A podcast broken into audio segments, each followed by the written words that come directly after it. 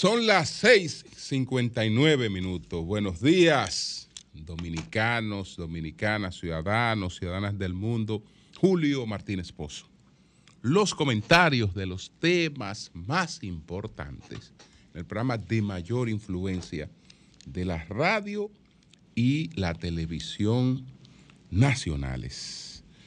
Entonces, señores, en este martes 5 de septiembre del año 2023, buenos días, buenos días a todo el equipo del Sol de la Mañana, la audiencia de Sol, la teleaudiencia de Telefuturo, Canal 23 y todas las personas que siguen nuestros contenidos a través de las plataformas sociales.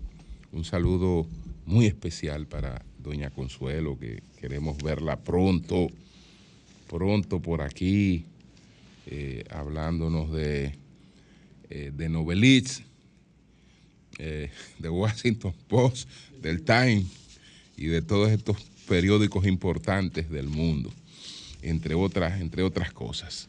Bueno, señores, miren, vamos a tratar estos temas, vamos a tratar estos temas que tenemos aquí en el día de hoy.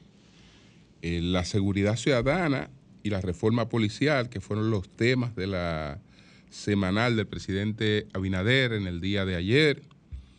Eh, entonces tuvimos lamentablemente la muerte de un raso. La vida de un raso se interpone en las cifras halagüeñas.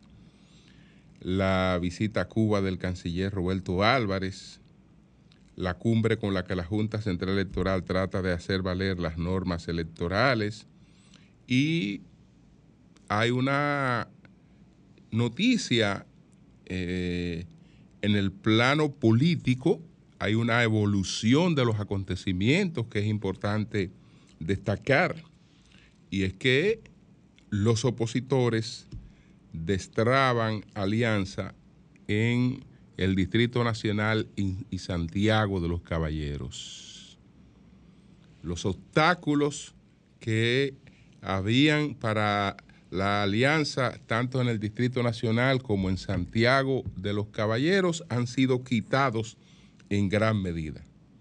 Puede quedar uno que otro, pero los principales obstáculos han sido puestos a un lado y de eso, de eso de eso vamos a hablar.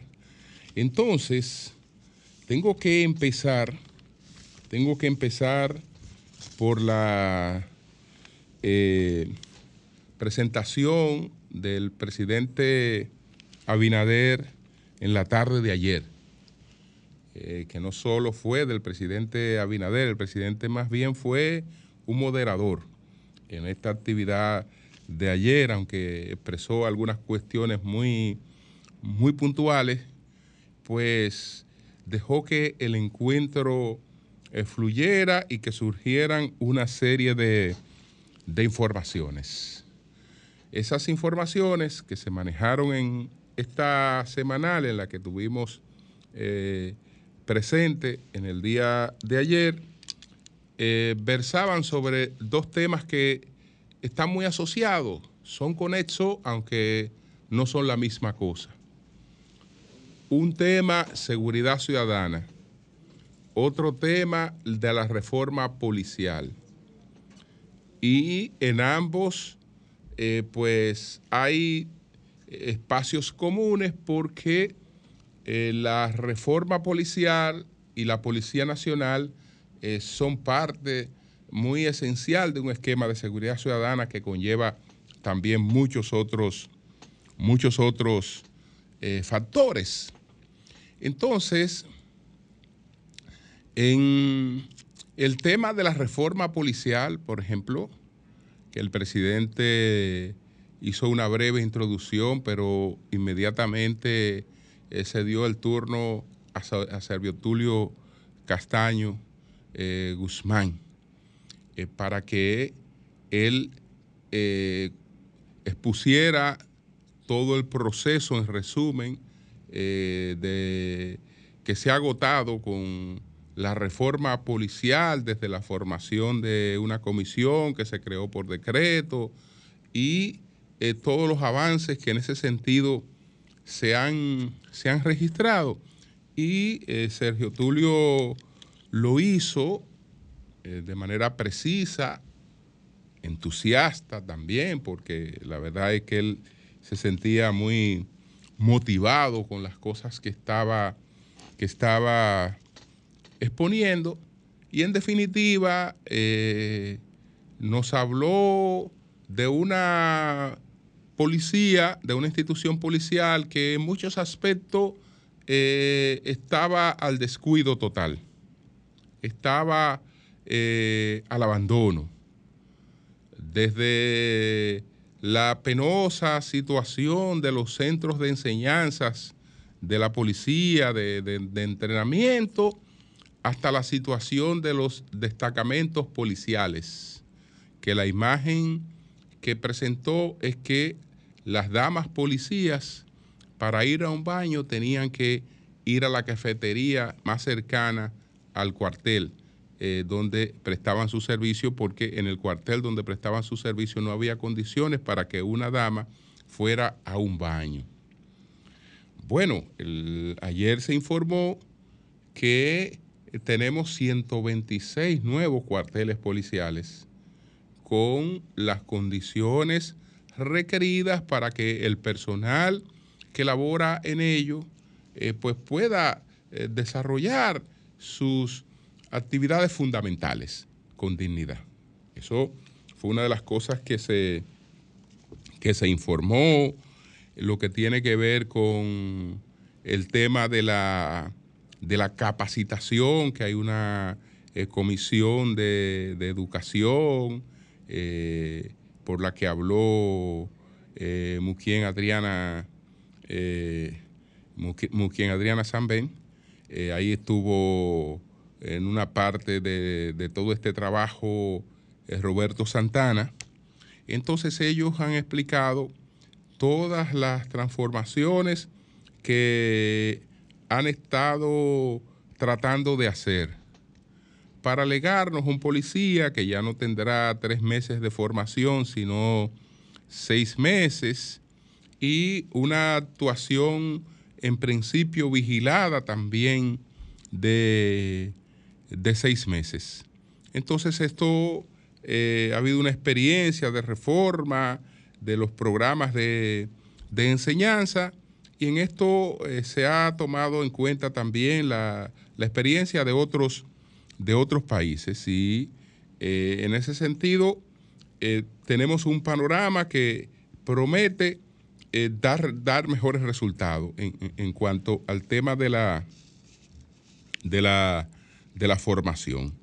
Y el tema de los, de los recursos también, el tema de los, de los recursos, porque eh, se habló de las mejorías económicas que se han producido eh, eh, para los distintos niveles en la policía, en la policía nacional, que de un 126, que de un 142%, etcétera, y de, las, de los planes futuros que están planteados en ese sentido.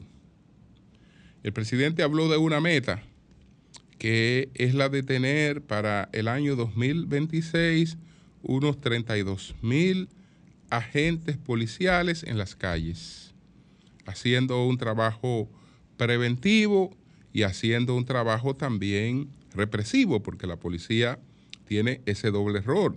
Trata de prevenir y su propia presencia es una prevención. Cuando la gente siente vigilancia, cuando la gente siente que puede estar cerca de una captura policial o que puede estar vigilado, entonces ya ese es un mecanismo de, prevención.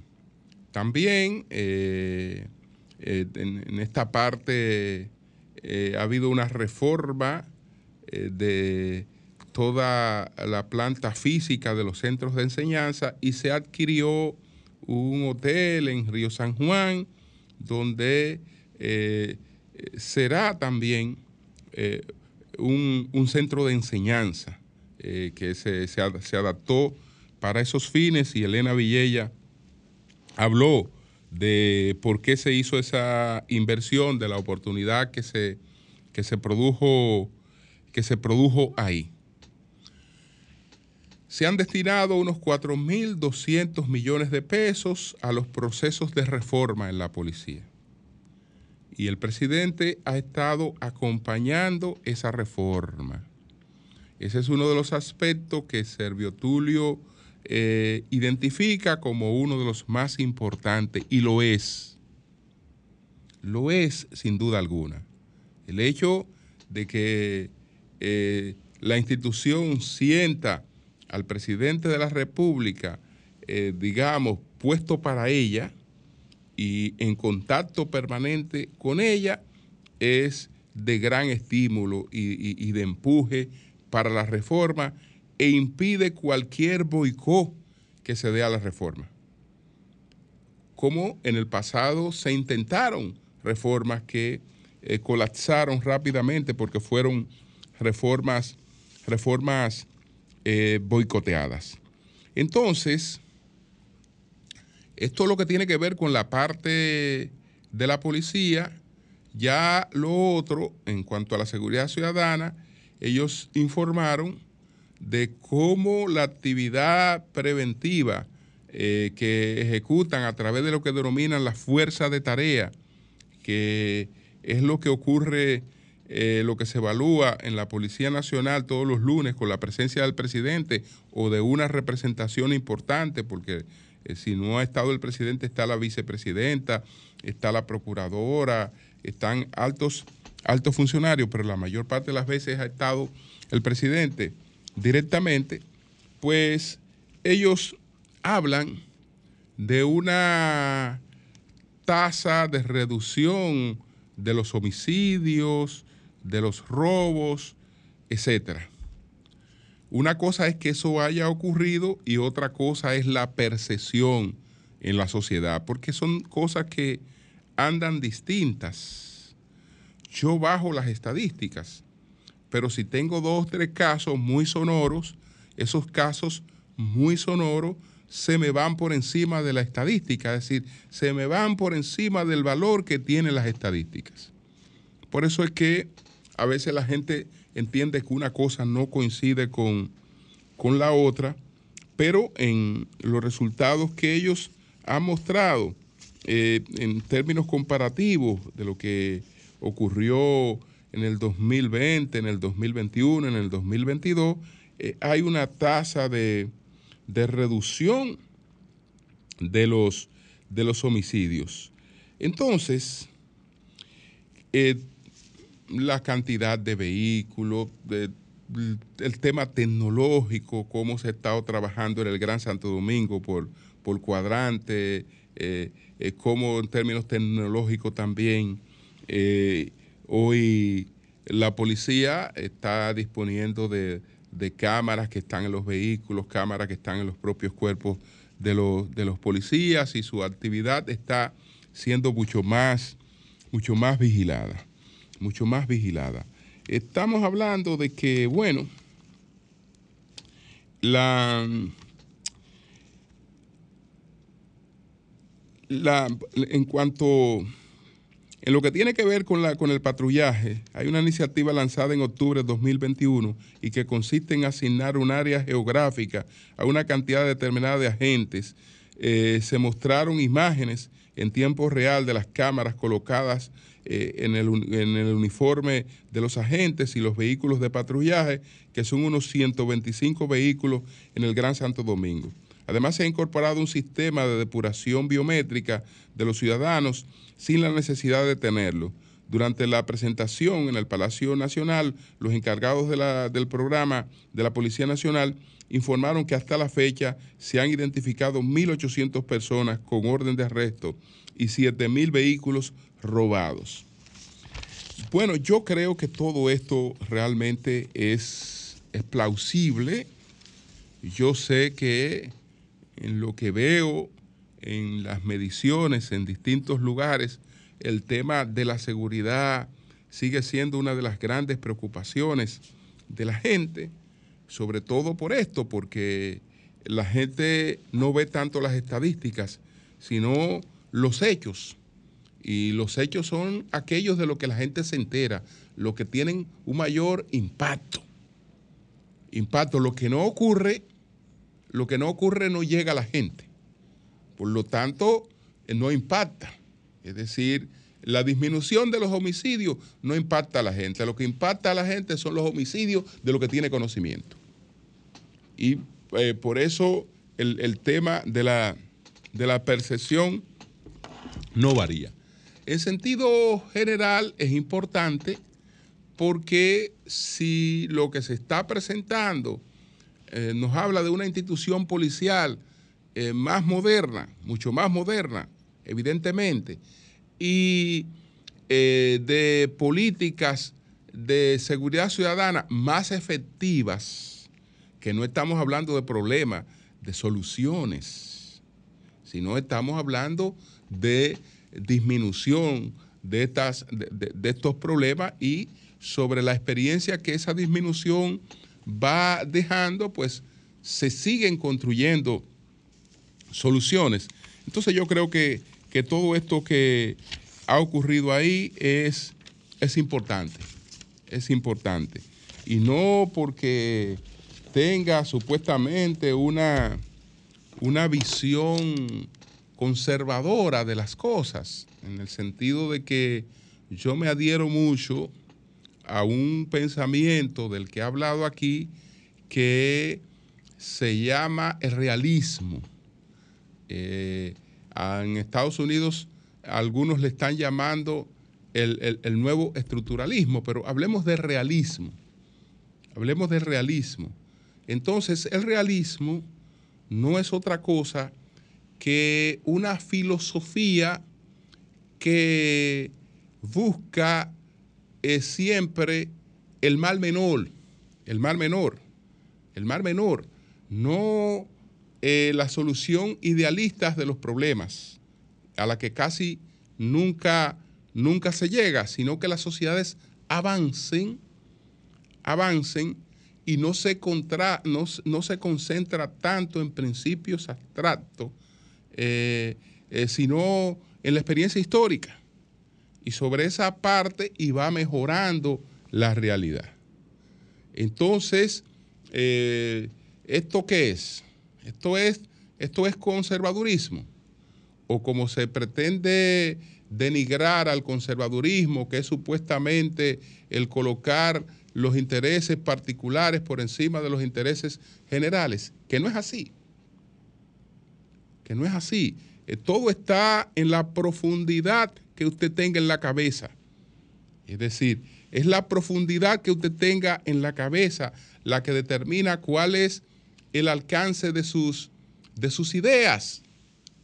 Huntington define el, el conservadurismo, él dice que es la defensa racional del ser frente al pensamiento, del orden eh, frente al caos.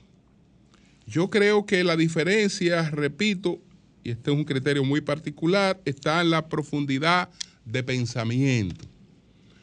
Porque decir que los intereses de una persona o de un individuo no están presentes en todo lo que ese individuo hace es hipócrita. Eso es un acto de hipocresía. Sí, los intereses de la gente están en todo lo que la gente hace, en todo lo que el individuo hace. Ahora, lo que el individuo tiene que tener la capacidad, la profundidad de pensamiento para saber cuáles son sus intereses reales. Porque la más de las veces, por la cortedad de visión, se entretiene en cosas de corto plazo que no son sus intereses reales. Mis intereses reales son lo de una sociedad estable, son lo de, lo de una estabilidad económica, son lo de una estabilidad política. ¿Por qué?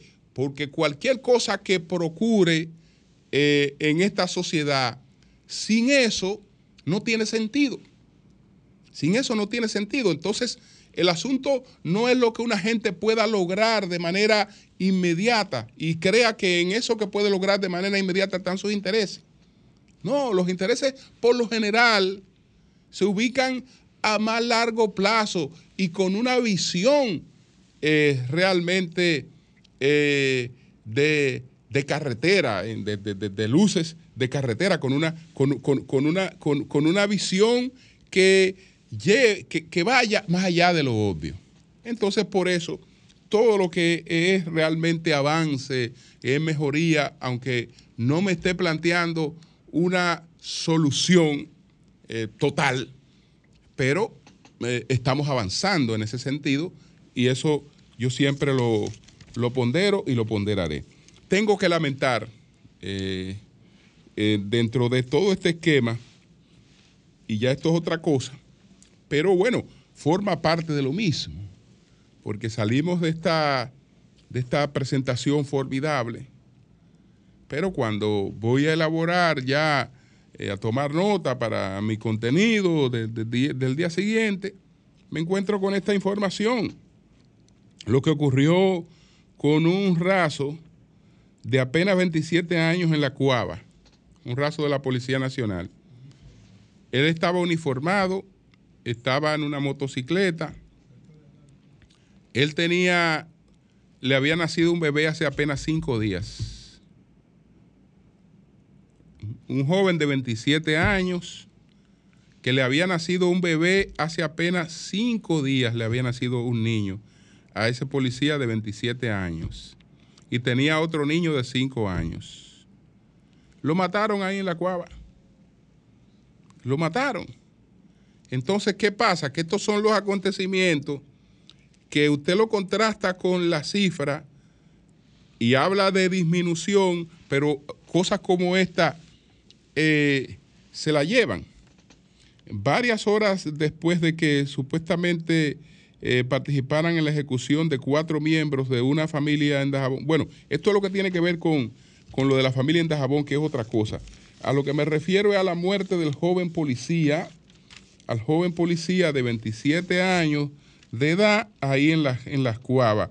William Encarnación se llamaba ese muchacho, 27 años.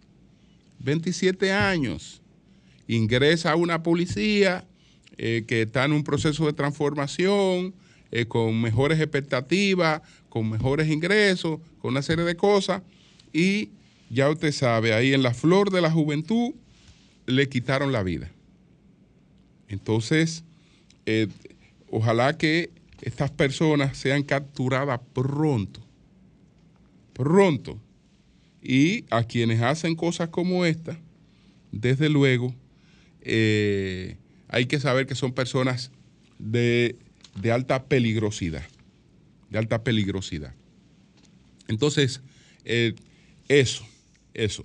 El presidente también informó, pero ya no tendré tiempo de detallar mucho sobre estas cuestiones, porque lo sabíamos desde que vimos la, cuestión esta que se dio de el escape de, dos reclusos, uno que se entregó, vimos el escenario y aquí dijimos que ese escenario nos daba complicidades. Ahora de lo que se está hablando es de las complicidades policiales, pero ahí deben haber otras complicidades en, ese, en ese hecho. Y ayer nosotros dimos a conocer aquí, allí dio a conocer en primicia, lamentablemente, lo que ocurrió en Ámina, eh, cuando que una familia completa de cuatro personas resultaron asesinadas por eh, personas que se identificaban, se identificaron como, como extranjeras, que eran eh, de nacionalidad haitiana. Hasta ahora es lo que se ha planteado supuestamente. Entonces estas personas mataron al señor Ramón Eugenio Medina, conocido como Papito, de 60 años, a su esposa Carmelina eh, Cabrera Ramos, de 49 años, su hijo Daniel Medina, de 19 años, y una cuarta persona no identificada todavía. Entonces, eh, Cristian de Jesús López, de 25 años, resultó herida. Ayer la Policía Nacional informó de la muerte de uno de los presuntos sospechosos. Entonces, este, este señor tenía una escopeta que pertenecía al, señor que asesinó o que habían, habrían asesinado. El que fue apresado eh, tenía un bulto que tenía prendas y perfumes. Y hay otro que está eh, siendo ubicado porque fueron, habrían sido tres personas las que actuaron en este caso. Ojalá que pueda determinarse si ellos actuaron eh, por sí mismos, si ellos cometieron un acto delincuencial inspirados en ellos mismos, porque lo que parecen haber, haberse llevado eh, no parece ser un objetivo como para matar a cuatro personas, a menos que mataran a una persona y ya, como sabían que lo podían identificar eh, rápidamente, mataron a todos los otros, porque seguro que se trataba de personas conocidas y para evitar que, el, que lo identifiquen, se llevaron a todos los otros, que puede, que puede ser. Pero hay que, hay que ver qué pasó ahí.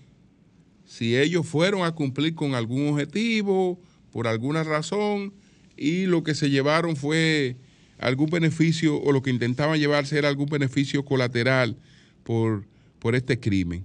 Ya veremos qué, pasa ahí, pero esto está bastante encaminado porque ayer mismo eh, se le dio muerte a uno, eh, otro se entregó y el otro probablemente, si no se ha entregado, es capturado en, en cualquier momento el otro es capturado en cualquier momento. Entonces, déjeme referirme a estos dos hechos políticos. Primero, a la cumbre con la que la Junta Central Electoral trata de hacer valer las normas electorales. Esta cumbre se va a desarrollar en el día de hoy. Tengo la agenda de la cumbre aquí y quiero hacer una observación sobre sobre esa agenda de la cumbre que se va, que se va a discutir en el día de hoy. La cumbre con la que la Junta Central Electoral pues va a, vamos a ver aquí, bueno, el caso es que la reunión es a las 10 de la mañana. La, reunión es a las 10 de la mañana en el, en el salón multiuso Déjeme ver que ahora fue que me salió aquí esta, esta cuestión. Estoy buscando, estoy buscando, si ya tengo la agenda aquí. Cumbre sobre el marco regulatorio de la precampaña y la campaña electoral. Esta es la agenda que se va a agotar hoy en esta convocatoria que he hecho a la Junta Central Electoral a los partidos que tienen candidaturas presidenciales. Eh, tenemos la bueno, no voy a hablar de, de las cuestiones protocolares, sino que el, punto, hay un primer punto, que son las palabras del presidente de la Junta Central Electoral, eh, Román Jaque Liranzo.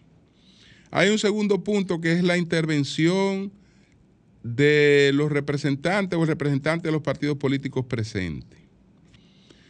Pero hay, fíjense, que en el orden, después del himno nacional, hay una toma de fotografía, de imágenes de los medios. Entonces los medios toman las imágenes del inicio de la reunión y lo sacan. Lo sacan. Entonces viene la, la palabra del, del presidente y después viene la intervención de los partidos.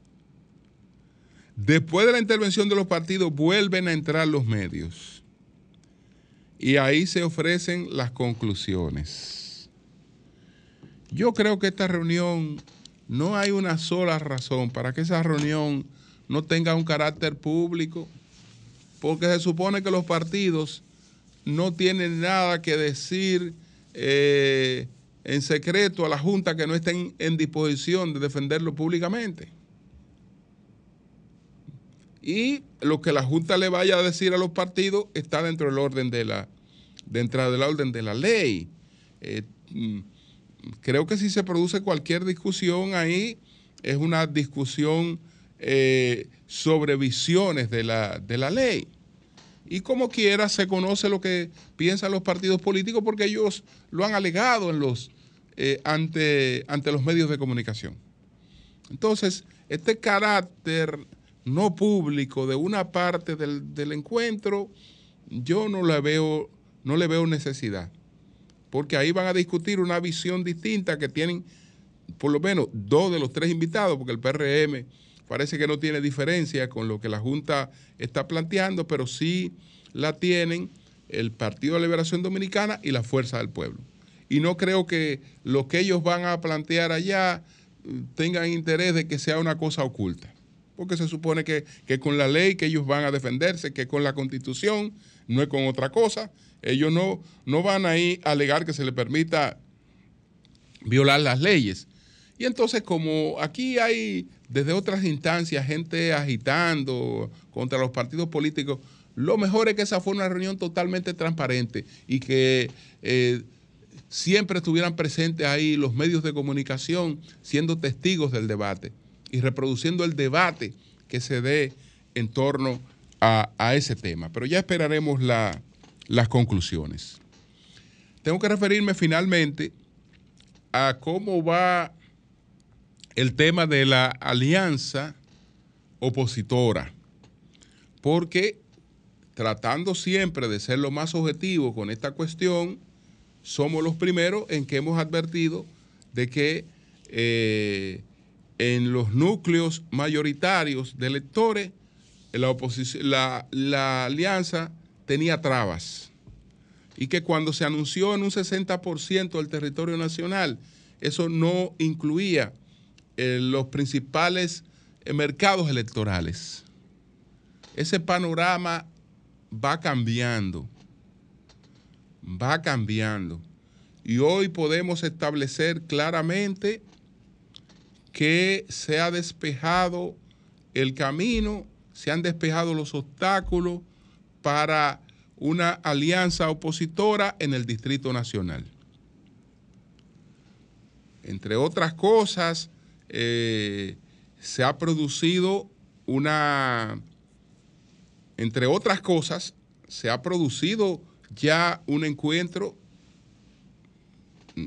se ha producido un encuentro, porque entre Domingo Contreras y Rafael Paz, que es eh, el candidato a la alcaldía de la Fuerza del Pueblo, el principal obstáculo para una alianza en el Distrito Nacional por los derechos adquiridos que tenía con eso, que yendo al Tribunal Superior Electoral eh, pudieran haber eh, creado una situación totalmente innecesaria, pues lo que se ha planteado es que tanto el líder de la Fuerza del Pueblo, el presidente Leonel Fernández, como de manera particular se han producido conversaciones y Rafael Paz iría como candidato a diputado de la circunscripción número uno o de la circunscripción número tres. Pero eh, la, la información es que él como obstáculo se ha echado a un lado. Como obstáculo se ha echado a un lado y entonces eso permite que Fuerza del Pueblo y PLD lleven como candidato a la senaduría, alcaldía en el Distrito Nacional a Domingo Contreras. Y desde luego el camino queda totalmente abierto para que el candidato a senador del PLD y de la Fuerza del Pueblo sea Omar Fernández. Es decir, que en el Distrito Nacional puede adelantarse que ya se ha consumado o se han consumado todas las posibilidades para un acuerdo de los opositores. Y eso en términos competitivos, eh, pues riñe el panorama en el Distrito Nacional, lo coloca de manera reñida, reñida, muy reñida eh, la, situación en el Distrito Nacional con la alianza en este sentido. En Santiago de los Caballeros también se adoptaron medidas para garantizar un acuerdo. había ahí una ocurrencia de alguna gente que eh, viven actuando a lo viva la Virgen, por no decir a lo loco en la política. Entonces, eh, después de anunciar, usted sabe lo descabellado que habría sido después que estos partidos anunciaron un acuerdo y ese acuerdo incluye un pacto de no agresión, que un individuo se acoja a un proceso en un partido que fue a un proceso de unas encuestas, la pierda ampliamente, pero sin discusión, sin discusión, así que ni, que ni siquiera era competencia. Entonces, la, de ese individuo sea proclamado por, la, por, el otro partido. Eso es una agresión y eso eh, y realmente eh, desluce todo, todo, todo un acuerdo y, y, deja, y deja serias dudas. Pero ahí apareció gente que entendió eso y paró eso. Y paró eso. Entonces, la Fuerza del Pueblo acaba de dar una demostración al PLD en Santiago de que está en disposición de cumplir con lo que ha pactado. Entonces, eh, lo, propio, lo propio debe ocurrir del otro lado. Lo propio debe ocurrir del otro lado porque desmontó algo que era totalmente descabellado. Totalmente descabellado. Lo, lo desmontó. Entonces, hay posibilidades, hay posibilidades hoy de que Víctor Fadul, pero amplias posibilidades de que Víctor Fadul sea el candidato unificado de la oposición en Santiago de los Caballeros. Sin Víctor Fadul ser el candidato opositor en Santiago de los Caballeros, si en Santiago de los Caballeros hace un tiempo usted veía números y usted veía que había eh, un candidato que le llevaba 16, que le llevaba 14, que le llevaba 12. Eh, por ejemplo, cuando se le medía con Víctor Fadul, los últimos números que yo he visto están dentro de empate estadístico, porque estamos hablando de tres o de cuatro puntos. Ya no, ya no esa diferencia abismal con un candidato que no ha sido proclamado todavía y con un candidato que todavía no ha recibido el endoso del otro partido abiertamente. Es decir, que ahí en Santiago las cosas se ponen realmente sumamente reñidas. Sumamente reñidas. El panorama en Santiago con Víctor Fadul eh, solo, pero más con Víctor Fadul apoyado eh, por eh, los dos partidos políticos es distinto. Totalmente distinto. Y en Santiago y en el Distrito Nacional es evidente que habrá alianza. Cambio y fuera.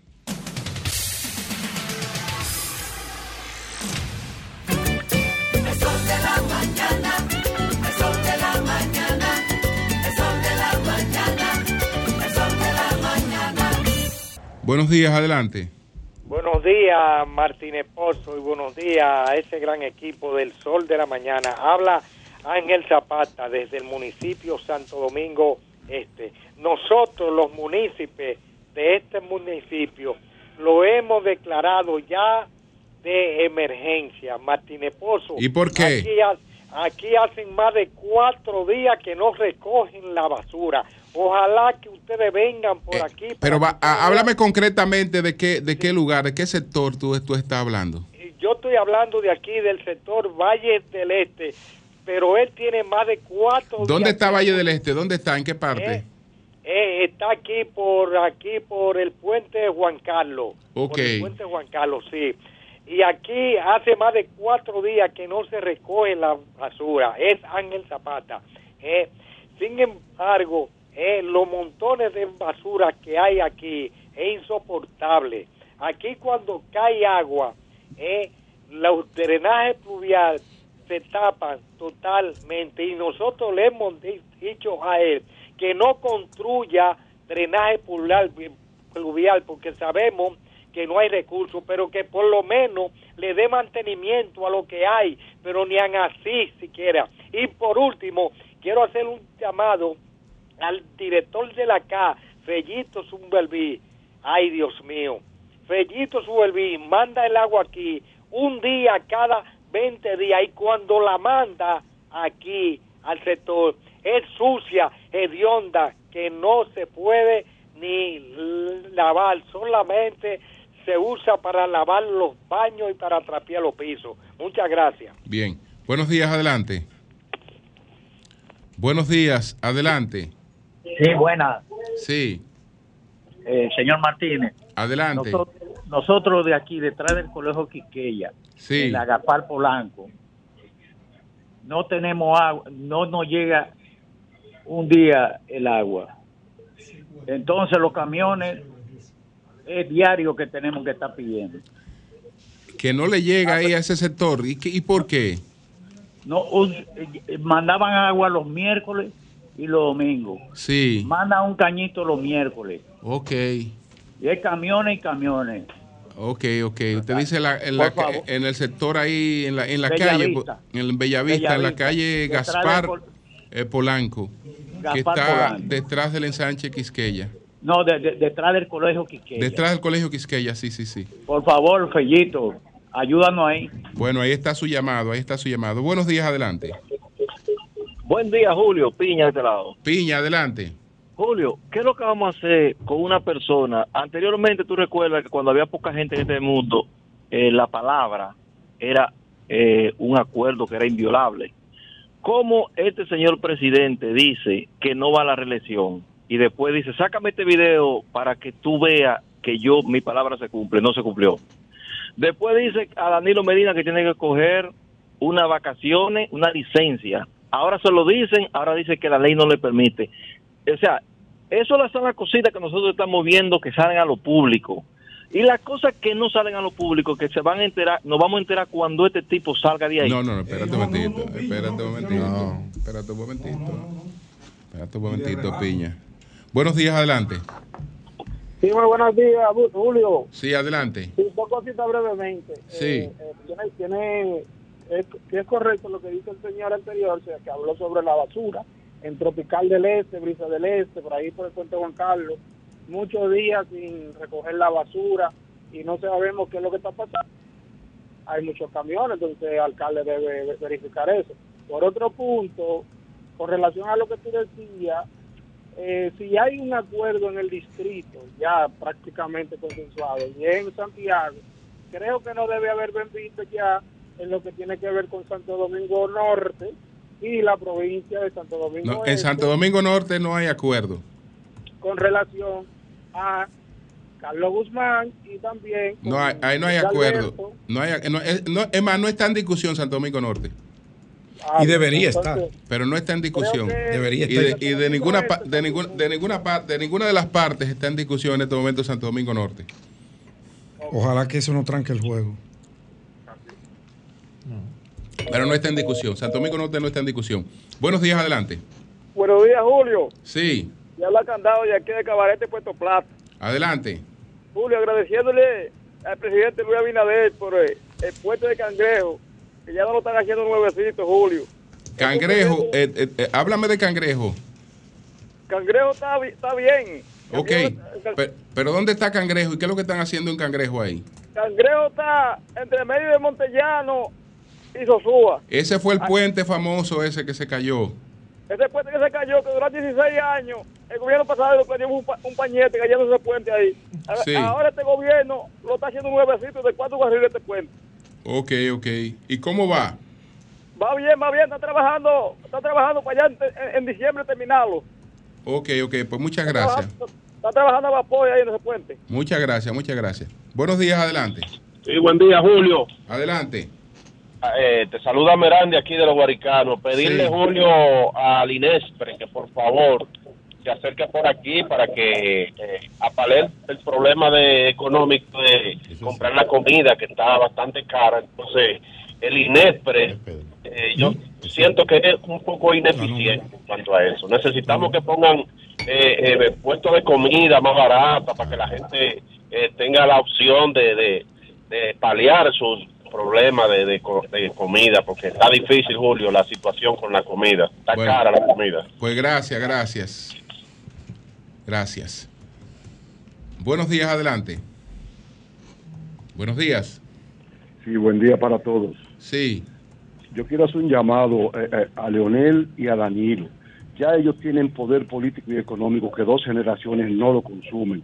Que por favor no, no, no, no metan este país en este trauma otra vez de tener que volver a una segunda vuelta. Ellos saben que no van para parte. Si no se pusieron de acuerdo siendo poder, mucho menos lo van a hacer ahora. ¿Y, lo- y qué es lo que quieren ellos? ¿Volver para hacer qué? Si ya Ok, tuvieron pero, que- pero que, ¿cuál es la propuesta? ¿Cuál es la propuesta que tú tienes para ellos? Que te lo dejen a ti. Que por- no, no, no, que por favor, que se vuelvan consultores y asesores de su partido, Ah, que dejen este país tranquilo. Ellos, ellos lo- lo que van a hacer lo mismo, ni siquiera han cambiado su cúpula, entonces no podemos esperar cambio. Ay, que se retiren. Qué lindo. Tú sabes qué le pasa, hermano, que Qué es difícil lindo, cambiar, ¿eh? porque cuando tú ves el organigrama del Sí. PRM, son los mismos actores, salvo honrosas excepciones, De hace 30 del años. año 2000. Los mismos que fracasaron, que enterraron al país, Y están atrás. dirigiendo las instituciones con los mismos métodos antiguos, ya completamente desfasados. Qué Bueno. pena. Buenos días, adelante. Buenos días. Buenos días, Julio. Adelante. Julio, mi querido comunicador y periodista. Adelante. El más objetivo del mundo. Sí. Mira, nosotros, Julio, después que ya los niños en Santo Domingo Norte están asistiendo a las escuelas, se ha reproducido este dengue. ¿Pero por qué? Sa- eh, salud Pública y el MINER, Educación, tienen que fulmigar las escuelas, Julio, porque en el polvorín, en esta escuela que es bastante buena, que yo siempre le destaco, pero está llena de mosquitos. Ahora mismo está lloviznando y eso es mosquito y que vayan a Guaricano también. Zeneida. A fulmigar.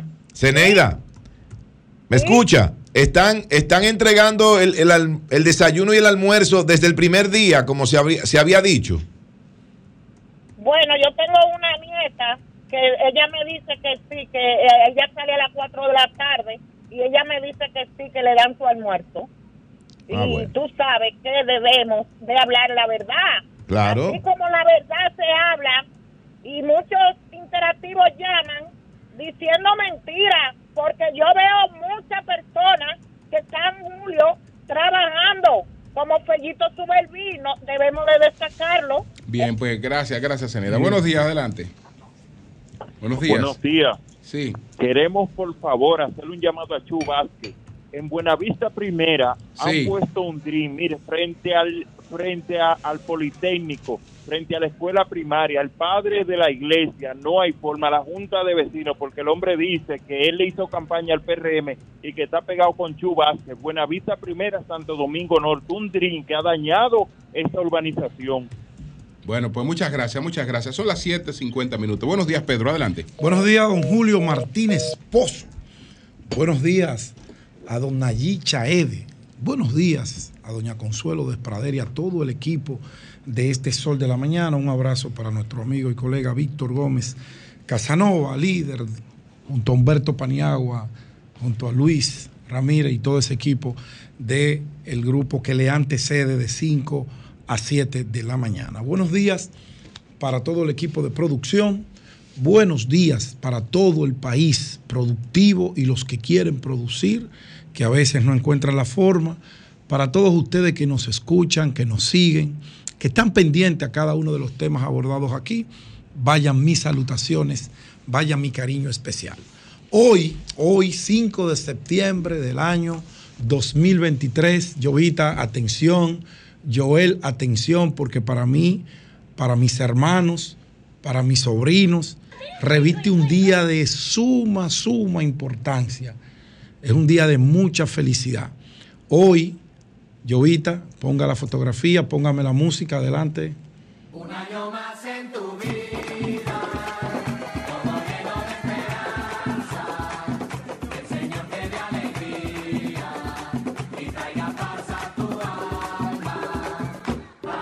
Esa señora que ustedes ven ahí es doña Rómula Valenzuela, viuda Jiménez, mi madre.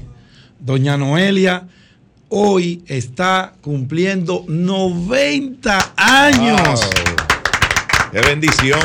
Mamá está cumpliendo 90 años de mucho esfuerzo, de mucho sacrificio, de mucha tenacidad y entrega para con sus 12 vástagos. Mamá procreó 14 hijos, sobrevivimos 12, todavía quedamos 10. Crió a muchos de sus sobrinos, a algunos hermanos de mi padre. Mamá fue, ha sido una heroína. Mamá es una mujer extraordinaria y hoy, arribando a sus 90 años, con una mente lúcida, con unas ganas inmensas de seguir hacia adelante, nos queda desearte, mamá, y pedirle a Dios que nos permita seguir disfrutando tu compañía, seguir disfrutando de tus sabios consejos y de todo ese amor y de todo ese cariño que nos ha dado. En mi caso, 50 años bajo tu mandato ha sido el mejor regalo que la vida me ha dado. Muchas felicidades, doña Noelia, muchas felicidades en este gran día, en tus 90 años. Sabes que te amo, sabes que te quiero y esta felicitación es extensiva de parte de todos tus hijos, de todos tus nietos y bisnietos.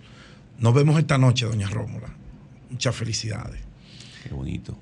Bueno, entrando en materia, después de esta felicitación, eh, Julio, como siempre, un hombre un- muy acucioso, abordó temas que son del interés general y habló del tema de la rueda de prensa del día de ayer, de las informaciones que el presidente de la República le servía al país. ¿Y por qué yo digo el presidente de la República y no el gobierno? Bueno, lo que pasa es que al presidente Luis Abinader le ha tocado una carga muy pesada. La carga de un país con muchos problemas, problemas que él heredó, problemas que él conocía bastante bien porque ha vivido toda su vida en la República Dominicana y cómo no conocerlo. Un empresario exitoso, un hombre de familia exitoso y un hombre que tiene ya un tiempo bastante largo involucrado en la política dominicana a través de su familia y él directamente. Problemas que fueron plasmados en un plan de gobierno. Imaginamos todos los dominicanos que fueron fruto de un estudio profundo de distinguir cómo lo habían hecho los anteriores y cómo ellos podían, una vez ya eh, materializado el sueño, materializado el deseo de llegar a la presidencia, que fue, eh, se materializó con el voto de un 52% de la población que confió en esas propuestas. Una de esas propuestas que Luis insistió mucho fue el tema de la seguridad. Yo recuerdo que nosotros decíamos cuando se traían esos asesores internacionales, porque el presidente de la República no cree mucho en lo local. El presidente de la República, no sé si porque entiende que los demás con el talento criollo han fracasado, no han dado el resultado esperado, él no confía mucho en el talento local y por eso él tiene plena confianza, acude, invierte grandes recursos en talentos internacionales que tienen un programa que lo han presentado en todos los gobiernos de Latinoamérica.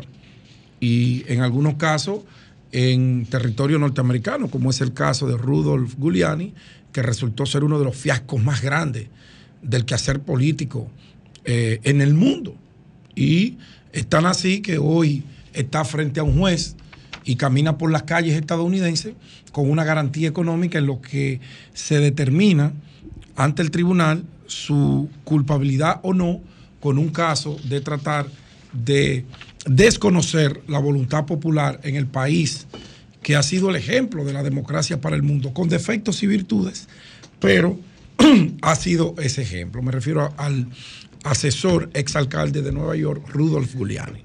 Giuliani vino aquí en medio de la campaña, presentó con bombos y platillos un plan de seguridad que todos creíamos que si el PRM ganaba las elecciones iba a comenzar a materializarse. Parece que no era así. Parece que aquello fue un ejercicio de comunicación política. Parece no, lo fue, porque si no, quien estuviera aquí dirigiendo esa política o asesorando al gobierno dominicano fuera Giuliani y no Pepe Vila, importado español, que ha traído muchísimos problemas a lo interno de esa institución. Y no es solamente por los cambios, Yo sé que la Policía Nacional se resiste al cambio. Hay gente que, como en todo en la vida, que tienen una resistencia al cambio porque creen que el cambio no le va a favorecer. Eso es normal, eso es naturaleza humana. Ahí está, con defectos y virtudes, con muchos maltratos a mucha gente que se pasó la vida eh, estudiando, trabajando para la Policía Nacional, formándose dentro del cuerpo y fuera del cuerpo para poder en algún momento determinado que sus eh, estudios, que su formación sirvieran de algo para el país.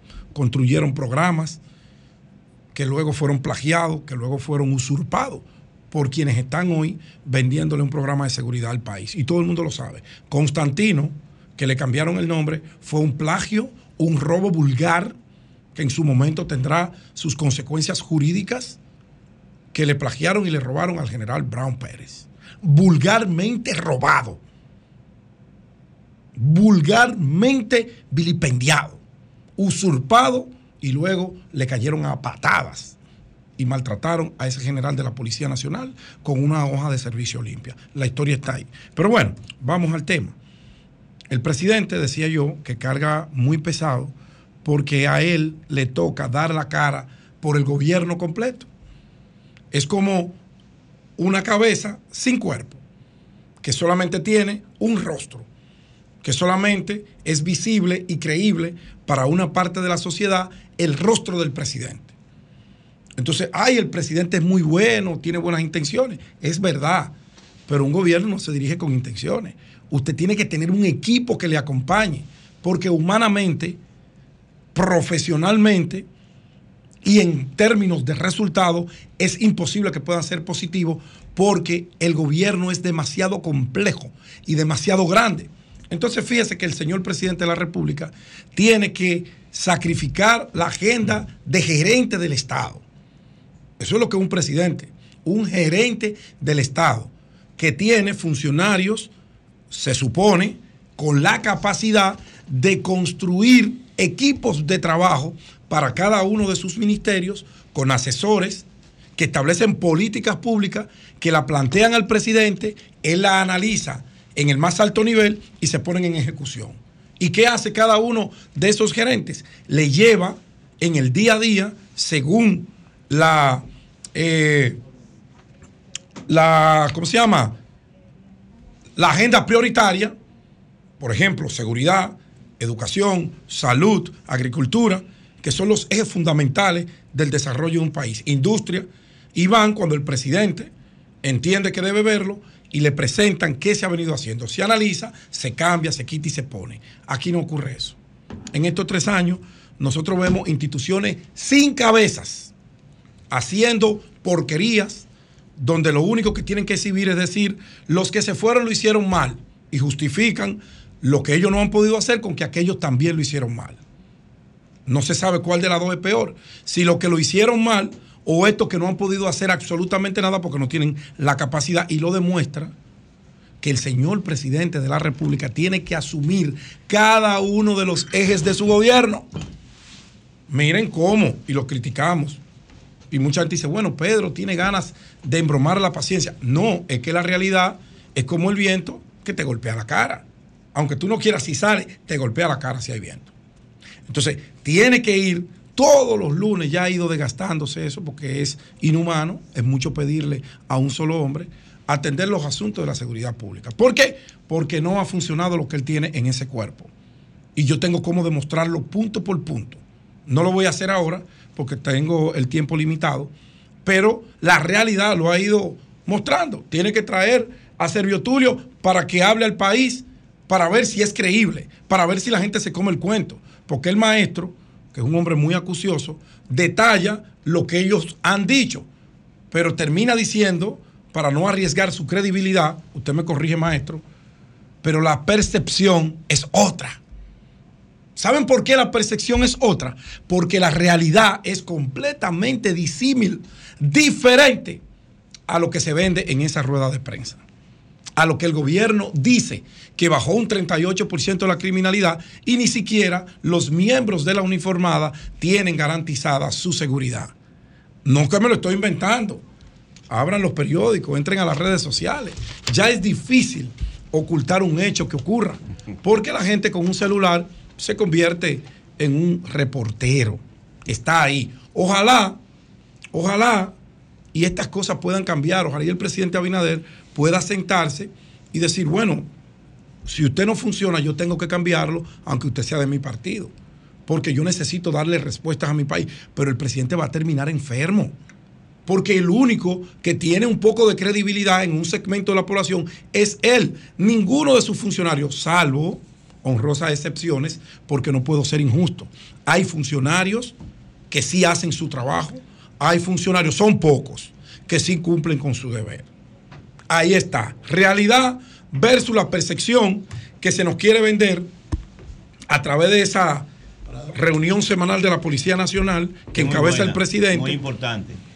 Se reúnen todos los actores de un sector a darle seguimiento a una política y como el tema de la seguridad ciudadana es uno de los princip- de principales preocupaciones en la población, el presidente le da prioridad a eso. Es lo que ha funcionado. Lo hizo con el COVID el presidente, una emergencia con el COVID y, y lo hizo así. Lo hizo así con el turismo y el turismo se levantó y la seguridad ciudadana, que era el principal, la principal preocupación Era. antes de la pandemia, pasó a segundo plano en los primeros años de la pandemia. Una vez superada la pandemia, ha vuelto a colocarse, como en cualquier país como los nuestros, la seguridad ciudadana. Entonces, capital. se le está colocando el gabinete presidencial prácticamente a ese tema y se le da seguimiento. Eso es lo que todos queremos. Que los temas de principal preocupación de la población tengan el, el interés, no solamente de los técnicos, como Muki en San Ben, educadora de la policía ahora, no solamente de los técnicos como la gente de la FINJU que está participando en la reforma de la policía, no solamente de técnicos extranjeros, de los técnicos locales, de la reforma, del aumento de salario de los policías, sino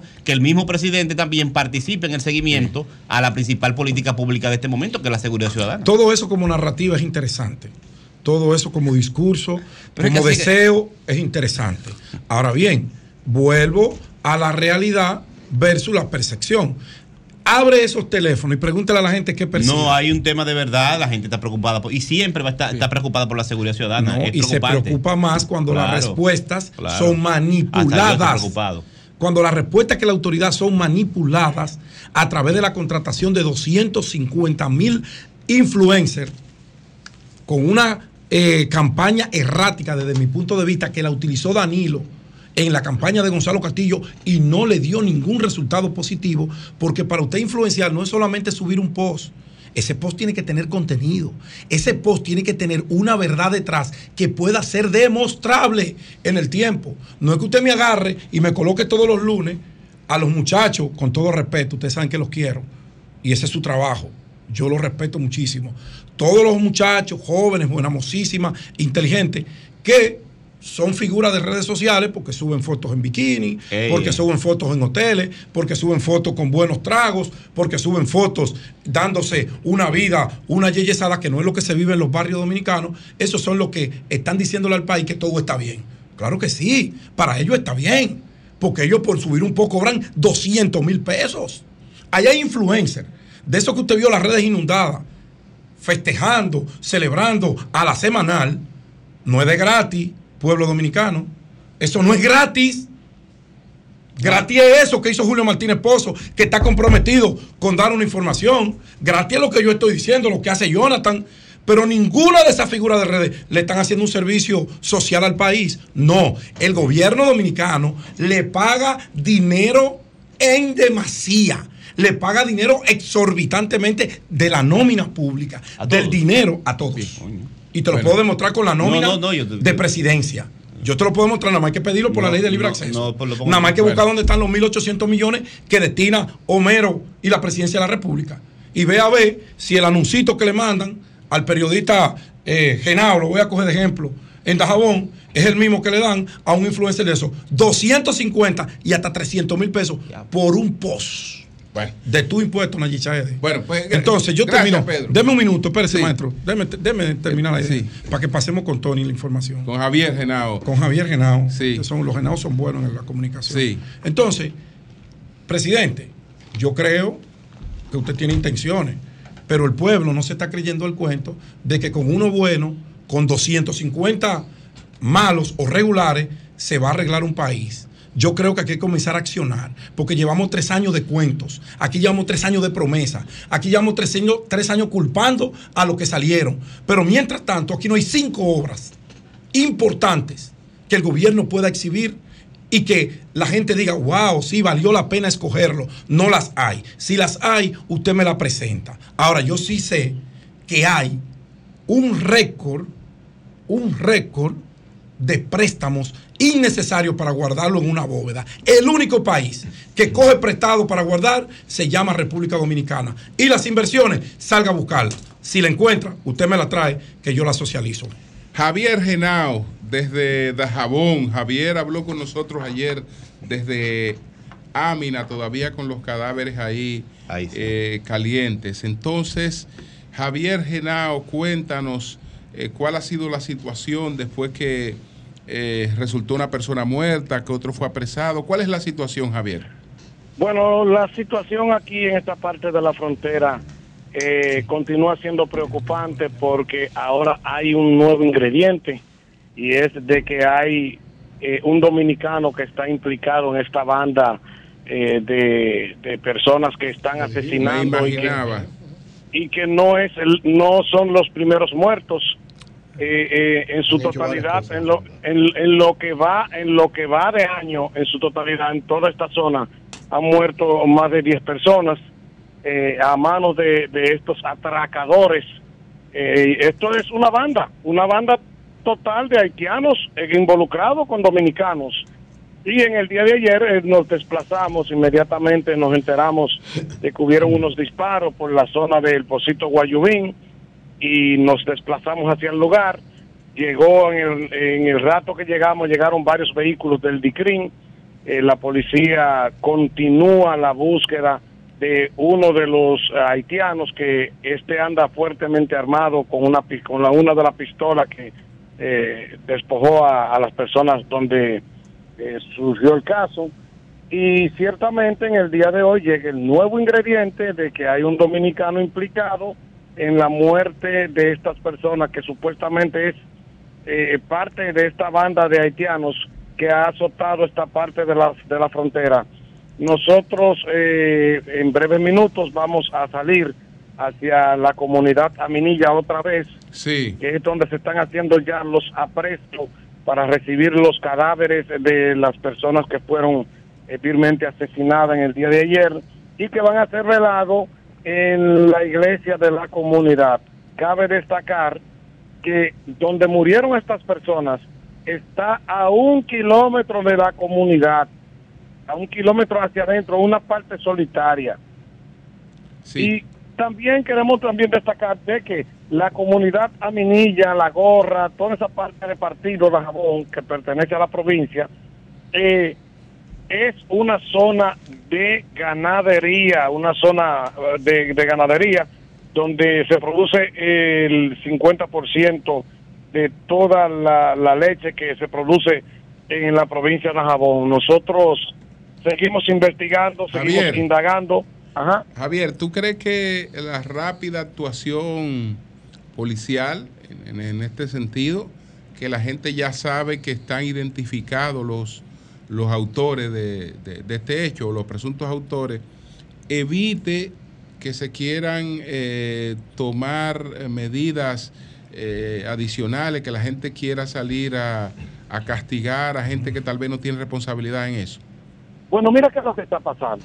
Eh, ayer tuve tener la oportunidad de conversar con algunas personas en Guayubín y estos expresan que parte supuestamente, supuestamente, según las versiones de la persona, supuestamente el dominicano que mató o que, o que está involucrado en esta banda está siendo protegido por parte de las autoridades. No sabemos cuáles autoridades, pero es bueno que se investigue para saber si hay algunos militares o, Se sabe, o- se eh, ¿qui- ¿quién es la persona? ¿Qui- ¿Quién se dice que es ese dominicano? El dominicano aún no tenemos los datos, sí tenemos una foto que te la voy a enviar, Ok. eh, pero eh, el dominicano se, se dice que está siendo protegido y la policía, déjame decirte que la policía eh, en mucho tiempo no veía la prontitud en resolver un caso en esta zona fronteriza.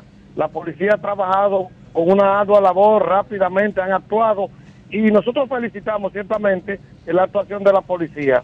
Sí, sí, con la anuencia de que los moradores del, del Pocito Guayubín están autorizados, no se atreven a hablar por temor a que hay involucrados supuestamente y o está siendo protegido eh, eh, la cabe- eh, uno de los cabecillas de esta banda. Bueno, pues muchas gracias, Javier Genao. Gracias, Javier Genao, periodista desde Dajabón. Gracias, Javier. Son 106.5. Señores, Está con nosotros el doctor Clemente Terrero, infectólogo. Fue director, todos lo sabemos, del hospital Robert Rick Cabral. Entonces, está con nosotros por la situación que tenemos en el país con el dengue. Eh, para que nos hable de esta vez eh, cuál es la diferencia con eh, otras situaciones similares que hemos, que hemos tenido, si él entiende que hubo descuido por parte de las autoridades. Y, y esto como que sorprendió a uno, lo del dengue, como que no estaba en la agenda. No, no, que no, que Aún no- que no se sabiendo que es un problema estacionario, no estaba en la agenda, nadie hablaba de eso. Se le olvidó al gobierno. A todo el mundo. se le Sí, no, no, es que eh, no, a todo el mundo no. Perdón, Julio. A quien no se le puede olvidar es a las autoridades sanitarias. Sí, pero si el PLD duró 16 El años en el doctor poder y sabe Clemente. mucho de eso, debió Ahorita también. tú vamos a hacer un El debate doctor, de sí, pero vamos, vamos ahora a escuchar al doctor Clemente Terrero. Adelante, doctor. Mire, teníamos eh, prácticamente cuatro años. Sí. Que fue la última epidemia, una de las más grandes epidemias que hubo en América Latina, en el continente americano y en la República Dominicana. Así es. Eh, 2019. Miles de casos que superaron todas las demás epidemias ocurridas en el país en periodos anteriores. Cuando viene la pandemia, todas las medidas que se tomaron para contener la, la pandemia de COVID también ayudaron a, al dengue. Entonces, prácticamente los casos de dengue eran esporádicos, muy esporádicos, casi no aparecían los O sea, de- después de ese pico, del Después de- 2019 para exactamente. acá, Entre el 2020, 2021, 2022, hasta ahora. o sea, usted dice 2023, que las medidas que se tomaron para la pandemia del COVID ayudaron a la... a reducir a los casos de ¿Y dengue en el país. doctor? Porque el dengue se produce por la movilización social, la concentración, la Ah, actividad ya. económica. Hay más desperdicio, hay más recipientes en la calle, Oye, pero todos estamos enclaustrados en las casas. Una pregunta, doctor. ese fenómeno, se ha, ese fenómeno o esa hipótesis que usted plantea, ¿se ha observado en otros países? Y es claro que sí, así mismo. Uy, es. eso es interesante. Así eso. mismo es. Entonces, ¿qué pasa? Tenemos dos años ya que se iniciaron las actividades económicas. Y ahí es donde yo le digo a ustedes que debió haber visto, de- debió haber alguna sí, previsión y planificación para lo que se podía pasar este año, porque este año pintaba epidémico. O sea, este año todos sabíamos que iba a ser epidémico y hace alrededor de dos meses que comienza la actividad del dengue en el país, aumentar el número de casos de manera Cuando paulatina. usted dice que lo sabíamos, ¿usted se refiere a la comunidad médica? ¿A quién usted se refiere? Bueno, ¿Cómo ustedes eh, sabían que este año iba a ser epidemia? Dos cosas. Lo primero es que las epidemias en la República Dominicana, en el mismo continente, se producen cada dos a cuatro años. Tenemos cuatro años que no había eh, epidemia en el continente americano, ¿verdad? Y además reiniciamos las actividades económicas, reini- reiniciamos la movilización social. El país volvió a su normalidad. Entonces era previsible que dos años después de haberse producido esa situación, ocurriera lo que está ocurriendo ahora en la República Dominicana. De manera que debió haberse eh, puesto en atención eso y planificación con relación a eso, porque ¿Qué es lo- además estamos viendo un incremento en la actividad del dengue desde hace dos meses. ¿Verdad? ¿Qué es lo que está ocurriendo según usted? ¿Cuál es la situación que tenemos actualmente? La situación es grave. ¿Qué, qué, ¿Por qué? Cómo Hay se muchos expresa? casos, Pero, todo lo doctor, antes de usted entrar en la gravedad de la situación, ¿hay algún paper de algún organismo internacional, de algún, de algún gremio, de alguna asociación médica de la del mismo Estado Dominicano de salud pública advirtiendo sobre la amenaza del dengue en, en, en este 2023? No, no, que uno no, pueda ver. No lo he visto. Coño, no hay nada, viejo. No lo he visto. Nada, nada, ni de la, O- ni de la OPS, nada, nada. No lo he visto. Entonces yo no entiendo qué maldito modelo de Entonces, salud es. entonces vámonos, ¿Qué vámonos, maldito modelo vámonos, salud? vámonos lo que usted iba a explicar ahora sobre Miren, la gravedad. Cuando yo salí en, el- en agosto de este año de la dirección del Hospital Robert y Cabral, el día primero, el mes 31, pasado. el 31 recibimos un informe del Servicio de Epidemiología que decía que en el hospital desde enero hasta el 31 de agosto nada más se habían presentado 200 casos. Cuando usted dice que Pero ahora, ahora, en, ahora en el 2023. en el 2023. De enero a agosto. Esa- de enero a agosto. Cuando tú divides 200 entre 8, eso da como 25 casos por, por mes. Es decir, un caso por día. Ahora no. La situación de ahora es que se ingresan 8, 10, 12, 14, 15 casos por El día. listín decía que hay alrededor de 6.000 casos de dengue. Exacto, exactamente. Entonces hay una, una situación verdaderamente grave en cuanto a la incidencia de casos a nivel nacional. Los servicios de salud están prácticamente colapsados. Hay lugares como por ejemplo Barahona, donde ya el hospital está abarrotado, los centros públicos, los centros privados y estamos comenzando.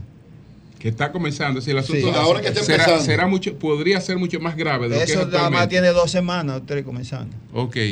Hasta el momento, doctor Clemente Terrero, nos gustaría saber si esas personas que han presentado eh, el dengue, ¿verdad?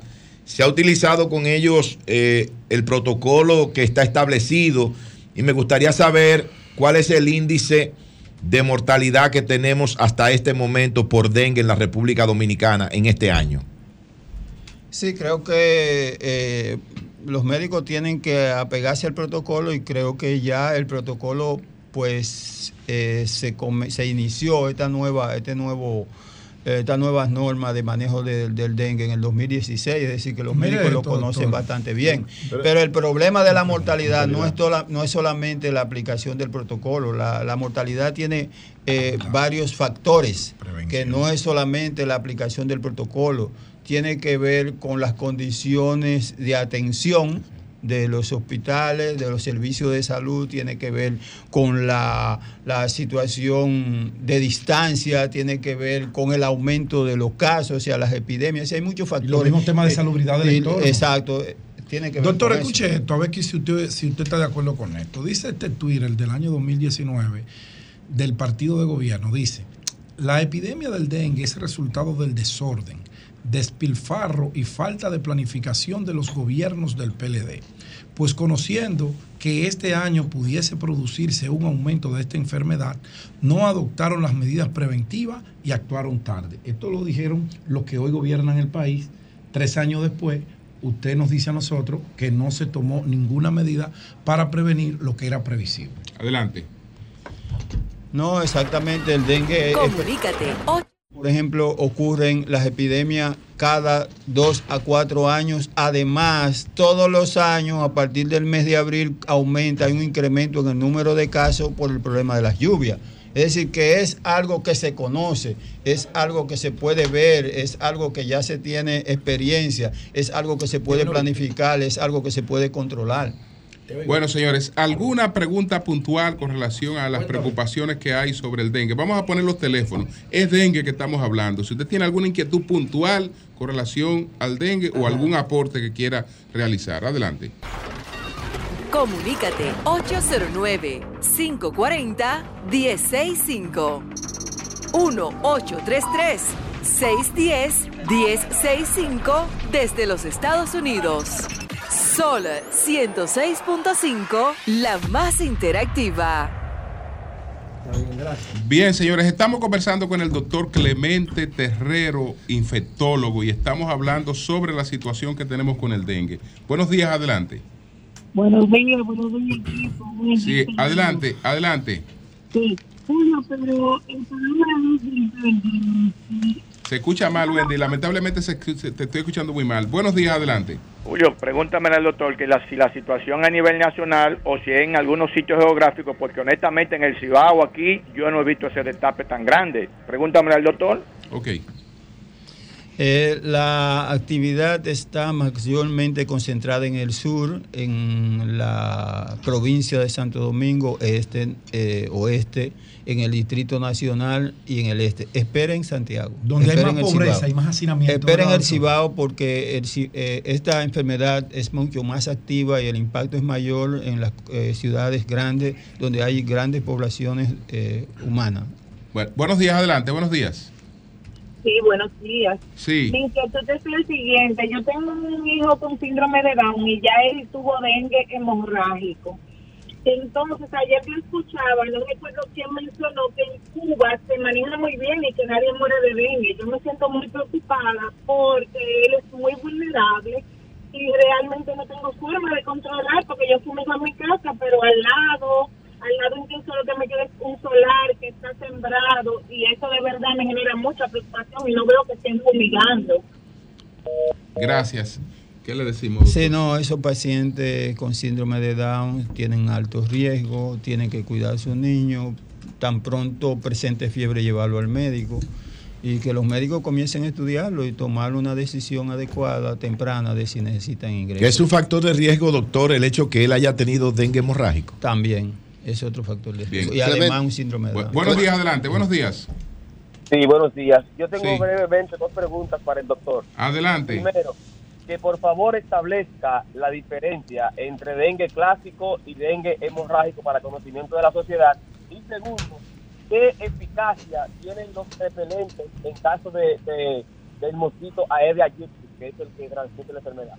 Ok.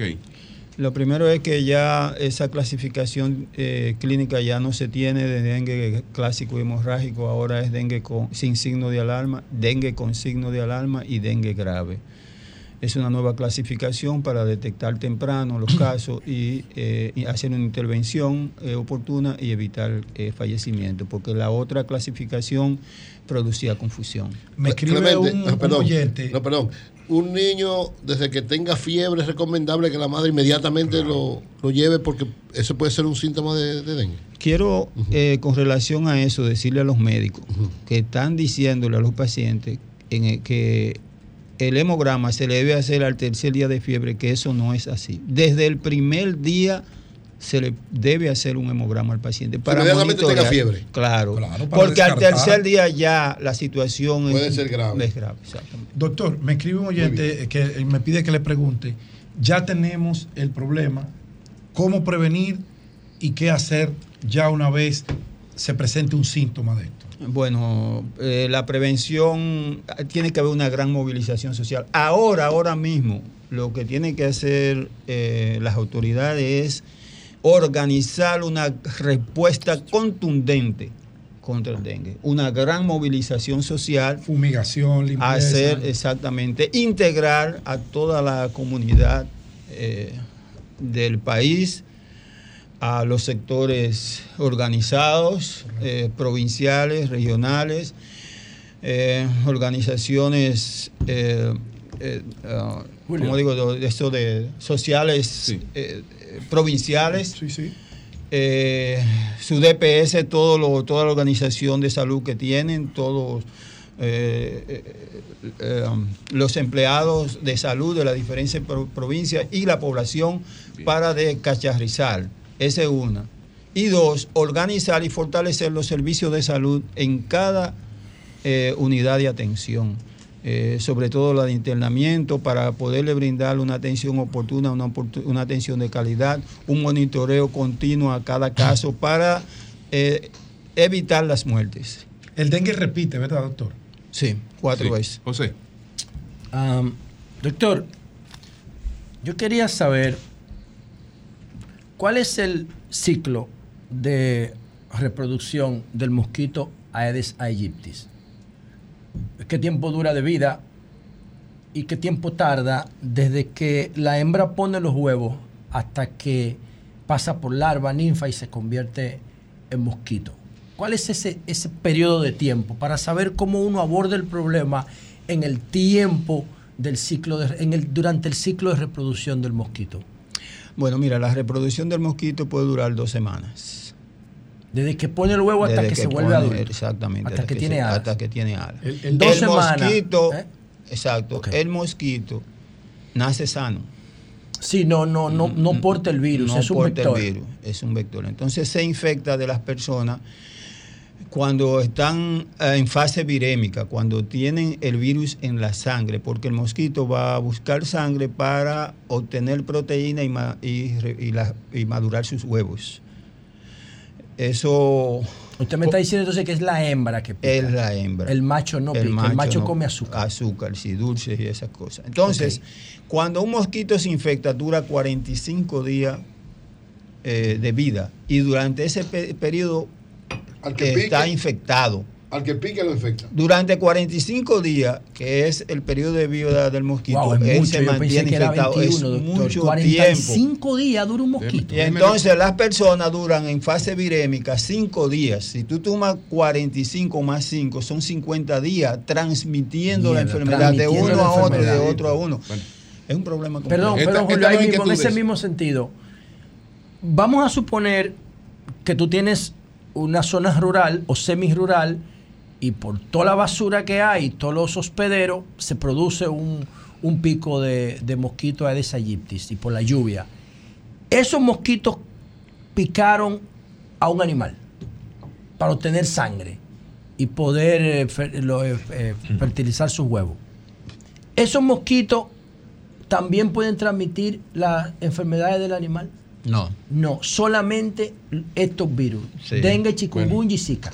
exactamente. El Aedes Y, aegyptis y transmite la- otro, además La de esos fiebre tres. amarilla. Cuatro. Bueno, voy, a, voy a tomar dos inquietudes puntuales y, y con esto termino. Buenos días, adelante. Me sorprendió lo de los 45 Buenos días. Buenos días. Adelante. mañana. Sí, sí, sí. Jairo Alcide Cueto, ¿cómo están todos? Adelante. Para llamar de aquí de Den Gómez, que le inauguraron una casa. Bueno, buenos días, adelante. Adelante. Buenos días. Sí, Buenos días. adelante. Sí, claro. eh, le estamos llamando de Santo Domingo Este. Y claro que sí, que el dengue tiene que estar acabando en la población. Porque cuando la población tiene que preocuparse por estar almacenando eh, tanquecitos de agua, porque no se envía el agua regularmente como se hacía antes, obviamente va a haber cómo, cómo producirse el mosquito. Eh, y mientras el gobierno se está enfocando en buscar los culpables y no en buscar la solución, claro que cada día el país tiene que irse abajo. Pero no se Bueno, puede pues gracias, politizar la gracias. entrevista. no Eh, bueno, señores, gracias, gracias al doctor Clemente Terrero y esperamos que esta participación pues sirva Muy de buena, alerta, muy buena. de alerta para que este asunto tome la dimensión que debe por parte de las autoridades. Maestro, ah, no se me vaya. Va- vamos a hablar ¿qué 10 hay de minutos más con él. No, no, no, una fuera. vacuna? Son 106.5.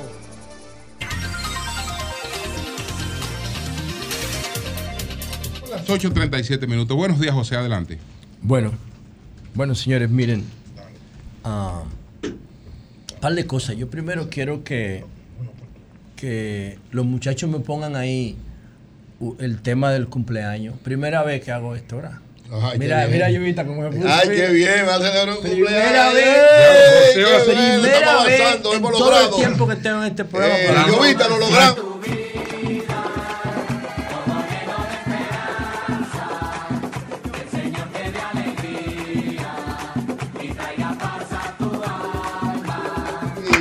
Bien. Bueno, miren, señores, ¿Quién cumpleaños? Google. Oye, anda, al diario, tú tienes que la esposa, la hija. No, no. Coño, Yo creo que era tu fuerte. esposa. Tú sí eres Yo que era tu fuerte. esposa o tu hija. No, no, que- tu hija.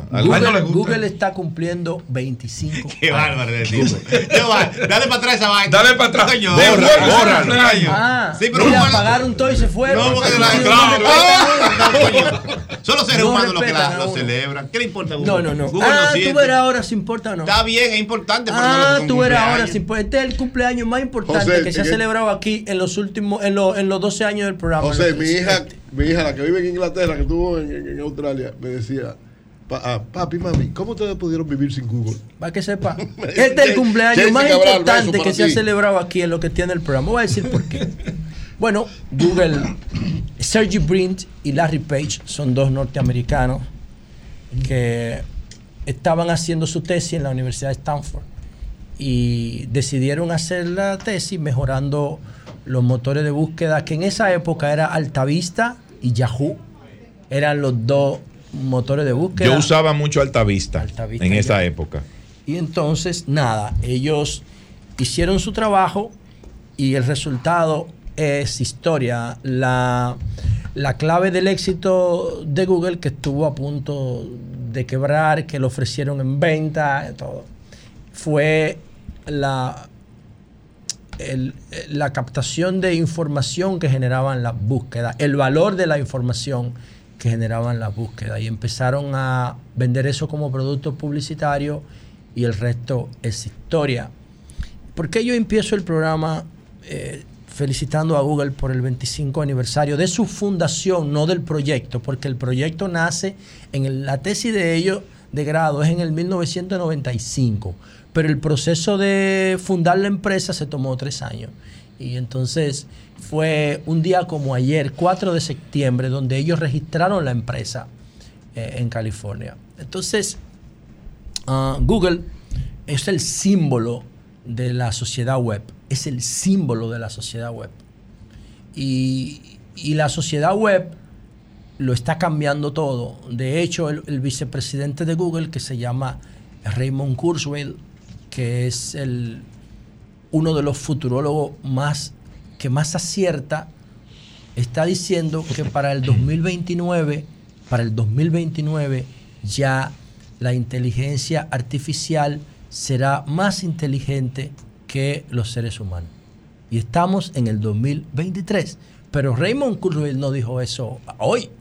Lo dijo cuando no existía ChatGPT. ¿Eh? Cuando no existía Dalí, cuando no existía OpenAI, cuando no existía Copilot. Lo dijo hace más de 10 años en un libro que él tiene que se llama Cómo crear una mente. Entonces la inteligencia artificial, si le aplicamos lo que se conoce en informática como la ley de Moore, que es que cada periodo de tiempo, cada año o cada año y medio, cada 18 meses, los dispositivos se reducen en tamaño y se multiplican en capacidad. Oigan eso, esa es la ley de Moore, de Intel. Se reproducen en capacidad y se dividen en tamaño. Y se- ahorita yo estaba eh, conversando con los muchachos aquí a nivel técnico eh, de que ya los, los chips se, se realizan con código QR, ni siquiera interviene la, la mano. No hay forma de que tú veas que, cómo se coloca un sensor en una, en, en una oblea de silicio. Ya no hay forma de verlo. Eso es microscópico, nanoscópico, a nivel nanoscópico. Entonces se siguen reduciendo los malditos chips. Y entonces se sigue multiplicando en capacidad. Y si le aplicamos eso a la inteligencia artificial, de que la inteligencia artificial se multiplique por sí misma cada año, cada dos años, entonces Raymond Kurzweil tiene razón de que para el 2029 ya la inteligencia artificial va a ser más inteligente que el humano. Yo creo que ya lo es. Yo particularmente pienso que ya lo es. Obviamente, lo que viene a ser OpenAI... Pero con- no puede ser más inteligente que el que la creó. es. Imposible. Lo, O lo sea, es, ya lo es. Puede Ya ser que sea más rápido en algunas cosas. no, y, y más faltan, inteligente y que. faltan dos. No, pero y más inteligente faltan, que el ser y humano. faltan dos fronteras que cuando esas fronteras se junten. No, pero y yo cuando esas fronteras se junten, sí, así es. Escúchame, pero creo que están ya equivocados. digo. No puede ser más inteligente que el ser no humano. solamente inteligente, faltan dos fronteras. Y cuando esa ¿Cuáles son frontera, las fronteras? la segunda frontera, la, yo pienso que OpenAI le quitó la virginidad a la inteligencia artificial. Se atrevió, la publicó. Eh, yo recuerdo como en el 2015 que Facebook estaba ensayando con un bot de venta en su plataforma que eh, eh, ellos empezaron a desobedecer a, Facebook y Facebook lo, lo apagó. Porque esa en informática, así es que tú sancionas a una IA cuando la IA no cumple con los objetivos, tú la pagas. Y cuando Bueno, cumple eso- con los objetivos, Entonces, tú, el ser humano tú vale- le agregas potencia de... Pero el ser humano es más inteligente. Era por ahora. Luego No. tú no la vas a ¿Y va a poder funcionar sola? Sí, ella va a poder. ¿Cómo va a funcionar Porque sola? se va a dar cuenta del miedo. Pero ¿cómo va a funcionar porque sola? va a empezar a tener ¿Y cuando miedo. la desconecte, cómo no, funciona? cuando ella empiece a tener miedo, como tú y como yo, Ah. los miedos tienen grados. Sí, pero ¿qué va a hacer? Eh, una cosa es el riesgo, otra cosa es el pánico, otra cosa es la paranoia. José, no- Son diferentes José, no, niveles no, de no- Espérate. eso no es posible, no Espérate, cuando ella, cuando ella, cuando ella vea, cuando la IA vea, porque la IA funciona con los fundamentos del conductismo, yo siempre se lo digo a Jonathan. la, eh, los, los ingenieros informáticos estimulan la IA dándole más trabajo cuando Pero son ella, los ingenieros cuando ella logran un, un- un- un objetivo. Pero cuando no lo logran, la matan, la pagan. Y, la, y, los, y la- las neuronas. ¿Y qué van a hacer? ¿Ya pelear contra los No, ingenieros? si no, ellas van a saber. No, cua- José, yo claro, creo que yo- ella va, hermano, creo que es un sueño no irrealizable. el problema es que tú crees. No, es- yo no, yo creo que eso es Ay, no se puede irrealizable. No puede ser que ¿Qué va a sepa más que el que la crea y que van a pelear contra el que la crea y lo van a la. IA va a, deter- va a saber, lo- va, a evaluar, va a evaluar los niveles de riesgo. Ah, Pero no. ¿qué pasa con la IA? Vamos a esperar, a que la vamos a esperar, inteligencia creo que- artificial que tienen que buscar el proyecto, señores, que se llama Dojo de Elon Musk. La inteligencia artificial que va a gestionar los Tesla. O sea, y los monos va a ser La inteligencia ¿no? artificial se conecta con otras inteligencias artificiales si hay web, si hay internet. Entonces puede alimentarse, pueden diseñar estrategias conjuntas. Ahora no lo están haciendo porque todavía la tienen reprimida. O sea, que la máquina va a Pero, derrotar a los hombres. ¿qué como va la película, pasar Como la película. Las máquinas van a derrotar a los hombres. O sea, vamos a ver, vamos a una sociedad de máquinas nada más. Antes de llegar ahí, Terminator, sí, Terminator es una Pero, tesis. Lo perdón. que pasa es que en términos informáticos, no de hardware. Pero vamos a llegar O sea, entonces- no va a haber un tipo que se convierte de una forma líquida. José, una Eso. pregunta. ¿Llegaremos entonces Sí. a una sociedad más? Sí. No va a haber máquinas, no vamos a matar ninguno de nosotros. No, no, nosotros podemos estar. Pero sea, dice, dice Raymond Kurzweil, el Yo, creo- mismo. yo creo que están equivocados. Dice Raymond Kurzweil, no digo yo, Bueno. lo dice el vicepresidente de Google, uno de los mayores expertos en inteligencia artificial. Dice qué él, dice? oye, ¿cómo se llama su libro? ¿Cómo crear una mente? ¿Eh? Para que estemos claros en lo que estamos hablando. Dice él que en el 2029 ya la inteligencia artificial va a ser más inteligente y que ya va a estar la tecnología disponible para que nosotros podamos fundirnos con la máquina. O sea, para que nosotros podamos tomar nuestra mente y ponerle en nube y la conciencia del yo no se pierda. Eso es un desafío a la muerte de la inteligencia artificial. Por eso estoy diciendo que Google es el cumpleaños 25 más importante de la humanidad moderna. Ojo, el más importante de la humanidad moderna es Google. Es un paradigma igual a la imprenta de Gutenberg en el 1400. O igual a la, a la web de Tim Berners-Lee en 1990. Esto, 25 añitos, si le aplicamos la ley de Moore al modelo Google en 50 años, multipliquen 25 por 25. Y ustedes verán de lo que estamos hablando. Entonces, dice el mismo Raymond Kurzweil que en el 2029 ya los seres humanos se van a poder vincular con la máquina. En términos de software. Que nuestra mente se va a poder vaciar en una nube para mantener la conciencia del yo. Pero dice él que en el 2045 ya viene lo que se conoce como la singularidad. Eso significa el nuevo comienzo. Lo que se conoce como transhumanismo. Y ahí ya nosotros vamos a estar fundidos con la máquina. Y por eso es que yo vivo hablando de alimentación inteligente, de estilo de vida, de evitar el estrés, de no pelearse, de no competir, sino colaborar. Porque competir desgasta, es un juego de suma cero competir. ¿Mm? De, evitar el estrés, de huir al, al, al tráfico tóxico de aquí, de Santo Domingo. Si ustedes pueden, váyanse de la ciudad, vengan los fines de semana. Esto es un maldito caos. ¿Entienden? Para que puedan tener calidad de vida, porque los próximos 20 años van a ser los mejores 20 años de la humanidad. Los que vienen, los que vienen a propósito de este cumpleaños número 25 de Google. ¿Cuáles son las próximas dos fronteras que yo le decía a Eury? La frontera número uno, cuando la inteligencia artificial, el deep learning, el- se combine con la computación cuántica. Ahí se va a joder todo, va a cambiar todo. Yo, eh, vino aquí la semana pasada, creo que fue el viernes, y trajo un- una campaña publicitaria muy optimista de cómo ellos ven el futuro al 2083. da error. ¿Por qué? Porque en el 2083 lo que vemos ahora nada será igual. 2083 será una sociedad dominada totalmente por la inteligencia artificial. Totalmente. A mí yo no tengo duda de eso. No tengo duda. Entonces, eh, Mira, la mira. otra frontera, además de la computación cuántica junto con la inteligencia artificial, será lo que Yuval Harari llama dataísmo. ¿Viste lo que Google te puso ahí al lado? Pónselo en la pantalla a la luz. Pónselo los dos. A la luz vino con una mascota, mire. Es una mascota, con- No, eso es un disparate. Eso es, co- es como, como que es un chiste.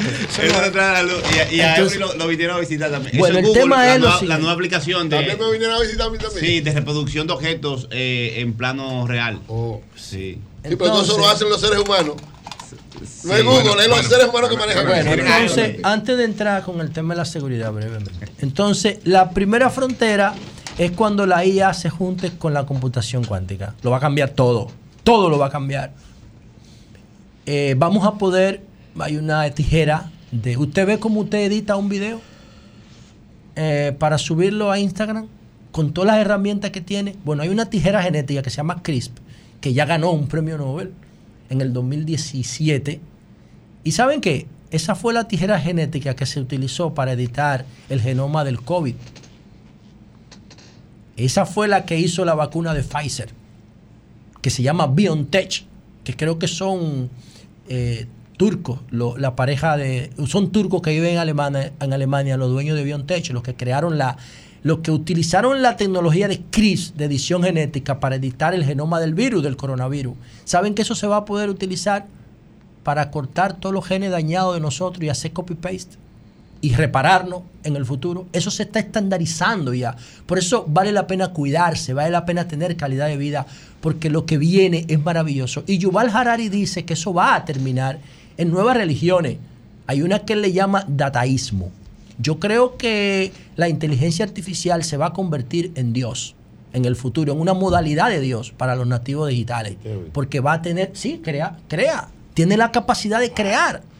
Tiene la capacidad de crear. Lo va a hacer. No lo digo yo, lo dice Yuval Harari.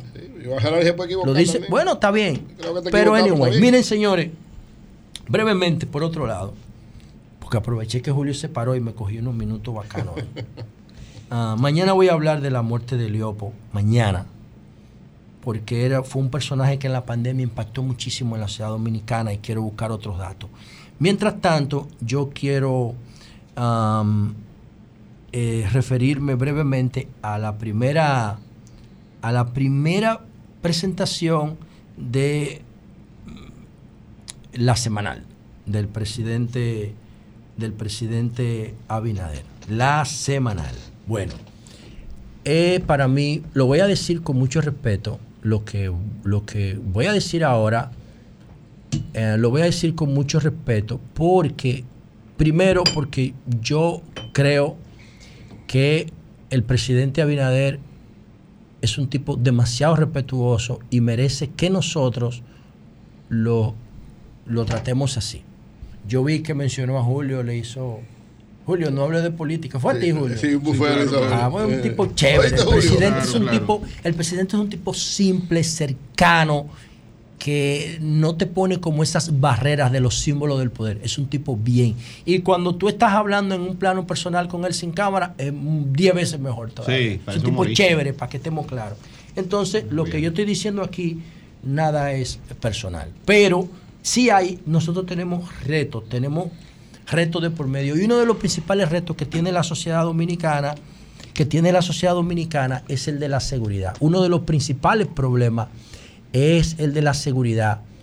Y entonces, en el día de ayer, fue un día muy lastimoso, lamentablemente, que el presidente presentaba el primer performance ese de la semanal y se producía la tragedia de Dajabón, del, del municipio de Partido Dajabón, donde fueron unos tigres, Perdón, eh, José, es la segunda presentación de la semanal. no, así como esa de ayer. Ya la semana pasada, el presidente fue cuando inició Sí, pero no así. con ese proceso de ese Como- proyecto como el de la ayer, semanal. como el de ayer así. José, José, escúchame, escúchame. Que, que, eh, Humberto, ¿qué es lo que está pasando? Bueno, eh, buenos días, queridos compañeros. Miren, eh, nos gustaría hacerle un llamado de atención a las autoridades para que expliquen qué es lo que está pasando en la 6 de noviembre hacia Santo Domingo, en la carretera 6 de noviembre, entrando para la capital, que el tapón es de más de 15 kilómetros. Sí, yo lo vi, Es eso, decir, eso es normal. desde pintura hasta más allá de la circunvalación está el tapón para entrar a la capital. Pero resulta que para salir de Santo Domingo por la carretera vieja de San Cristóbal, el tapón llega a la Universidad del Caribe también. Entonces nos gustaría saber qué es lo que está pasando, porque eh, dicen que es un accidente. Yo Sí. acabo de cruzar por ahí, no vi el famoso accidente, pero el tapón es una cosa kilométrica. Sí, eh, Bien. Bueno, Humberto. ¿cómo estás? El, el buen amigo coronel Iván Matos me informa lo siguiente. Hay un camión que se volcó en la avenida 30 de Mayo eh, y los vehículos que están llegando del sur están tomando vías alternas como la 6 de noviembre. Ese es el problema. Bueno, por el, eso el es. problema es que el tránsito es lo que en física se llama sistema dinámico. Para que la gente también. Vamos- vamos José, para informarle a la gente para que no tome esa, Está bien. esa vía. Cuando yo no iba, cuando, cuando íbamos a, cuando íbamos a hacer el programa en San Cristóbal, al mercado, al tema, al punto de la tragedia, el tapón, y no se había volcado ningún camión, llegaba casi al peaje. Sí, claro. Y tú lo veías porque Imagínate tú ibas y tú lo mirabas en sentido contrario, hacia el este. ¿Qué pasa cuando hay un obstáculo en un sistema dinámico? Se entapona todo, se congestiona todo, lamentablemente. Ahora vamos a buscar ese camión y vamos a ver su, su revisión técnica, a ver No por qué hay. se dañó. Y No ahí está el problema. Ah, Eso es lo que yo digo. Entonces, miren, señores, volvemos al punto. La tragedia de Dajabón, que hace como tres meses, atención Leila Mejía, porque Leila fue que me dio todos los datos de ese caso de Puerto Plata, una persona en Puerto Plata que era ganadero. Entonces, esa persona que era ganadero tenía unos trabajadores que sabían que el tipo vendía ganado en efectivo crearon las condiciones, lo mataron a él y creo que a su hija, y cogieron los cuartos y se fueron. Después se armonió del diablo. Ahí andan los hijos buscando justicia. Los hijos de ese ganadero en Puerto Plata. El mismo patrón, el mismo perfil, viene y se reproduce en Partido de Jabón. Este señor vino de Estados Unidos, creo que era médico, y se dedicó a la crianza y comercialización de ganado era, le habían advertido que tuviera cuidado ahí. Entonces, lo mataron a él, mataron a su mujer, mataron a su hijo y mataron a un empleado y dejaron a otro herido que fue el que habló. Pero tú dices, wow, para robar, tiros en la cabeza. Es ahí, ahí hay algo raro. Pero lo que a mí me preocupa de este caso es el abordaje que le está dando el gobierno. Y quiero, y quiero decirlo con mucho respeto. A otra cosa, esto no tiene que ver nada con mi proyecto. Mi proyecto no tiene que ver nada con persecución. Mi proyecto tiene que ver con prevención, para que el delito no se produzca y no haya que perseguirlo. Para que no son cosas paralelas que es muy difícil que se junten. O sea, mi proyecto es un laboratorio de seguridad para ensayar políticas públicas conforme a la Constitución. Nada de perseguir. O sea, yo no tengo ningún resentimiento porque esto se esté haciendo. Yo lo que sé es que eso no sirve. Yo lo que sé es que eso no va a funcionar. Y es más, oigan lo que le voy a decir. Y me preocupa que el presidente, por dos cosas que he visto que él ha dicho, cree en que el modelo de la policía se puede reparar. Ese es mi miedo. Si el presidente cree eso, y, con, y yo estoy seguro que el presidente se va a reelegir porque aposté la faja. Dije públicamente aquí que el presidente le va a ganar a los tres partidos de la alianza. No lo dije. Entonces estoy arriesgando mi faja y dije que me retiro de los medios si no le gana. Estás arriesgando mi faja. O sea que el presidente ¿En va a primera gobernar- vuelta? Sí, en primera vuelta. pero va a ganar en primera vuelta. El presidente va a ganar en primera vuelta. Y yo estoy arriesgando mi faja. Totalmente. Porque yo ¿Y te dije a que yo me, voy, ¿Te yo a me retiro de los medios. Si, la si esa alianza. No, José, no. le- sí, yo me No, retiro. no pero es que yo sé por qué yo lo estoy diciendo. Yo te creo, yo te creo. Yo sé porque yo. Y yo me voy contigo. Ok, ok, ok, pero, pero va- va- vamos que. Me voy con José. Pero- señores, pero está bien, ya. Pero, Pero, eh, la misma persona que le dice a esta audiencia que se retira de los medios si el presidente Abinader no gana las elecciones a la alianza, es la misma persona que le dice a ustedes que si la reforma policial que está llevando a cabo el presidente Abinader tiene éxito, me retiro de los medios. ¿Eh? Ah, pues te vas a retirar. Eso se llama, eso se llama sí objetividad. Yo estoy convencido científicamente de que eso no sirve. Oigan lo que yo le estoy diciendo. Lo que está haciendo el presidente es cogiendo un teléfono de tecla de los años 70 y tratando de conectarlo a internet. Lo repito, lo que está haciendo el presidente con esa, con esa frecuencia de ir todos los lunes a la policía, porque él sabe que si no va los lunes le tocan por tercera, él lo sabe, es tratar de conectar a internet un teléfono de disco de los años 70. Por más que lo intente, le puede meter todo el presupuesto y, no va, y va a dar error, porque el modelo históricamente se agotó. No estoy hablando mal de los policías, sino del modelo policial que creó Trujillo en el año de 1937. No sirve. No sirve. El mayor, el mayor incentivo que tiene un policía que lo buscan de las zonas más pobres y deprimidas de la sociedad para engancharlo, no lo forman en la universidad. No lo forman. Y eran tres meses, ahora le vamos a dar seis. En seis meses tú puedes ser policía. Bárbaro. ¿Y tú crees que tú vas a tener un buen resultado con ese recurso humano? Coño. Yo tengo casi 20 años en los medios de comunicación y todavía no entiendo todos los códigos. En tres meses tú puedes ser guardia. ¿Y tú crees que en tres meses tú me vas a comprar un recurso humano a mí que vaya a hacer un buen trabajo? Pagándole menos que lo que gana un, un, un, un- un empacador en PriceMart. Un policía gana menos que lo que gana un, empa- un empacador. Es verdad. Gana menos. Es más, en el supermercado nacional gana menos. gana- se lleva 30 mil pesos al mes un, un- un empacador. Un delivery, un delivery se lleva 40 y 50 mil. Un motoconcho se lleva 40 y 50 mil. Y tú me estás diciendo a mí que a un policía tú vas a tener un buen resultado social pagándole menos que a un delivery, pagándole menos que, un- que- que a un motoconcho, pagándole menos que a un empacador de supermercado. ¿Qué ince- El incentivo que tiene el policía que se engancha es la corrupción. Pues no lo entienden. Mi modelo da 15 variables de 22. Corrupción. El diagnóstico de seguridad perimetral dice que de los 22 causas de la inseguridad, 15 por corrupción. Entonces, ese modelo no sirve. Y termino con lo siguiente. Miren las dos cosas que el presidente ha hecho, que, a que ha dicho que a mí me preocupan. Ayer, el presidente dijo esta frase. Y lo digo porque es una persona que yo estimo y quiero mucho. Y además le agradezco porque me respeta y porque me ha hecho caso. Dice aquí, el presidente Abinader informa que tienen cercado a uno de los que mataron a una familia en Dajabón. Eso se puede poner como un éxito. El hecho de que tengan cercado a los que mataron a la familia, el hecho de que los maten, ¿me va a devolver la familia? Pero después, pero en los detalles, que Julio estaba ahí, el presidente dijo lo siguiente. El presidente dijo que no se podía evitar. Leo entre comillas la crónica del Diario Libre. Y esto es lastimoso porque creo que el presidente cree lo que está diciendo, está convencido de esto. Dice él, yo lo dije, con más razón voy a la policía, porque un amigo de él lo llamó y le dijo, presidente, no vaya a eso de los lunes hoy, a hablar de seguridad, porque aquí hay una tragedia en Dajabón.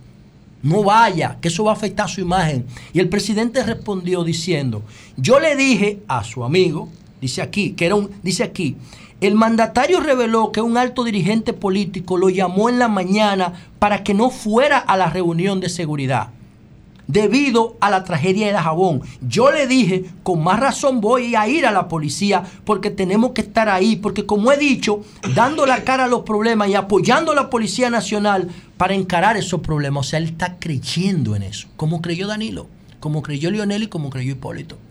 Va a fracasar igual que ellos. Y luego dice, son temas y acciones que nadie puede evitar refiriéndose a la tragedia. ¿Lo ven ahí? ¿Cómo que no se puede evitar? ¿Tú crees que esos que mataron a ese hacendado en Dajabón y a su familia era la primera vez que delinquían? ¿Tú te vas a estrenar en el crimen matando una familia entera con tiro en la frente? No, ese es un perfil de riesgo que está suelto en la calle porque el gobierno no lo puede controlar. ¿Cuántas personas con perfil de riesgo en libertad condicional hay en la calle cometiendo delitos?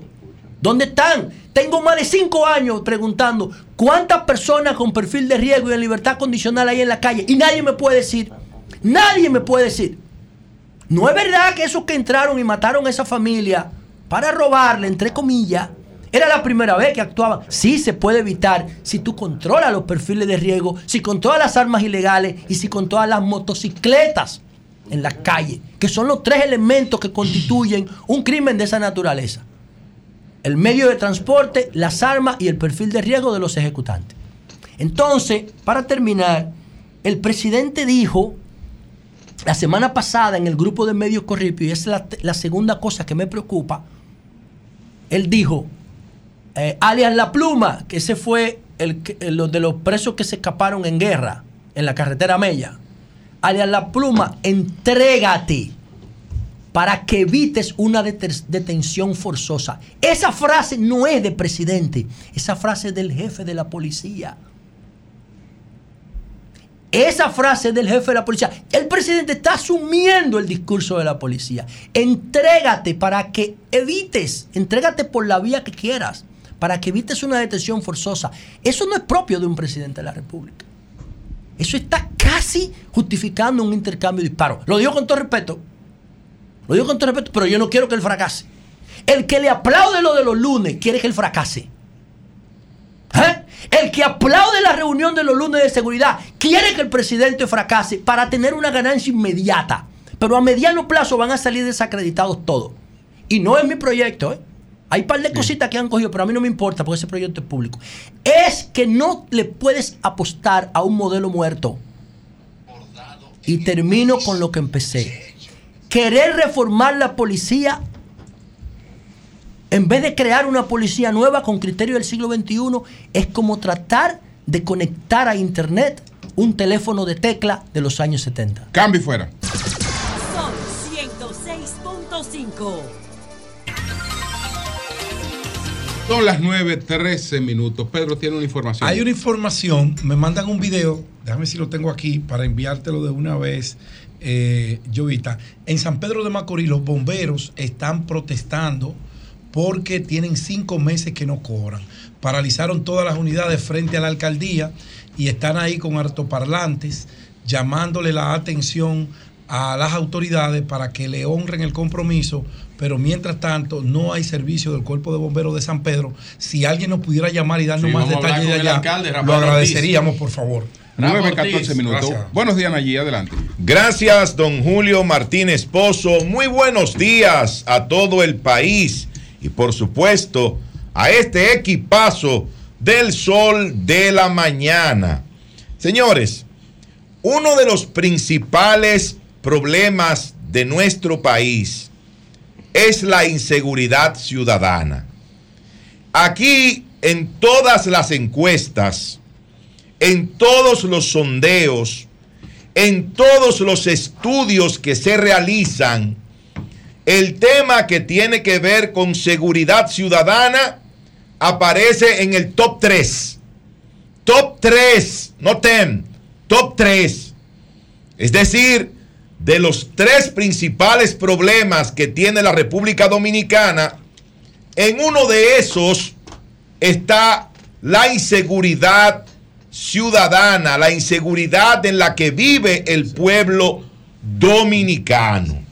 Entonces, yo creo que una de las funciones o las funciones fundamentales que tiene la Policía Nacional son las de prevenir y de perseguir el delito, perseguir el crimen, prevenirlo y perseguirlo.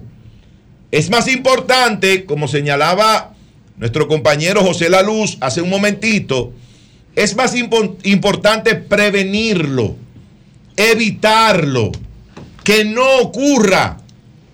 Por eso, cuando la gente eh, dice que felicita a la policía porque mató a uno de los supuestos delincuentes que participaron en esa tragedia ocurrida ayer en Aminilla, partido Dajabón, por esa rápida actuación de la policía que hay que felicitarla, que ya capturaron a uno y que a otro lo tienen rodeado o que ya lo tienen ubicado eh, más o menos en la zona en la cual se encuentra. No, yo no felicito a la policía por eso.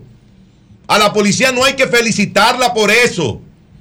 Felicitaríamos a la policía si esos crímenes de ayer se hubieran evitado.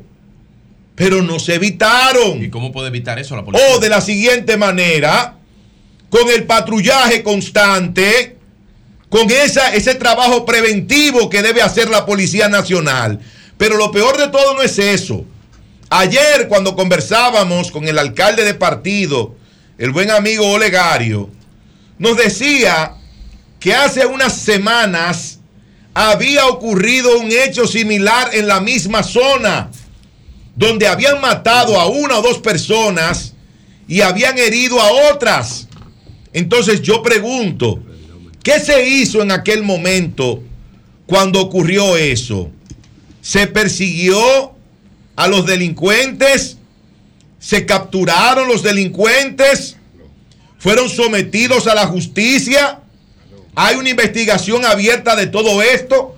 Ustedes no saben que lo más probable, que eso que ocurrió hace varias semanas, posiblemente ese robo y la muerte de esas personas en la misma zona de Dajabón, posiblemente eso fue perpetrado por esta misma banda. Ustedes no, no se han puesto a pensar en eso. Que muy probablemente lo que ocurrió hace varias semanas fue perpetrado por esta misma banda que en el día de ayer acabó con la vida de una familia completa. De una familia completa. Estamos hablando, señores, de cuatro personas fallecidas y una herida. Papito Medina, Carmelita Cabreja Ramos, Daniel Medina, una persona que todavía no ha sido identificada, y Cristian de Jesús López, quien está herido, que se supone es un empleado de esta familia que se dedica a la ganadería ahí en la zona de Aminilla Partido, provincia Dajabón. Esa situación que ocurrió ahí ayer se pudo evitar. Se pudo evitar. Porque para eso es que está la policía. Para prevenir el delito. Para prevenir los- el crimen. Los organismos de inteligencia, la policía Claro. tiene uno que se llama Dintel. Claro que sí. Debe ser auxiliada la policía por otros departamentos de la institución. La policía, en la policía hay una dirección o un departamento de policía preventiva. No, no, y de policía preventiva, que es la que está supuestamente patrullando en cuadrantes, porque aquí se anunció un patrullaje en cuadrantes para hacer más efectivo ese patrullaje y evitar, evitar que los ciudadanos, eh, bueno, sufran las consecuencias de, de estos atracos, de estos eh, crímenes, ¿verdad?, que ocurren a cada momento en nuestro país. Pero don Julio decía temprano, ayer, que precisamente le tocaba al presidente de la República participar del encuentro con la policía, con todas las autoridades que tienen que ver con el tema de seguridad.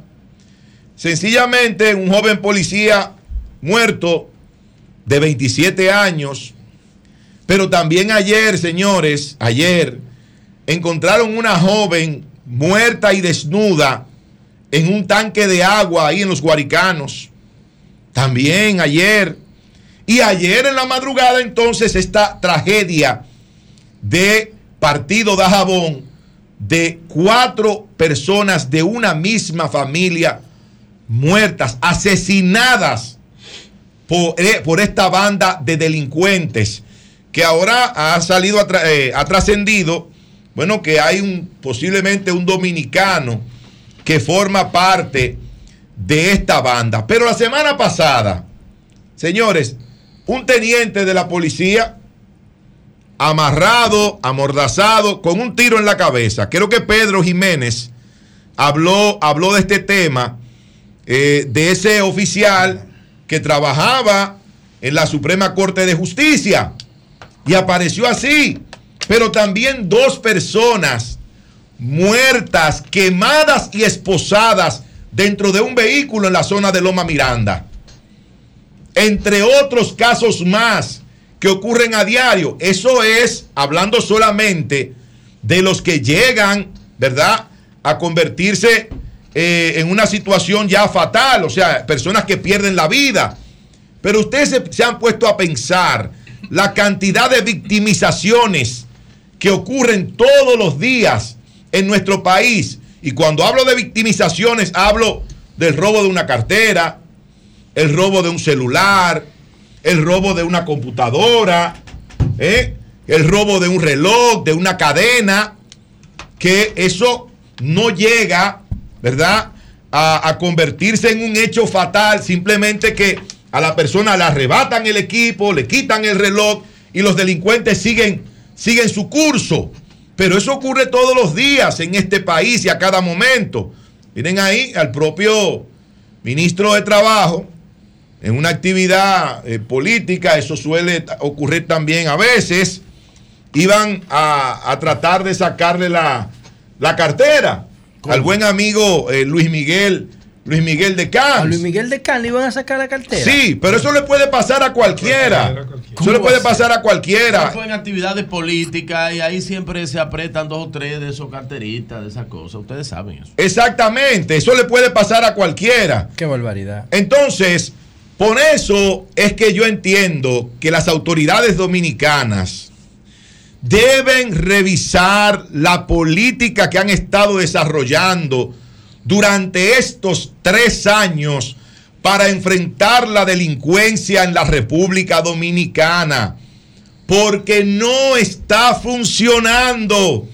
No se están obteniendo resultados positivos en esa lucha contra la delincuencia y la criminalidad en nuestro país.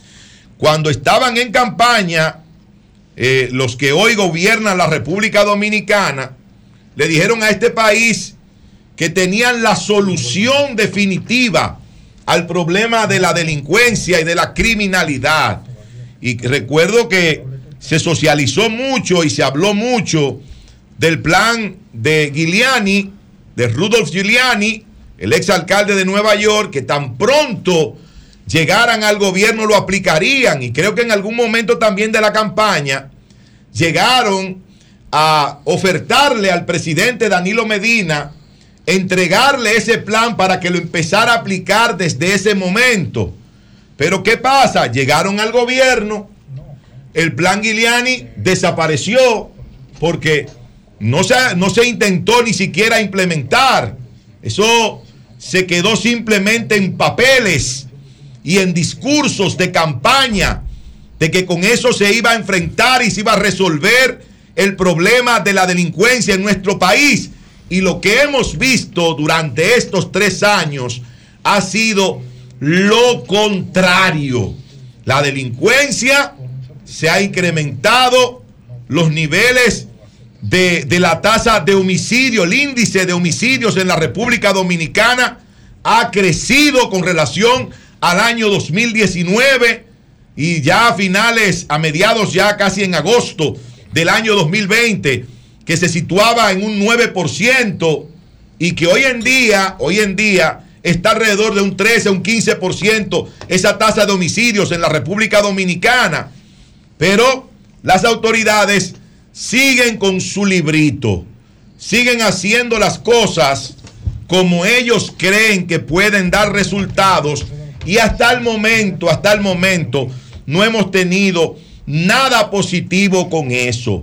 Por eso la delincuencia, y no lo digo yo, lo dice la gente, lo dice el pueblo, que sale todos los días a trabajar, que salen los jóvenes a las universidades, que la gente está en la calle trabajando, tratando de buscar el sustento de su familia.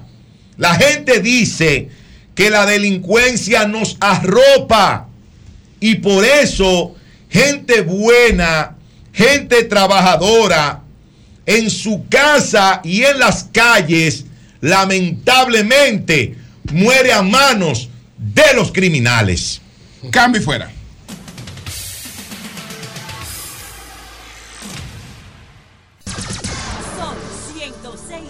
105. Son las 9.30 de la mañana. Virgilio, Feli, vamos a ver qué tiene que contarnos sobre la alianza que ya está prácticamente. Ay, espérate, maestro, espérate, maestro. Dime, Espérate, Sí. Felipe, maestro, con su permiso. Sí, sí. Yo conversé, usted dio unas informaciones muy puntuales esta mañana con relación a la alianza que no deja dormir a Virgilio. Es correcto. Pero yo conversé con Rafael Paz. Lo llamé. Eh, para que él de primera mano Qué tenemos feo buena relación de amistad. Paz no, o Guerra. de- ¿Qué le no, hicieron no, a perdón. Rafael? Rafael Abusadores. Pero Dice lo- Rafael Paz dijo- dijo que es el principal activo de la fuerza No, del pueblo. y- y él es un gran activo. Y lo Y lo es. es. No, Él- dijo que es el principal. No, el principal es Leonel Julio, ¿cómo fue que él dijo? Él Que yo no sé mucho Pero ese de no es el dato. Que él no va a ser obstáculo para No, él dijo que él es el principal activo. No, yo no oí eso, yo no oí Leonel eso. Después de Lionel. Yo no oí eso. Sí. El principal activo de la Porque fuerza no del llega ahí, pueblo. él es guapo, pero no llega ahí. No, Rafael no dice cosas como esa. Mira, Nuestro amigo Rafael te manda a decir a ti y al país que él no se ha reunido con Domingo Contreras. Ay. Que Ay, él coño, nunca Julio. haría Ay, Julio, una, una negociación política al margen de la organización. Que todo lo que se vaya a dar Que él no va a ser en torno a la alcaldía será Él no en se- el marco él no se reunió de lo él- él no se institucional re- él no se y que él no es un obstáculo. Él no se reunió, manda a decir. Él no se reunió Eso sí, que con, él no- que no es un con obstáculo. Domingo. Entonces, ¿con quién fue que se reunió? Con Deli Arame fue que se reunió. No, no, tú sabes que. Pero él no se reunió con. Pero fue con Deli Arame que se reunió. No, no sé. Él dijo que él no se ha reunido Porque, con Domingo. por- porque, porque, bueno. pero de- que, está- que no es un bueno, obstáculo para nada. Bueno, de eso. Deli Erasme fue que me Él informó. viene para acá, Ay, tú no estás tirando a Deli él Yo no- viene no- no, no, no, porque él, sa- él sabe que él habló con Deli. Y él sabe, él sabe. muy Rafael. bien. Sí, él, él sabe muy No bien. es Rafael que No, no, no es. Rafael, no, es Rafael. Yo sé quién es que habla No, con no, Deli. Es Rafael, es Rafael. Él sabe que él habló con Deli. Ay, Él ay. sabe que yo conozco con la fuente de Deli, es mi amigo. Él sabe que él habló con Deli, él sabe. Y nosotros no podemos llamar y a mañana. Pero adelante, Pero no, pero para que quede claro. No, no, antes de Virgilio. Lo lo Él viene esta no semana. obstáculo. Lo importante es que ya él se desmontó. Él no va a ser obstáculo. No, que no. Lo lo Bueno, él no va a ser importante- obstáculo. lo Y nunca importante- lo ha sido. Lo importante es que ya él se desmontó. No, no obstáculo. ayudaron a No, no, desmontar. no lo desmontaron. Lo importante es que ya No, está él dijo que no va a ser obstáculo. Lo importante No, es que él lo no- dijo y lo ha mantenido. Él no va a ser Lo importante es que no va a estar parado en el medio. Porque Rafael, Don Julio, Rafael poniendo-. Ah, viene el jueves, A el jueves. propósito de lo que usted dijo, para presentar, para presentar a Virgilio, Sí, que, que Virgilio no estaba durmiendo. Sí, Yo tengo una imagen ahí para. ¿De para dónde estaba? Virgilio. No, eso no lo pongan allí. Pero Rafael Paz viene el jueves. Ese es Virgilio. No, no, no, no, no, no. Quita no, así Es no, así no, así no. Virgilio, adelante. Que quede claro, Adelante, Virgilio. él no ha sido ni será un obstáculo para nada que beneficie a la fuerza del pueblo y al país. Bueno, esa era la información. Que él, él- que él- que él- que Pero él no se no a con ser Domingo. obstáculo. no, no. él, él ya no está en el medio. Hablando, Ay, mi hablando que uno se entiende. Julio, ay, Julio, es que es muy categórico y deja, ¿no? de Pero ya no, ya no está poniendo los tacos Sol, en el medio. sí, ya. No, que él tenía Sol- buenos números, él, él estaba trabajando. De Sí. Sol Tenía años trabajando.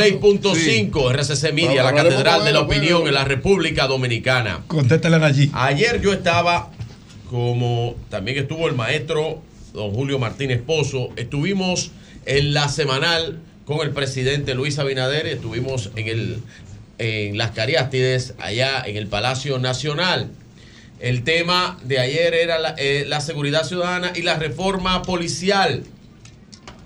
El presidente explicó conjunto con las personas que le acompañaban ahí, gente de mucho prestigio social eh, y personal, eh, tales como la maestra Muquien, como estaba también el Servio Tulio, como estaba el buen amigo Luna, que pertenece a la comisión también, el general eh, Ten, director Elena Villella. eh, de la policía, doña Elena Villella de Paliza y otros eh, oficiales de alto rango y de rango medio que estuvieron ahí con el presidente de la República. Algunos datos puntuales de lo que ayer yo viví con ese momento en la semanal con el presidente Luis Abinader. Lo primero es algo muy importante. Servio Tulio dijo algo que a mí me marcó con lo que dijo porque Muy entusiasmado que así estaba. mismo, Usted- muy entusiasmado, pero muy muy entusiasmado. Muy, muy. Por los logros. Aplaudía con los pies, Servio Tulio. No, estaba muy entusiasmado. Porque, Ser- porque Servio Tulio, que es mi amigo, Muy entusiasmado, es mi sí. amigo y él sabe cómo yo lo estimo. Y hemos hablado mucho de estos temas. Hemos hablado, inclusive él, el presidente y yo, Sí. de estos temas. Sí. Servio Tulio es conservador. Y Servio Tulio le apuesta a la resistencia al cambio. Servio Tulio promueve reformas, innovaciones, pero no cambio, porque Servio Tulio es conservador filosóficamente. hablando. Decía que no. Que Y es mi amigo, él sabe cómo yo lo estimo. Y luego, y luego de la maestra. Muquien, la ma- maestra Muquien Sanben dijo lo siguiente también con respecto, es que no había no iba a haber transformación en un cuerpo armado en la República Dominicana como, er- como es la Policía Nacional si el presidente de la República no era el que estaba al frente, control y mando de esa transformación. Lo que se habló ahí determinaba realmente un antes y un después de la policía.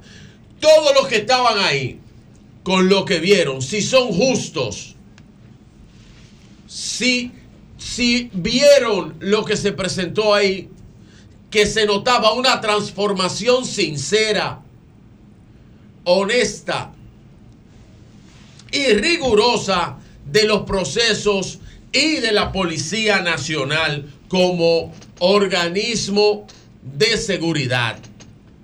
Si bien es cierto, la seguridad ciudadana tiene otros tantos parámetros, como se explicó ahí, la policía es el organismo que se encarga de darle seguimiento a la seguridad y de darle garantizar la seguridad ciudadana. Algunos temas importantes. Ustedes sabían que en transportación de la Policía Nacional, desde su creación hasta la fecha, nunca se había hecho una auditoría de los vehículos de transportación que estaban ahí y del uso que se le daba y de toda la chatarra que tenían ahí. Pero no solamente eso, sino que de los muebles e inmuebles de la Policía Nacional no había tampoco un registro efectivo. No sabían con qué contaban. Pero, peor aún, los cuarteles inhabilitados de la Policía Nacional, en los cuales los policías se tenían que sentar en sillas plásticas a esperar que algo pasara en algún sitio para ellos ir eh, al rescate. Donde, como bien dijo don Julio esta mañana, no había dónde hacer pipí o defecar. No había baños. Sí, don Julio dijo en algunos. No había no, no, no condiciones. generalizó, don Julio no generalizó. ¿eh? En la mayor parte En algunos. de ellos. En la mayor parte de ellos. Otro de los datos interesantes que se dijo ayer es las escuelas para entrenar policías por seis meses y otros seis meses más de prácticas guiadas supervisadas. Luego de aprobar, luego de aprobar en esas prácticas supervisadas podrán graduarse. Hablaban de la escuela de, de Atillo y la diferencia entre la escuela, entre los que se estaban iniciando y los que ya eran cadetes y lo que presentaban y las condiciones no adecuadas que presentaban los que se iniciaban en la Policía Nacional. No obstante, también conversaron, eh, oigan esto, oigan esto, sobre la nueva escuela de la policía, un hotel que fue convertido y está siendo convertido en la escuela policial Ay, no que hable. va a tener No, 3 no mil. hable de eso. Pero no es que No no, hable lo hable, eso. pero que no lo hable, ¿por qué? No, pero no lo coarten en su No, no, no, no, no, aparte que de ustedes no todo, quieran creer en aparte eso. de todo, aparte de todo, y del no- país. aparte de todo, No, que no Es lo una humilde sugerencia. Aparte No, de no, todo, no. que no lo hable, ¿por qué? Comentario. Porque, ¿por qué no hablarlo? ¿Por qué no. decirlo? Si en 16 años continuos del Partido de la Liberación Dominicana a la policía, a la policía. No, eso es lo que no tú lo quieres que yo te diga, Pedro Jiménez. Eso es lo que no quiere tu líder que se le diga Pedro Jiménez, que en su gobierno de ocho años consecutivos estuvo la tasa más alta. La tasa más alta. ¿Y ahora? Ahora. Y, y, de, y a, aparte, y revela los índices de, de ciudadana más altos. Ver, Pedro, presentaron el programa. Te vino como cambiado Pero, ahí, pero, no no se le puede sacar más provecho. El software, el software que presentaron. Coge una finca y hace una vaina de verdad. Constantino. Que dice Pedro que es el Constantino. Vamos a averiguar, vamos a decirle una valiente o algo. Claro que es el Constantino, el de Brown, que se lo robaron a Brown. Pero, pero, no, pero un momentito. escuche qué hace ese. Ese, ese, ese programa cuando el policía se acerca a la persona, ya sea con la placa o con la documentación, le tira cuatro alertas. Si le tiró una alerta verde, mire, es un, es un ciudadano sin una problema. Amarilla sí. solamente es Julio. Una, ¿Y, quién, una, ¿Y, quién, alimenta ese software? Una amarilla.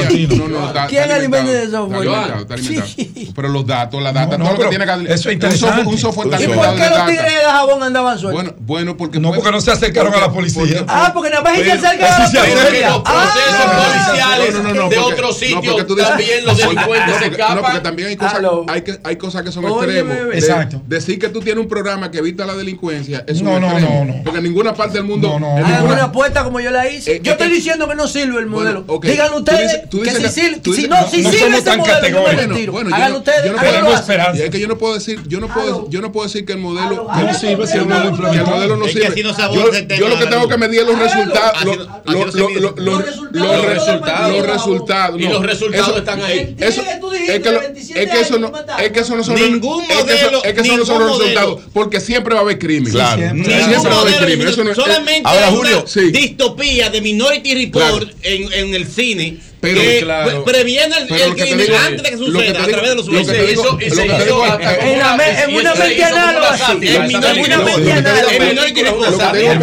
Que por lo menos ese discurso, déjalo que lo reproduzca Julio, no tú. No, yo voy a hacer el mío. No, Julio, o Virgilio, pero no tú. Sí, porque yo soy un loco. No es que estoy hablando de loco, son posiciones ideológicas, hermano. Tú te resistes al cambio. Es por eso. El que se resiste al cambio eres tú. Yo. El que se resiste al cambio eres tú. Yo no. El que se resiste al cambio tú. Tú eres el que quiere cambio conectado un modelo, el, un, teléfono de tecla y el cambio es reflexión y el cambio es el pasado también. El cambio pasado. El aprendizaje pasado. Depende, ¿Qué fue, la ilustración? El, regreso los clásicos. El cambio es todo. El cambio todo. Ahora, pero, lo que te decía, lo que te decía que yo no sé si es el Constantino, pero eh, por lo menos en el Gran Santo Domingo, cuando a una persona se le detiene, hoy hay la posibilidad claro. de ver de quién se trata. Claro. Entonces hay cuatro, cuatro Está, alertas. Estamos hablando pero de te dame escuchar esto importante, esto importante. Pero ese papel es papel zapalomo. Es un tigre de verdad que hay en esa mierda. Está la alerta verde. Eso es papel zapalomo. Y los dos mil pesos que tú tienes en la cartera. Y los dos mil que tú tienes en la cartera. Vete a ver las estadísticas, lo que has apresado. Bueno, ¿Y, los dos mil que tú tienes en la cartera a un policía? Eso nadie lo evita. ¿Y cómo, y cómo tú eso no se evita? Eso es que. Bueno, pero que eso son los que Los tigres de no eso. Ve los tigres no eso. Te voy a decir una vaina, conoce el sistema para que tú veas. No, mejor. Ve, el sistema. Yo, me está hablando de él me está hablando de coger dos pesos, una vaina, una que está monitoreada, una vaina. No el policía, porque a mí me paran casi a diario por mi este tipo de vehículo. Y yo no he visto a nadie con. Tú tienes que conocer el programa. A nadie lo he visto Para que lo critiques con fundamento, que tal vez el programa no sirve, pero conócelo para que lo critiques con fundamento. Yo me di cuenta de una vez. Bueno, si pero entonces- funciona. pero si, si, conócelo. funciona, yo me Conócelo, cuenta. porque Eso no menos- tiene ni fundamento ni filosofía. Perfecto, porque- Bueno, pero yo lo dije aquí. Pero que la tiene el tuyo. Si el modelo da resultados, el, mío Entonces, el es un laboratorio. Ah, el bueno, mío pero no es entonces un Pero, laboratorio. pero, perdón, si sí. funciona, yo me voy a Pero, retirar de los medios. Perdón, no, no, no, Al contrario, el que está, el Pero, que está perdón, resistiendo el proyecto. Pero nosotros vimos 5, 125 vehículos que lo abrían en línea ahí mismo, en, Claro. en actividad en línea. Con cámaras conectadas perfectamente, los 125 vehículos en, patri- en patrullaje por cuadrantes, Oye, operando efectivamente con audio y video. Entonces va a bajar los niveles de la inseguridad. Bueno, pero eso es el trabajo, Julio. no es de un día, José, porque no es dándole F5 que tú estás, Exacto. no un botón, que No tú un clic, no un clic. Virgilio. No un clic. Las transformaciones y los cambios toman tiempo y tú lo sabes, Virgilio, José. hermano, trate de solamente decir tú citas, to- tú todos los días. de todos los días tú citas. no. Todos los días citas a Tomás Kuhn. Es un el cambio es un proceso continuo, proceso. no es un proceso estático. Lo, lo de Tomás Kuhn, es una teoría de la filosofía y la pero, historia. pero, por. Dios, Cirilo, solamente quiero que me permita decir, Miren, decir sí, lo sí, siguiente. adelante, con, relación, a la tecnología, al equipo, Julio, todo, Julio, es cierto que eso se está utilizando ahora. Que no diga la policía que eso es nuevo. Yo voy a decir lo siguiente, aquí voy a hacer una revelación. Ay, coño, se jodió. En el año 2019, sí. Quien está aquí sentado junto a otros compañeros, yo también. comunicadores, Claro. estuvimos con el entonces director de la policía, Ney Aldrin Bautista Almonte. Sí. Y ya la policía tenía ese sistema. ¿Y dónde lo aplicó? Perdón, perdón, te voy a explicar. Incluso Eso- lo probamos. Lo probamos con los que estaban ahí. Sí, sí. Para ver cómo funcionaba. Pero en aplicación, Y como dice allí. Julio, como dice Julio, ahí estaban las alertas. Ahí están las alertas. Las diferentes alertas. Pero está Es que hay bien, que no buen aplica. proceso. Disculpe, Y disculpe. Es que estamos hablando. 2023 mejoró la Es que seguridad. No, déjame es decirte, déjame decirte la- la tasa- yo- perdón. Pero Pero yo voy a hablar otra vez aquí. no tiene ningún tipo de no es. Es importante que se haga. No hacen estudiantes. Claro, adelante. Eso es lo que está Yo presentando. vuelvo y digo, Adelante, yo vuelvo y es digo, punto de eso. pero que yo vuelvo Eso y es lo digo, que está presentando. es que es la aplicación del tema. No es que tú me presentes ahora mismo aquí que tú tienes la revolución del mundo en una computadora. No, es que estamos hablando lo que de ayer. 125 vehículos patrullando por cuadrante con cámaras Hay interconectadas y funcionando. No, No, no, no, fotos no, y videos lo vimos en vivo. Y todos los que estaban ahí no son un grupo Eh, de lo estúpidos. Y lo este que tú tienes que hacer, Pedro Jiménez, pues lo que tú tienes que hacer, vez de venir a hablar aquí, y José también, y Nayib también, es apersonarse donde están haciendo esas presentaciones pues yo y criticar en vivo, Tiene en que- Pero foros usted tenía abiertos. 20 años haciendo ¿Cómo eso. lo está Yo no voy donde no me invitan. Pero ¿Cómo está yo haciendo yo no voy donde no me invitan. en la Atención, semanal? Usted no es influencer, usted no va para allá. Exactamente. ¿Cómo lo está haciendo? ¿Cómo lo está haciendo eh, ¿Cómo lo está haciendo el presidente en la semanal? Ellos van turnando las invitaciones. Sí, sí. Y es así. No caben todos. Entonces, ahora yo quiero, que veamos. Miren, miren, Hay pero que invitar a- Pero por favor, pero por favor. No, no, no. Oye, yo Mira, no, yo no he el podido- nombre es tuyo. No, no, pero por y el favor, tiene una letra. Pedro, haga la invitación. Pedro, ¿tú quieres ir? Adelante, Yo a conmigo. No, hermano, yo no, yo no voy me No, invitan. eh, así No, yo te voy a invitar. Yo no tengo necesidad de eso. Yo no he hablado cinco minutos. Bien, gracias. Que no. No, no, ni cinco minutos. Hay salud. Silencio Un- ya. un para- video. Silencio para Vigilio. un video que tengo ahí con, con Joan. El video trata cómo la evolución, ese gráfico, páralo ahí. Ese gráfico, ustedes pueden ver la evolución, Ah, no, miren. una con gráfico, la evolución de los sueldos de la Policía Nacional. Tú ves esa línea casi casi así lineal, lineal. Eso, eso, esos son los gobiernos de Leonel Fernández en cuanto a los sueldos de la policía. Por eso es que cuando se habla de los sueldos de la policía, durante ese tiempo, Leonel Fernández, y con mucho, con, con mis dispensas y mis disculpas, es presidente Fernández, tiene que ¿Y hacer un zipper. si Tiene en que este hacer un zipper. Los otros que usted ve en la gráfica ahí, ese otro, ese pequeño, eh, ese pequeño levantamiento es el gobierno de Danilo Medina. Y miren, en tres años de gobierno de Luis Abinader, cómo los sueldos de los policías ha subido y ha aumentado. Y se lo van a llevar a más de un 125%. Pero ¿Cuánto es eso, eso es transformación y eso es cambio y eso es 25 reforma. pesos. Ahora, la importancia que le ha dado el presidente al tema de la Policía Nacional no se le había dado ningún mandatario, ningún mandatario después de la muerte de Trujillo. Ningún mandatario se había interesado y todos los sectores políticos, empresariales, así como está también el fideicomiso, creado por el sector empresarial para poder los recursos que antes facilitaba la policía, que se perdían para poder canalizarlos de forma correcta, esos recursos y esas donaciones que hacen los sectores empresariales a la mejora de la seguridad dominicana. Esto es una verdadera transformación. Esta no es la transformación de boca. Esto no es decir que hay que bajar los niveles de homicidio, los niveles de asesinato en la calle y los niveles de delincuencia sin hacer absolutamente nada. Un grupo de ex jefes de la policía aquí que se vanaglorean de andar en los medios de comunicación hablando zika. Da vergüenza algunos. Da- Hablando zika. Algunos dan vergüenza. Deben sacarlo de Twitter algunos. es jefe de la policía. No tiene ninguna Y calidad. ustedes para hablar de saben, en el Cibao saben lo que es Zika. Porque lo conocen. Al ex jefe. Bueno, El sistema de integración centroamericana. centroamericana. Sistema No, de no, centroamericana. no, no, porque en Sí, el- nosotros somos parte. No, somos parte del En el Cibao, en el Cibao. Sistema de integración En el centroamericana. Somos parte de- Y somos parte del SICA. En el Cibao, en el Cibao. No, el República En el Dominicana La Cuidado, la Abel fue Zika es igual. La Cuidado, Zika es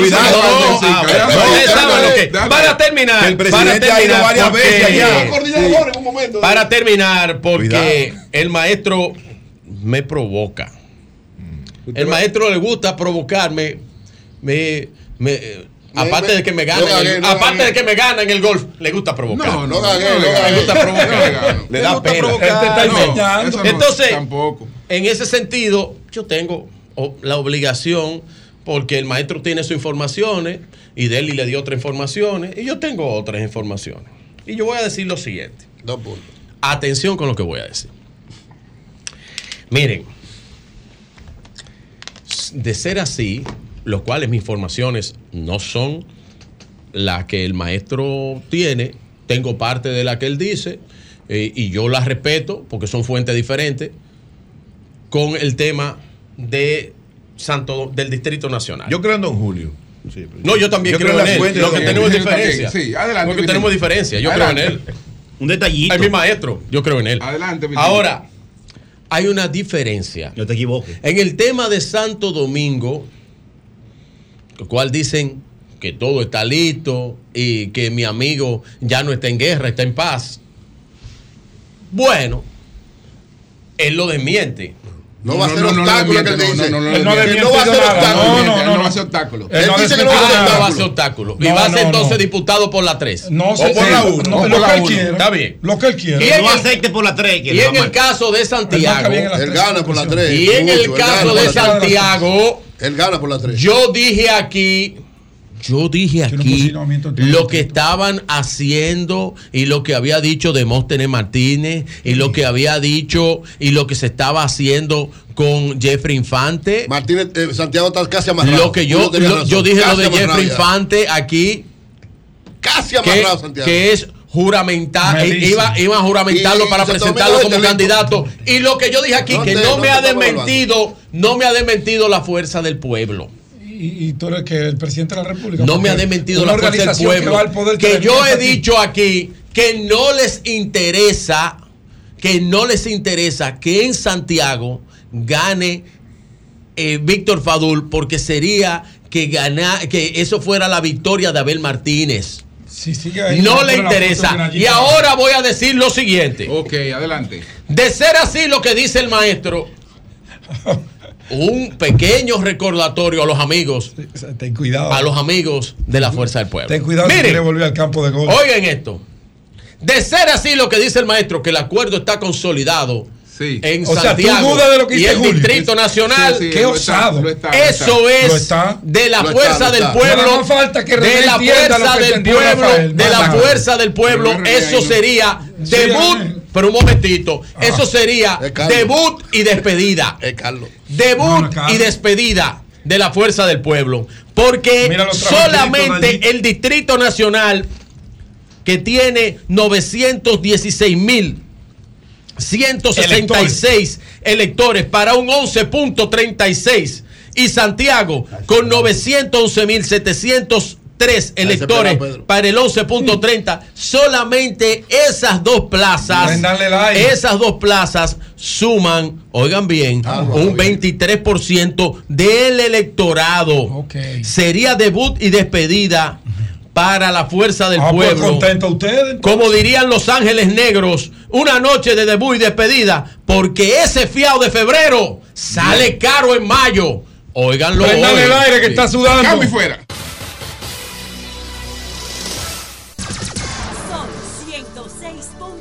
106.5. Son las 9.59 minutos. Euro Cabral, adelante. Gracias al Dios Todopoderoso, Jesús, mi Señor, Salvador y guía. Como siempre, inicio con la palabra de Dios, Marcos 11:24. Por eso les digo, crean que ya han recibido todo lo que han pedido en oración, porque así lo obtendrán. Que le pide al Señor con fe, obtiene todo lo que pide.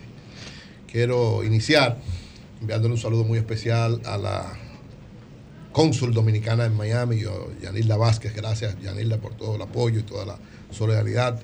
Y a Sagi Balcácer, nuestra amiga y hermana también, sobrina, gracias por todo el apoyo. Estamos organizando, estamos manejando, poner a circular el libro de los presidentes dominicanos en la ciudad de Miami.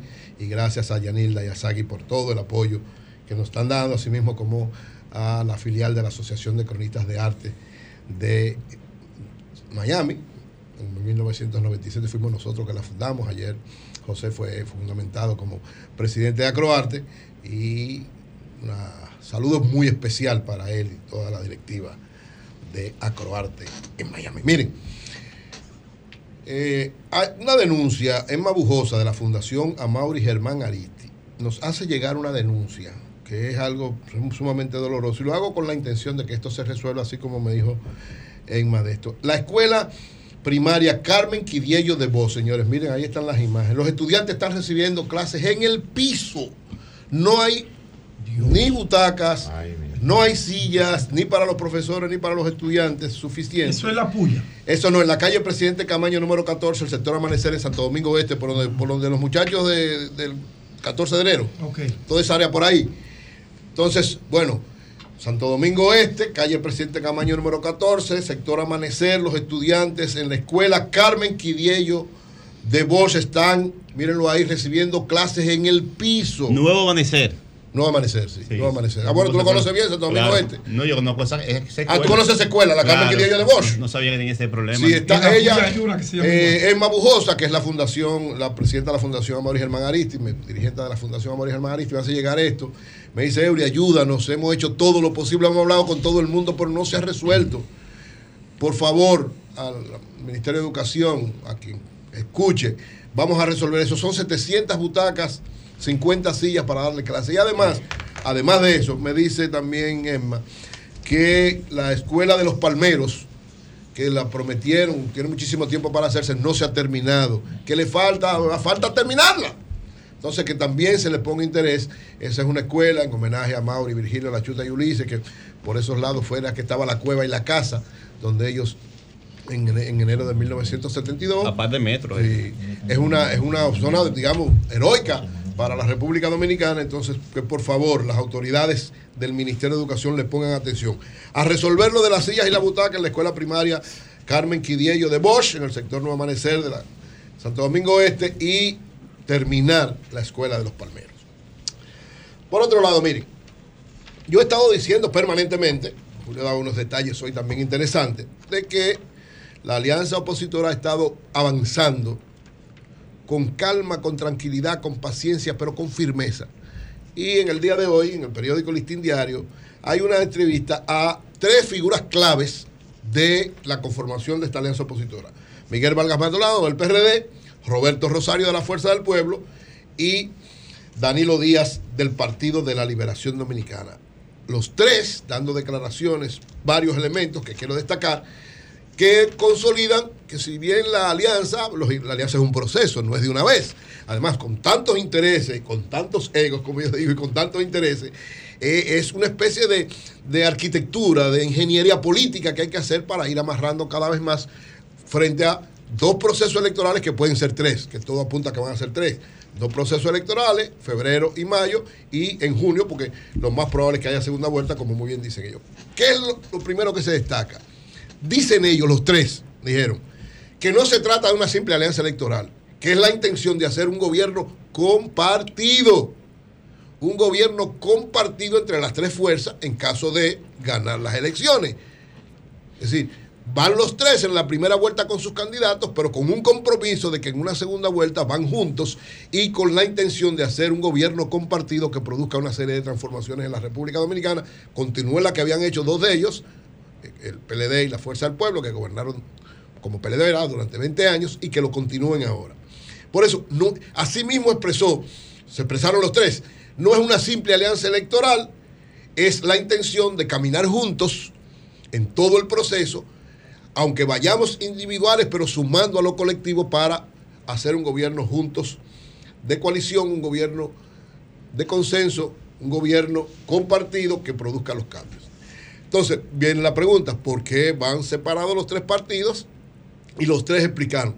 Somos, una, expresión, digamos, que, llama la atención, somos competidores, pero somos aliados. Somos competidores, pero somos aliados.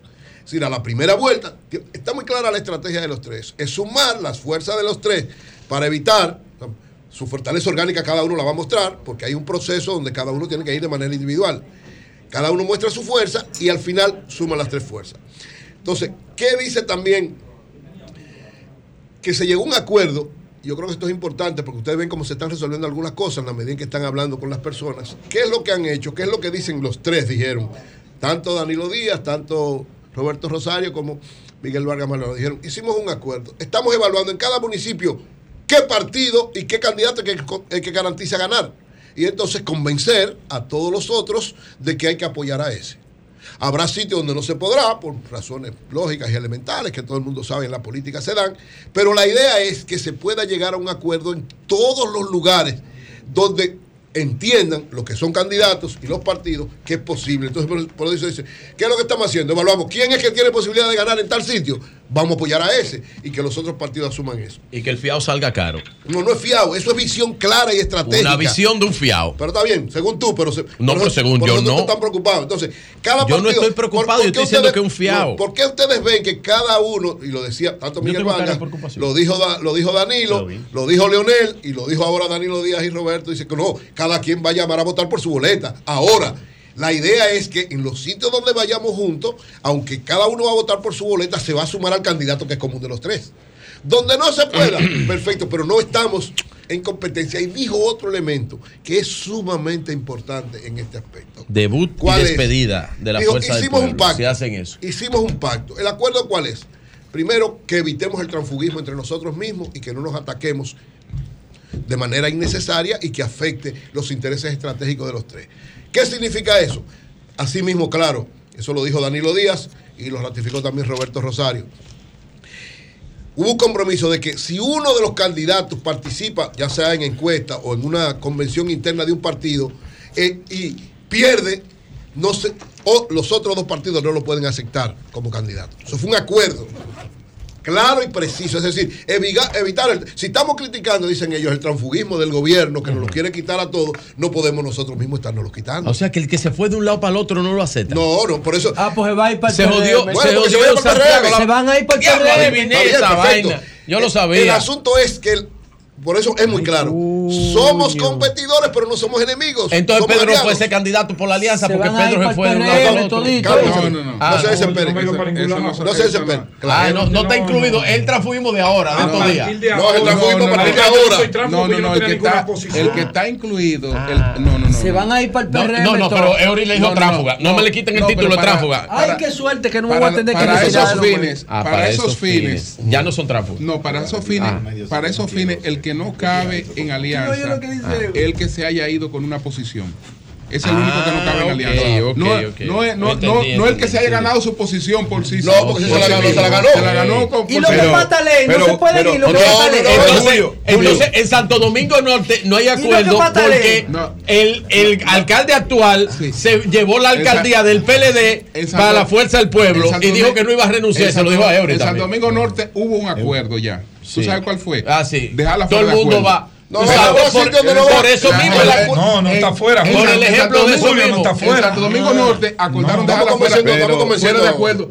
Bueno, hay una posibilidad. René que- marca bien. No, no, no. Félix. Eh, Pero eh, hay, lo- hay una posibilidad que llama a Jesús Félix, pero si no, no está fuera de acuerdo. No, Sí, pero- ahora, Ahora, ahora, ahora. fuera de acuerdo. Es una ecuación. Yo estoy preocupado. Ahí va a ganar, ahí va a ganar Betty Jerónimo. Pero yo, estoy- tengo la información. Yo no sé, pero eso está fuera de acuerdo. Eso no Yo está en tengo discusión. la información. La primera alcaldesa de Santo Domingo Betty Jerónimo. sí, señor. Yo tengo la Oiga la información. información de. Pedro. Vamos a ver. Yo tengo la información. ¿Cuál es la información? René, mi hermano, tú sabes que soy tuyo. Ay, René. Que se está conversando con mi hermano René para que entienda la situación, que No, no, Carlos no. es el alcalde. René, que- René no, no, no, no, entra en no. eso. Porque es el Gran Santo No, Domingo no, que se no, está no, negociando. no, No, no, es parcial. No, no, no, Ahora es que- te- es que eso- es que eso- es un elemento. Estoy hablando de los negociadores. No, yo no, no, no, pero si me dejan. yo confío en, usted y en pero cualquier negociador le está hablando mentira. Ay, coño. ¿Por qué? Porque hay un elemento ahí. Julio, que... cuidado que, que, Rafael Parte no, no. No, no, porque Leti era un problema. No, no, pero Leti se va con el PRL casi. No es Leti. No, es Leti. Leti que tiene la maleta ahí. No es Leti. Es que hay un problema de sentimiento ahí. ¿Usted quiere que yo le ¿Usted quiere que mi no mi amiga. ¿Usted quiere que yo le hable más claro? Ya sabe cómo la quiero. El presidente de ese partido y el secretario general de ese partido no firman en ningún lugar donde una persona eh, haya, se haya ido con una posición del partido. Claro, y él se la llevó. Ninguno. Ah, pero ese radicalismo, esto no le van a dar. Ah, que vamos a cerrarnos en todo. Tú ves lo que te dije. Vamos a cerrarnos en todo. Pero no hay posibilidades. Cualquier otra posibilidad tiene que ser con una gente que no se que no haya hecho. Pero yo, pero perdón. Es una primicia de Julio. Los aguacates no van para acuerdo. Estoy preocupado. Una cosa es que tú hayas renunciado del PLD y te haya ido. Ahora, si te fuiste con un cargo, ya problema. A la fuerza por eso no hay problema. Ahora, tú te llevaste un cargo. Te lo ganaste aquí, te que fuiste tú lo ganaste aquí, te lo llevaste tú no, tú no entras en la negociación. Ahora, ah, yo, estoy preocupado. Ah, no eso. Estoy preocupado. Entonces, en la alianza no entra Félix Bautista, mi amigo. No, mi amigo no. Félix. Ah, ¡Ay! ¡No, no entra Félix! A mí me gusta. ¡Félix! Ah, Félix no necesita alianza de mesa. Ah, no, pero Félix puede ir solo. Félix, Félix puede ir con solito. Hasta tú, Félix, maestro. No, pero mira, Félix es de los artistas y mira, está de acuerdo con ¿Tú sabes, eso. Tú sabes a quién aprobaron ahí con las cuatro manos. A Bauta, todo el mundo lo aprobó. A Bauta no, pero. Sí. Y van a probar a Franklin que van a repetir. Estoy preocupado. Qué tú dijiste tu amigo a Félix Bautista? Yo quiero que José, antes de, terminar el programa de hoy, él, retire lo que él dijo de que él se retira de los medios de comunicación. Si la alianza gana, retira y yo lo acompaño. José, muy bien. Yo acompaño. No me voy a. No me voy a retirar nada. El presidente Abinader le va a ganar a la alianza. Así es. Joan. El, ¿Qué fue lo que el, el presidente, el presidente gana el primer vuelta y le gana la alianza. Tráigamelo del 20 que ustedes me enseñaron. Y José se retira de los medios y, eso no es así. Y yo también. la policía da resultados también, me retiro. yo sé que tú estás Mira, te manda a decir Carlos Marante que lo piense bien porque tú eres un tipo que vale mucho. Carlos Marante, mi hermano. Carlos, hasta tú, Carlos. ¿Vieron el tablazo que Guillermo Moreno le tiró la alianza? Guillermo Moreno. Dice Guillermo, saludo para el doctor Guillermo. En la llamada alianza opositora abunda gente que es verdadera carne de presidio. Eso no. Y si están libres, pues, es por la debilidad mostrada. Eso no, eso Es imposible pasar por el poder limpio. Eso El poder ah. tiene una parte. No voy a hacer ningún juicio de valor. Ahora que no te No voy a hacer ningún juicio de valor, lo voy a dejar para que la audiencia evalúe la trayectoria de todos los actores políticos. Guillermo Moreno fue empleado del doctor Joaquín Balaguer. En la consultoría jurídica. Cierto. Sí. Cuando salió el gobierno de Balaguer, persiguió a la gente de Balaguer. Y fue empleado de Balaguer. Y al propio. Cuando llegó Leonel, Leonel lo empleó como fiscal. Fue empleado de Leonel. Del distrito. Empleado de Balaguer, Leonel. Sí, sí. Guillermo. Bueno, bueno, no, no, trabajaba en la consultoría jurídica y los empleos en el gobierno no lo dan quienes. Jurídica, la, el Ministerio Público. No, trabajaba en la consultoría jurídica. Él fue asistente de, de Alexis Joaquín, creo. Claro, fue, sí, fue Alexis Joaquín, del hijo de Balaguer. Y persiguió a Balaguer. Sí. Eso es para que el pueblo dominicano sepa quiénes somos los actores políticos y la coherencia. Eh, cuando Lionel gana, no estoy haciendo juicio de valor. Lo hace fiscal. Lo hace fiscal. Y lo persigue después. Y después persigue a Leonel Fernández. O sea, ¿qué tú quieres decir? No. Déjenlo ahí. Déjenlo ahí. Finalmente, déjenlo ahí. La fortaleza. Déjenlo ahí. Oigan, la fortaleza de esta alianza Déjenlo ahí. Es la visión estratégica. Eso es lo que ha ocurrido eh, siempre. Siempre, se No, no, no, pero eso es un saludo para Guillermo Moreno. Eso lo, persiguen a los que los ayudan. No, Atención, no, no, pero que eso es lo que, eso es lo que ha ocurrido siempre. Eh, con, el, Ministerio Público Independiente es siempre el que Persigue no, siempre a los eh, que. Eh, Guillermo Moreno no es parte del Ministerio cuando Balaguer, el decreto de Leonel no fue se lo dio un presidente de la República. Sí, sí. A voluntad del presidente. Él no llegó con decreto donde Leonel. ¿Cómo va a ser? Claro, no, sí. vean, que ¿Fue fiscal? Ah, el fiscal. Pero vean, 95 mil él estaba en la consultoría Pero que jurídica. Leonel lo contrató para hacer su trabajo de fiscal, no para que sea un pero. Leonel lo quitó por Eso Leonel a lo quitó por Leonel hacer su trabajo. Eh, por investigaba la Por ley. investigaba la ley. Por Leonel lo quitó por hacer su trabajo. Pero ¿Qué vamos yo a con Pero porque ¿qué yo Cámara dije, quitó. José? Porque Yo estaba- en contra de que- que investigara la corrupción de Balaguer. Para que no me echen a pelear con Guillermo, que es mi amigo. No, No, no, no, no, ningún amigo. Tú lo que estás diciendo ¿Qué es que Guillermo Moreno persigue a los presidentes que Yo lo perseguí a Luis. Eso fue lo que tú No, no, no dijo ¿Qué eso. fue lo que yo dije? Él no dijo eso. Él dijo Yo que. no dije Él Él dijo dijo que quitó a Guillermo por Guillermo es lo que dijo no, él, que Guillermo. Moreno es un Ah, ingrato. Es un. ¿Qué? Que es un ingrato. Eso lo está interpretando No, tú. lo dijiste tú. Y va a llegar que. Jenny la designó el PLD. Eh, Eso es lo mismo. Es lo mismo. Miren, yo decía, ¿cuál es la fortaleza de esta alianza opositora que se está haciendo? Antonio me da trabajo con- oiga, se está haciendo con claridad de qué voy- problemas voy y cómo deben saberse horas, manejar. no correr con visión estratégica, güey, sí. con visión estratégica, porque está claro que es un gobierno común para hacer transformaciones. Están claros en el sentido de que van cada uno con sus fuerzas para evitar que el presidente se vaya en primera fiado. vuelta. Pero lo más importante, oigan esto, ¿qué dijo Miguel Vargas en esa entrevista? Que esta alianza no es de ayer para hoy, que él tiene dos años trabajando en eso. Dos años tocando puertas, buscando, Él tratando tenía de que decidir convencer. el triunfo Que le baje- vuelta. que le que- baje un 10. Perdón, eso quiere decir que lo que se está logrando tiene una firmeza extraordinaria. Y voy más lejos. Hay sitios, es verdad, difíciles, complicados, no por el puesto, sino por, en- por la persona o Sí, por una serie de situaciones que se dan en los pueblos, por una serie de cosas. Pero la visión y la forma en cómo se está manejando. Miren, el usted ver juntos a tres de las figuras más importantes que determinan el nacional electoral del PLD, Fuerza del Pueblo y PRD. A Hablando con la misma orientación, con el mismo discurso, pero sobre todo con la misma esperanza de que van a estar juntos.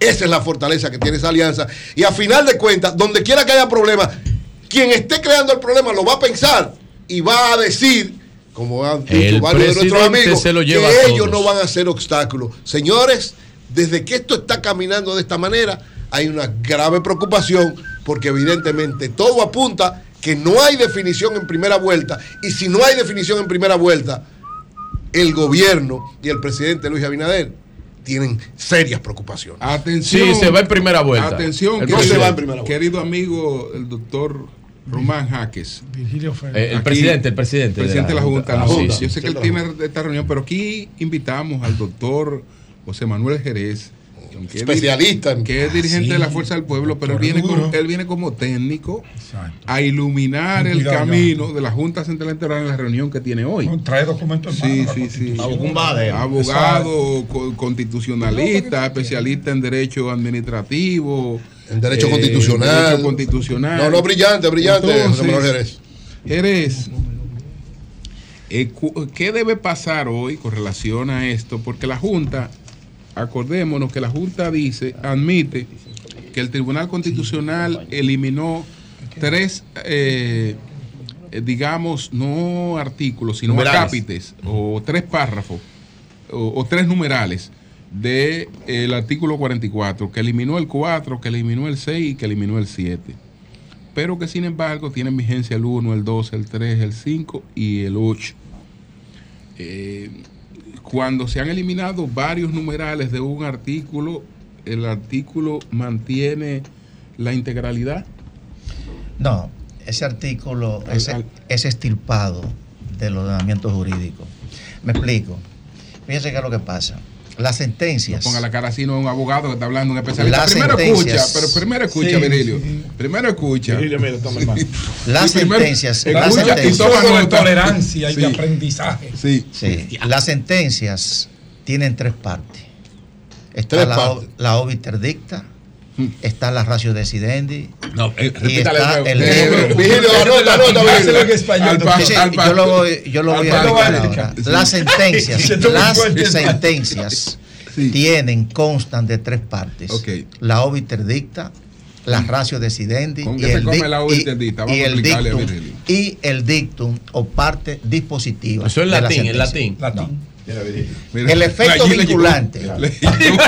Gracias, Nachi. El efecto, el efecto vinculante, el efecto vinculante de la sentencia no está en el dictum o en la parte dispositiva, donde dice falla. Ajá. No, el, el aspecto vinculante de la sentencia está en la ratio decidendi de la sentencia. ¿Qué es eso? Y si nosotros, los razonamientos, los razonamientos Que da, exactamente, los razonamientos en que se fundamenta el tribunal para dar esa decisión. Y si nos leemos detenidamente los razonamientos de esa sentencia, esos artículos, don Julio, que usted acaba de mencionar, también fueron extirpados junto con los otros del ordenamiento jurídico por chocar frontalmente con los derechos fundamentales reconocidos no solamente en la Constitución de la República, sino en los mismos precedentes vinculantes del Tribunal Constitucional en virtud de la ley 184, que lo recoge también la ley 137, el guion 11 orgánica del Tribunal Constitucional y de procedimientos constitucionales. Pero más aún, más aún, también choca con el artículo 23 de la Convención Interamericana de Derechos Humanos y con decisiones dadas por la Corte Interamericana de Derechos Humanos, que todo eso en conjunto es lo que se llama el bloque de constitucionalidad, que tiene el mismo rango, tiene el mismo rango de la Constitución y que todos los poderes públicos y órganos del Estado tienen que tomar en cuenta al momento, al momento de tomar una decisión. Fíjense que cada precedente vinculante del Tribunal Constitucional es como si se le añadiera un artículo a la Constitución. O sea, que eso se impone también al Congreso Nacional. Cuando el Congreso Nacional va a aprobar una ley, sea orgánica u ordinaria, además de chequear de que no choque con la Constitución, debe también chequear que no choque con algún precedente vinculante, o sea, con la jurisprudencia del Tribunal Constitucional que tiene igual rango, y que no choque tampoco con ningún tratado sobre derechos humanos en virtud del artículo 74.3 de la Constitución, que tiene el mismo rango constitucional. Entonces, O sea, la Junta no tiene razón cuando dice que no se deben estar haciendo actividades fuera de locales. Pero claro que no, pero que eso es un derecho, eso es un derecho, fíjese, ese derecho, porque esos son derechos políticos, ¿eh?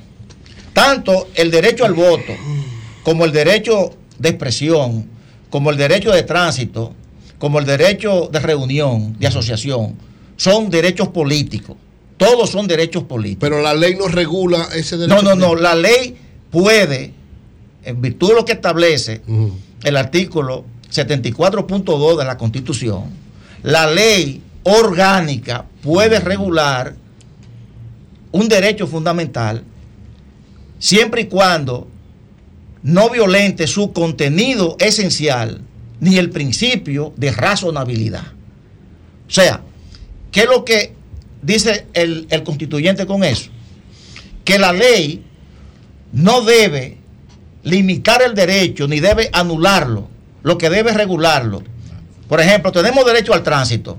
Aquí los vehículos, hay una ley que dice los vehículos van por la calle, los peatones van por la acera. O sea, la ley, ese derecho fundamental al tránsito lo está regulando. O sea, un vehículo no puede ir por la acera. Como- Porque la ley establece. Ahora, no le está, no le está anulando el derecho al tránsito a ningún ciudadano, ¿eh? Aquí, aquí todo el mundo puede. Pero vamos a extrapolar esto. Porque se está llevando esto, porque los partidos políticos que están saturados, etcétera. Suponiendo, por mencionar eh, una, una denominación, suponiendo que la Iglesia Católica quiera hacer todos los días procesiones donde se exhibe la Virgen María y todos los días hace procesiones.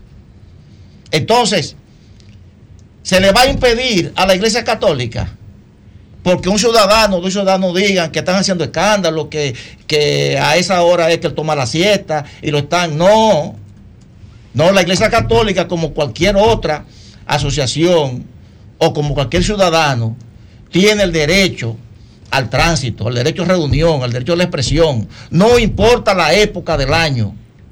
Porque la Constitución y los tratados internacionales sobre los derechos humanos Bien. le dan, Virgilio. le reconocen ese derecho. Sí, Ok. tenía una De- después de haberle escuchado una eh, barbaridad lo que te eh. La José cátedra de Manuel José Manuel Jerez, Jerez. ¿Qué cátedra? Un hombre que está diciendo Ah, pero- todos los Pero, derechos no, son- no, son pero, pero, pero, pero, Pero exacto, pero vamos, Pero vamos, lo, lo explicó cómo debe Pregunten, pregunten. Vamos, vamos, vamos, Pregunten, vamos a irnos directamente a- hacia, hacia lo que usted dice, eh, que me pareció, Esto es una cátedra. me pareció eh, como lo que cita el compañero José Laluz cuando dice que el Estado debe garantizar la salud de todos, por eso el picapollo es inconstitucional, dice José Laluz. Y eso me pareció un poco de eso. Pero yo, yo le hago una pregunta. Entonces usted dice que primero es interpretativo.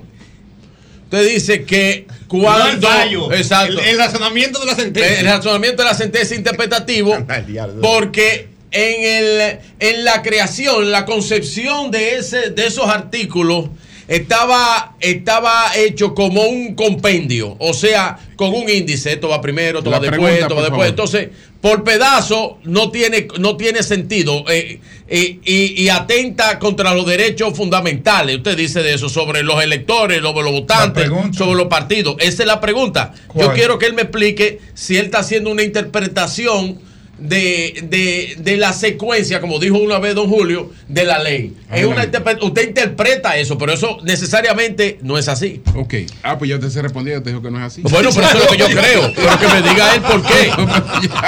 No, porque, Ya, pero- no, porque ya, eso es como. ya, pero ya, ya, ya. lo que Ya, crea ya, la ley ya, son ya, ya, un grupo de personas Ya. que son Ya. legisladores. educado. Entonces, es como meterme en la mente de ellos, que ellos Ya, estaban pero- pensando el momento concebieron ya. esa ley. Frente al comentario Ya. que hizo, ¿qué, qué dice usted? Sí, fue, fue un comentario. Eh, Lo que pasa es, eh, Virgilio, Sí. que eso no lo digo yo. Eso lo dicen eh, los conocedores, pero los conocedores más elementales del derecho constitucional.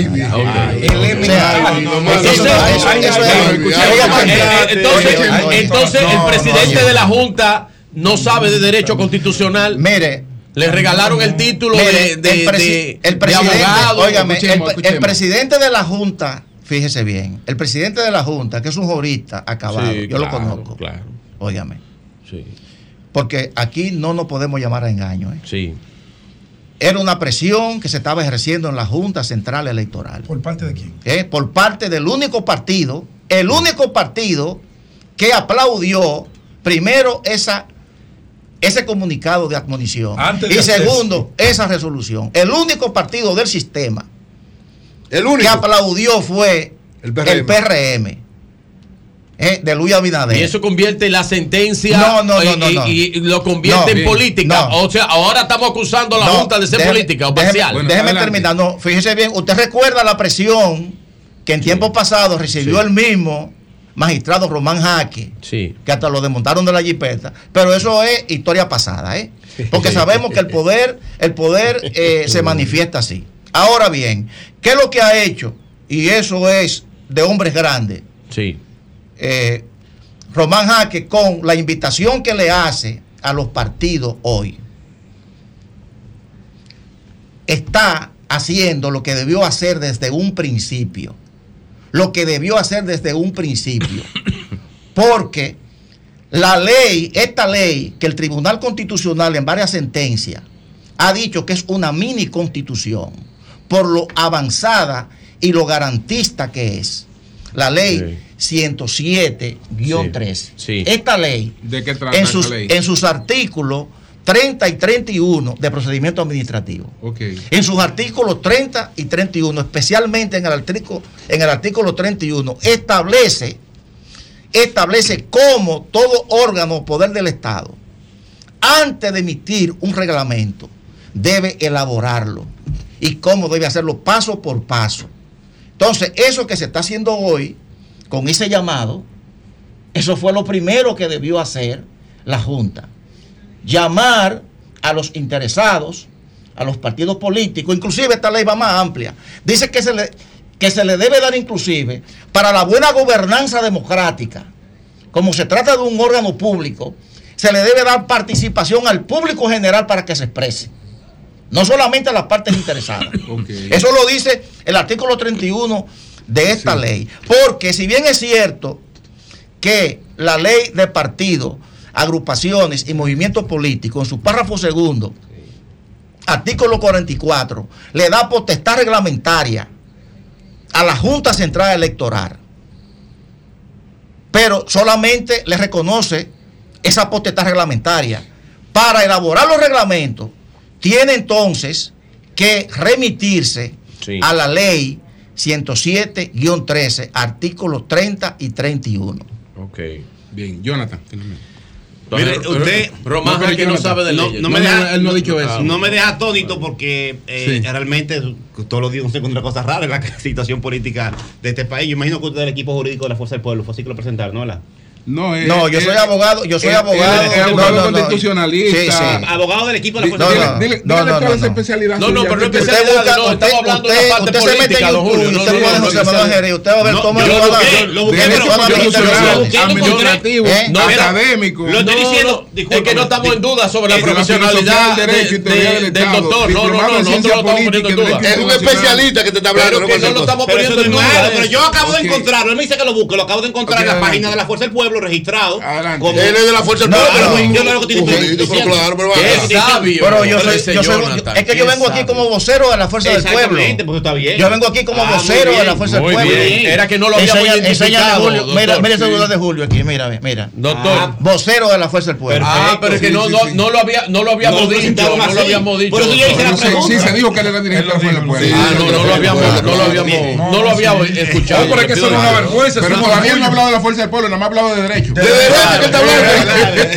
Él no de que- derecho. de derecho Lo político, que pasa- lo que pasa es se que- desayunan con la fuerza del Lo que pasa es que cuando habla de la fue, cuando habla, cuando habla y cuando, como dirían, como dirían los sofistas, tiene el cristal puesto Ok, de la fuerza del pueblo. Mire, le voy a hacer dos preguntas. Cuando está porque- mirando la Rebate los jurídicos. Vamos a hacer, no, yo le voy a hacer una- dos preguntas. Ese lente aumentativo. Dos preguntas para que fuerza usted me del la, pueblo. me, la, me, me la responda aquí al aire. Mire, según el Observatorio de Políticas Públicas de una fundación que se llama Funglode, que usted debe conocerla, en Argentina el periodo de campaña tiene Qué- 35 días. Qué duro. En Bolivia, 90 días. Qué En duro. Brasil, eh, del 5, desde los 5 de julio. En Chile, 30 días. Colombia, 3 meses. Ay, qué duro. En Ecuador, 45 días. En El Salvador, 4 meses. En Honduras, 90 días. Cuando eso no se había actualizado la dominicana y era eh, ilimitada. Uruguay, 30 días. Ay, qué duro. Esa es una tabla que la puede encontrar en la página de Fonglode. Sí. Qué duro eso. Entonces, estos países que forman parte del sistema interamericano de justicia también y también del Pacto de San José y de las libertades eh, que son propias y ya forman parte de nuestro esquema constitucional, están violando los derechos humanos al ponerle y los derechos fundamentales y los derechos constitucionales de sus países Qué que son duro. forman parte del sistema interamericano de justicia Qué duro este al ponerle límite a la campaña. Primera pregunta. Primera pregunta. Segunda. Segunda, es solamente para consumo propio. Y a ver si yo aprendo con usted, como magistrado de alto Si coge, tú también la hojita para que aprenda. Mira, Virgilio, Los llenó la- libreta, Virgilio. Yo estoy haciendo mis dice, anotaciones. usted Sí, me dice completo. que las autoridades Llevo de este muñequitos. país, Hecho. como la Junta Central Electoral y los ciudadanos, debemos, para su ejecución, ver y ejecutar los razonamientos de la sentencia, además de los fallos. Es decir, que las autoridades Interpretativo, en la que el interpretativo. a, la, a la que el tribunal le falla, tiene que aplicar los fallos e interpretar los razonamientos No, también es una para vaina ejecutarlos. del Ok, diablo. bien, Eso ahora Para que es usted me explique, yo aprendo derecho. Ahora escuchemos. Es, por es religión. Para si yo aprendo Es derecho. religión. pero ya escuchemos Es ahora. bíblico esto. No, Escuchemos adelante. Sí, la primera parte, fíjese, en el Reino Unido, en Inglaterra, no existe constitución escrita. ¿Cómo? ¿En Inglaterra no hay No, constitución? Se lo repito. carta magna, no es En el Reino una Unido, carta fundamental. oiga Una carta fundamental de derechos. Una carta fundamental de derecho. 100 años antes Sí, claro. de producirse la Revolución Francesa, que se produjo en el 1789. Cojan clase, Jonathan. En el 1689, 100 años antes, ya los ingleses habían hecho su revolución, su revolución gloriosa. Y hoy en día, en el Reino Unido, en Inglaterra, no hay constitución escrita. Ahora, existen unos valores impregnados en la ciudadanía inglesa que vienen por tradición, que qué parlamento, qué poder público puede chocar con esos principios, porque ahí es donde se vive realmente, y es lo que el doctor Milton Rey Guevara ha hablado muchas veces, vivir la constitución, vivir en un Estado constitucional. El hecho de que usted me señale a mí ahí, de que en tal y tal país, pero eso es un asunto. Fíjese, en Estados Unidos, vamos a tomar como modelo Estados Yo Unidos. yo- no, no, no, no, no, no, no, vamos, vamos a buscar el modelo. Mire, mire, mire, la democracia más acabada y la democracia más vieja. Porque todos esos países, usted sabe que fue ayer que vinieron a vivir, que eran eh, gobernados por dictadores. Ahora, estamos hablando de la democracia. Argentina. ¿Dónde? Sí, sí, claro. Costa Rica. Sí, sí, sí, sí, sí, sí. sí. Países democráticos. Sí, no, no, no, no. Le estoy hablando de la democracia más, más duradera que ha habido en el mundo.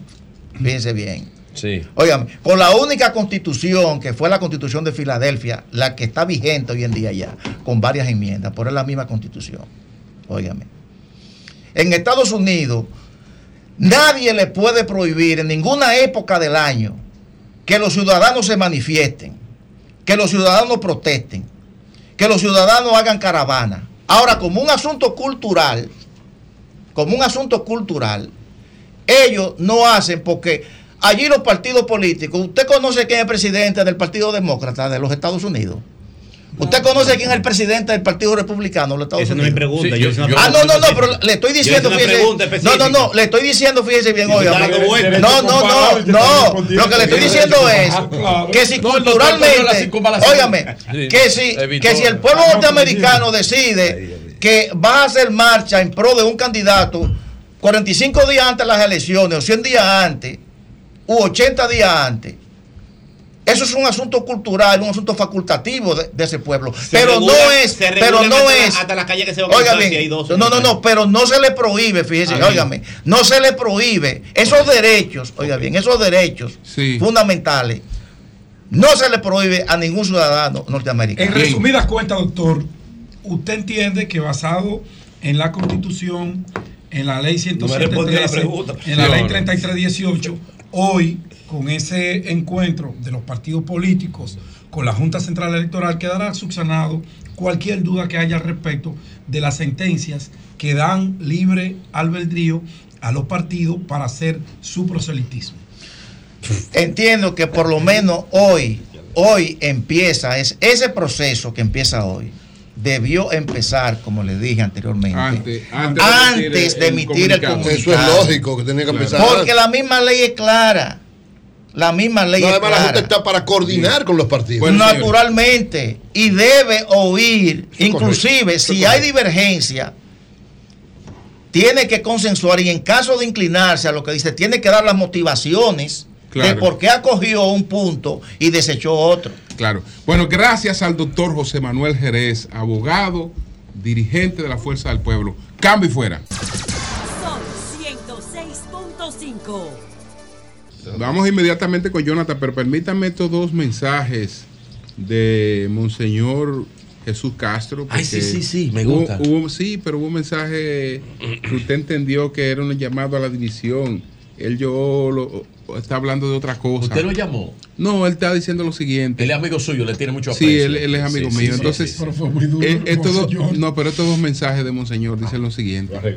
En la lucha política por el poder hay quienes caen en la tentación de las divisiones, los conflictos y las acciones violentas. Es necesario dejar de lado el odio, el resentimiento y el deseo de venganza para unirnos como dominicanos y trabajar en la unidad de la democracia. Es decir, ahí, Eh, ¿Usted cree ahí que él es la está- alianza que él Ahí habló como un obispo. Ahí él está hablando de, de manera Como un obispo. distinta. Porque el otro día habló de otra manera, Entonces Julio. dice, nuestra República Dominicana requiere de forma inmediata de un diálogo por la paz. Es necesario realizar una agenda nacional sin demora que aborde los temas sociales, políticos y económicos. Se debe empezar a trabajar por un desarrollo humano, integral e inclusivo en el país. Ese es un obispo. Es un hombre que está hablando Entonces, de unidad. ahora- ahora Ese es mismo un obispo.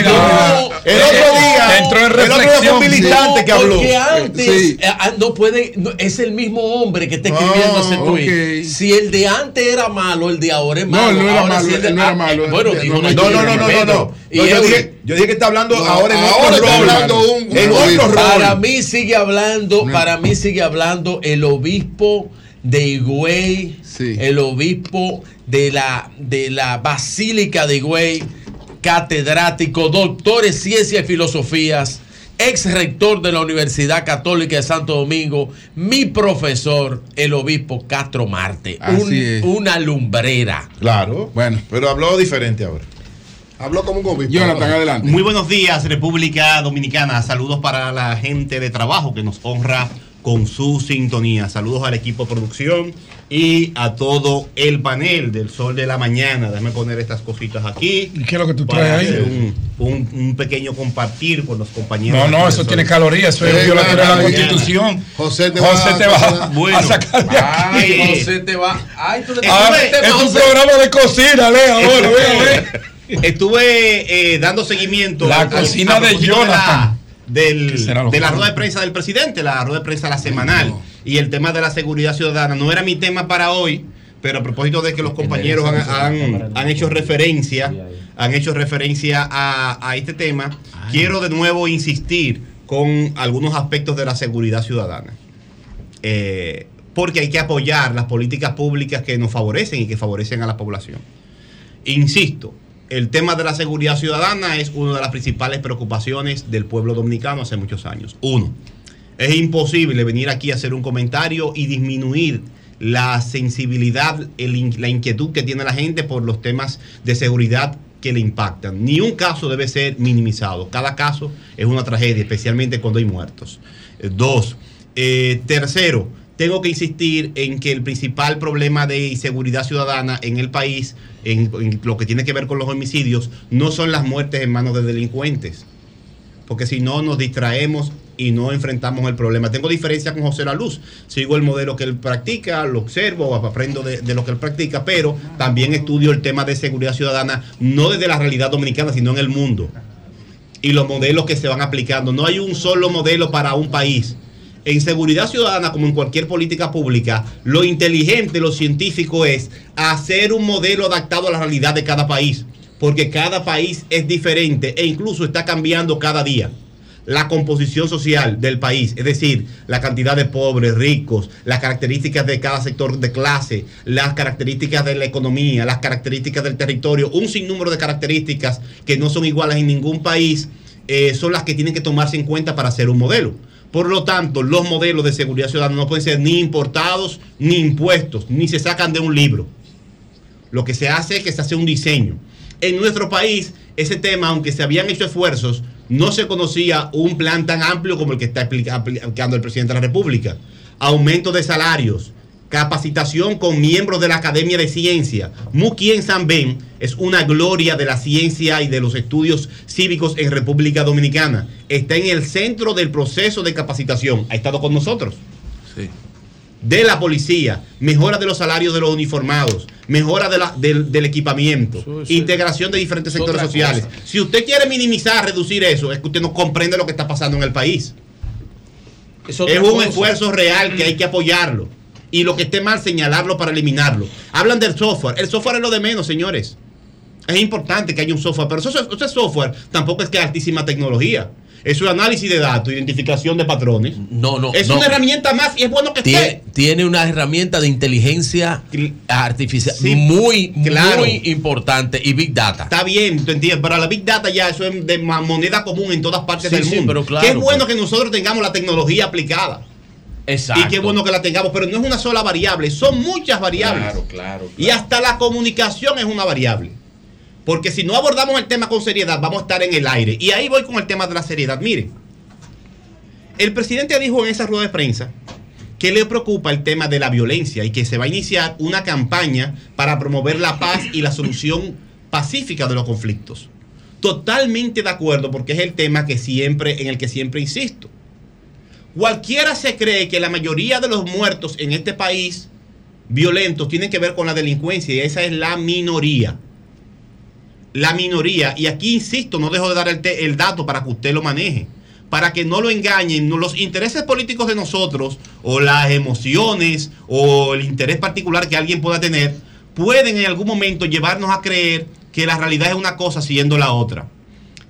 En el 2022 en- eh, completo, 797 dominicanos murieron por situaciones de conflictos individuales entre amigos y vecinos. Eso es el 64% de todos los muertos. Seten- 64% de todos los muertos. A razón, ese dato, de que cada fin de semana hay 16 muertos dominicanos. Lo mató un amigo, lo mató un vecino. Salió de la discoteca, del colmado. Eso es una matanza semanal.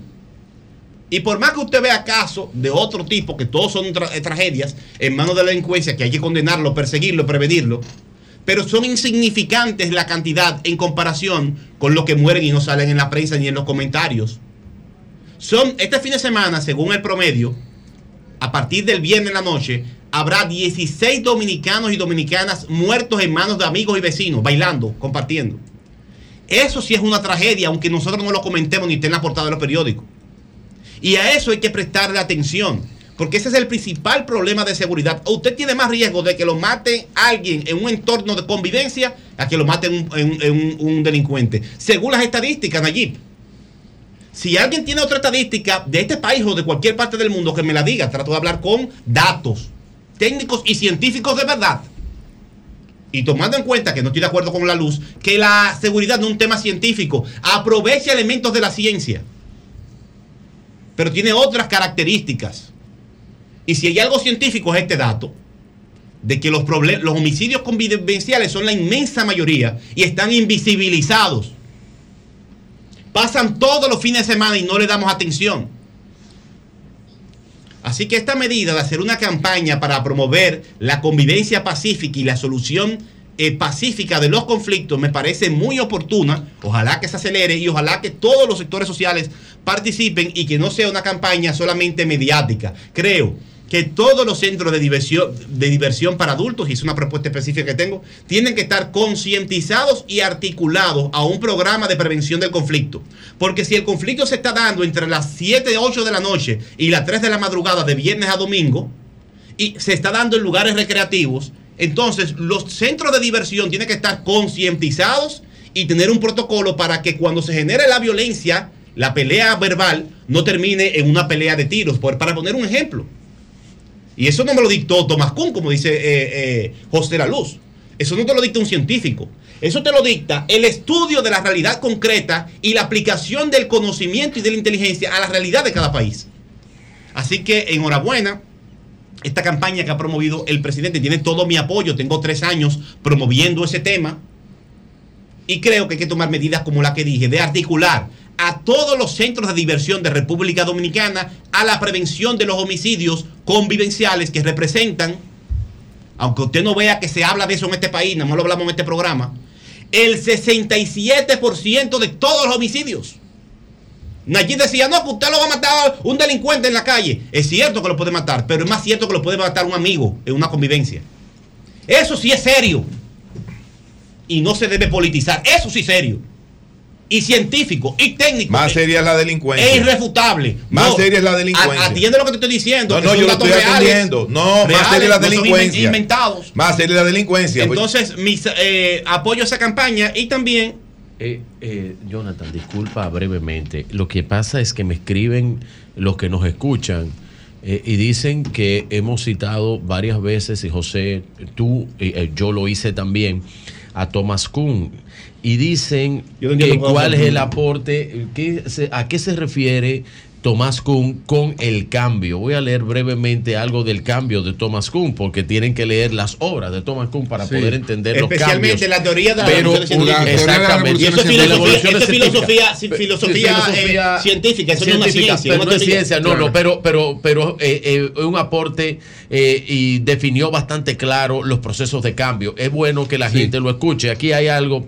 Mira, eh, Kuhn cuestiona el uso desmedido de la lógica de la idea de progreso, del progreso continuo, por lo que sostiene que el conocimiento científico no es el resultado de la acumulación de saberes, sino de los cambios de paradigmas. paradigmas. es decir, la adopción de nuevos enfoques, conceptos y compromisos de la comunidad científica. Por eso, por eso para que la gente La Luz lo yerra- entienda. yerra cuando habla del progreso como una acción lineal. Y cuando cita a Thomas Kuhn El también. progreso no es una acción lineal. Y pongo siempre el caso de la Edad Media. Superamos el oscurantismo cuando volvimos a los principios del pensamiento clásico griego. Así de simple. Eh, y fueron siglos después, más de 400 siglos después.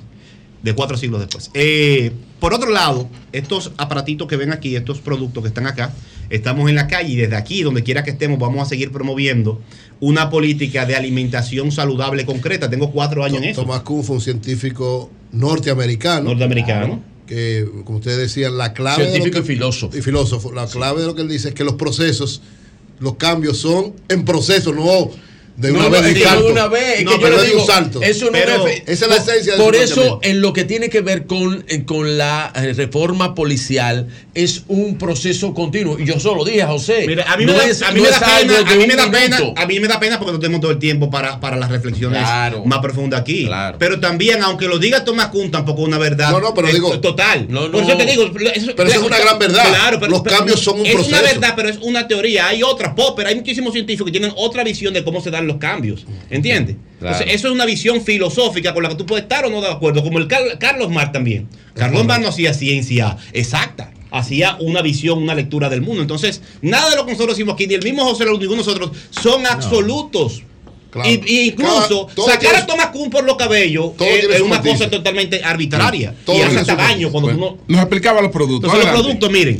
Tú video, video, por favor. Pero eso no es eso. Pero, José tiene un segmento igual que el tuyo de, de eso. De, Yo tengo José lo cuatro va a años. demandar. Yo tengo cuatro años. de alimentación saludable. Tú Sí, yo tengo cuatro años O sea, trabajando. José ese te tema. copió. No, no, yo no digo eso, que son temas Tú comunes. traiste eso porque José se ¿Quién es el dueño del tema de la seguridad ciudadana? No, no, no, yo pregunto. Nadie. Claro, pero por lo menos tú traes ah, productos aquí. Sí, lo que, pasa es ando, en la calle, saben que soy candidato a diputado por la circunscripción 3 de Ahora porque. José se fue para la playa temprano.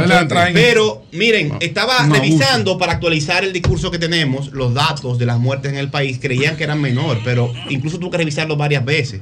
Tuve que revisar los datos de la muerte en República Dominicana por temas de alimentación no saludable y, y consumo de alimentos que hacen daño. Señores, revisando los datos para hacer un video, encuentro una información que yo no lo había visto y tenía un año. Según el Ministerio de Salud Pública, la hipertensión arterial, enfermedades isquémicas del corazón, accidentes ce- cerebrovasculares, sobrepeso, obesidad y otros problemas vinculados con el excesivo consumo de grasa, carbohidratos y azúcar representan el 70% del total de los fallecidos del 2022. 70%, señores, de los fallecidos tienen que ver con problemas de salud vinculados con la mala alimentación. Yo lo vi y lo revisé y lo sigo revisando. Los ácidos grasos, sí. Esto sí es una tragedia, una epidemia peor que la del, que la del el- dengue. Pero se da todos los días a nuestros niños y nuestra familia, lo está alimentando la publicidad. Que antes no decía que la margarina era más moderna y más saludable y ahora hay que quitar la margarina y volver a la mantequilla.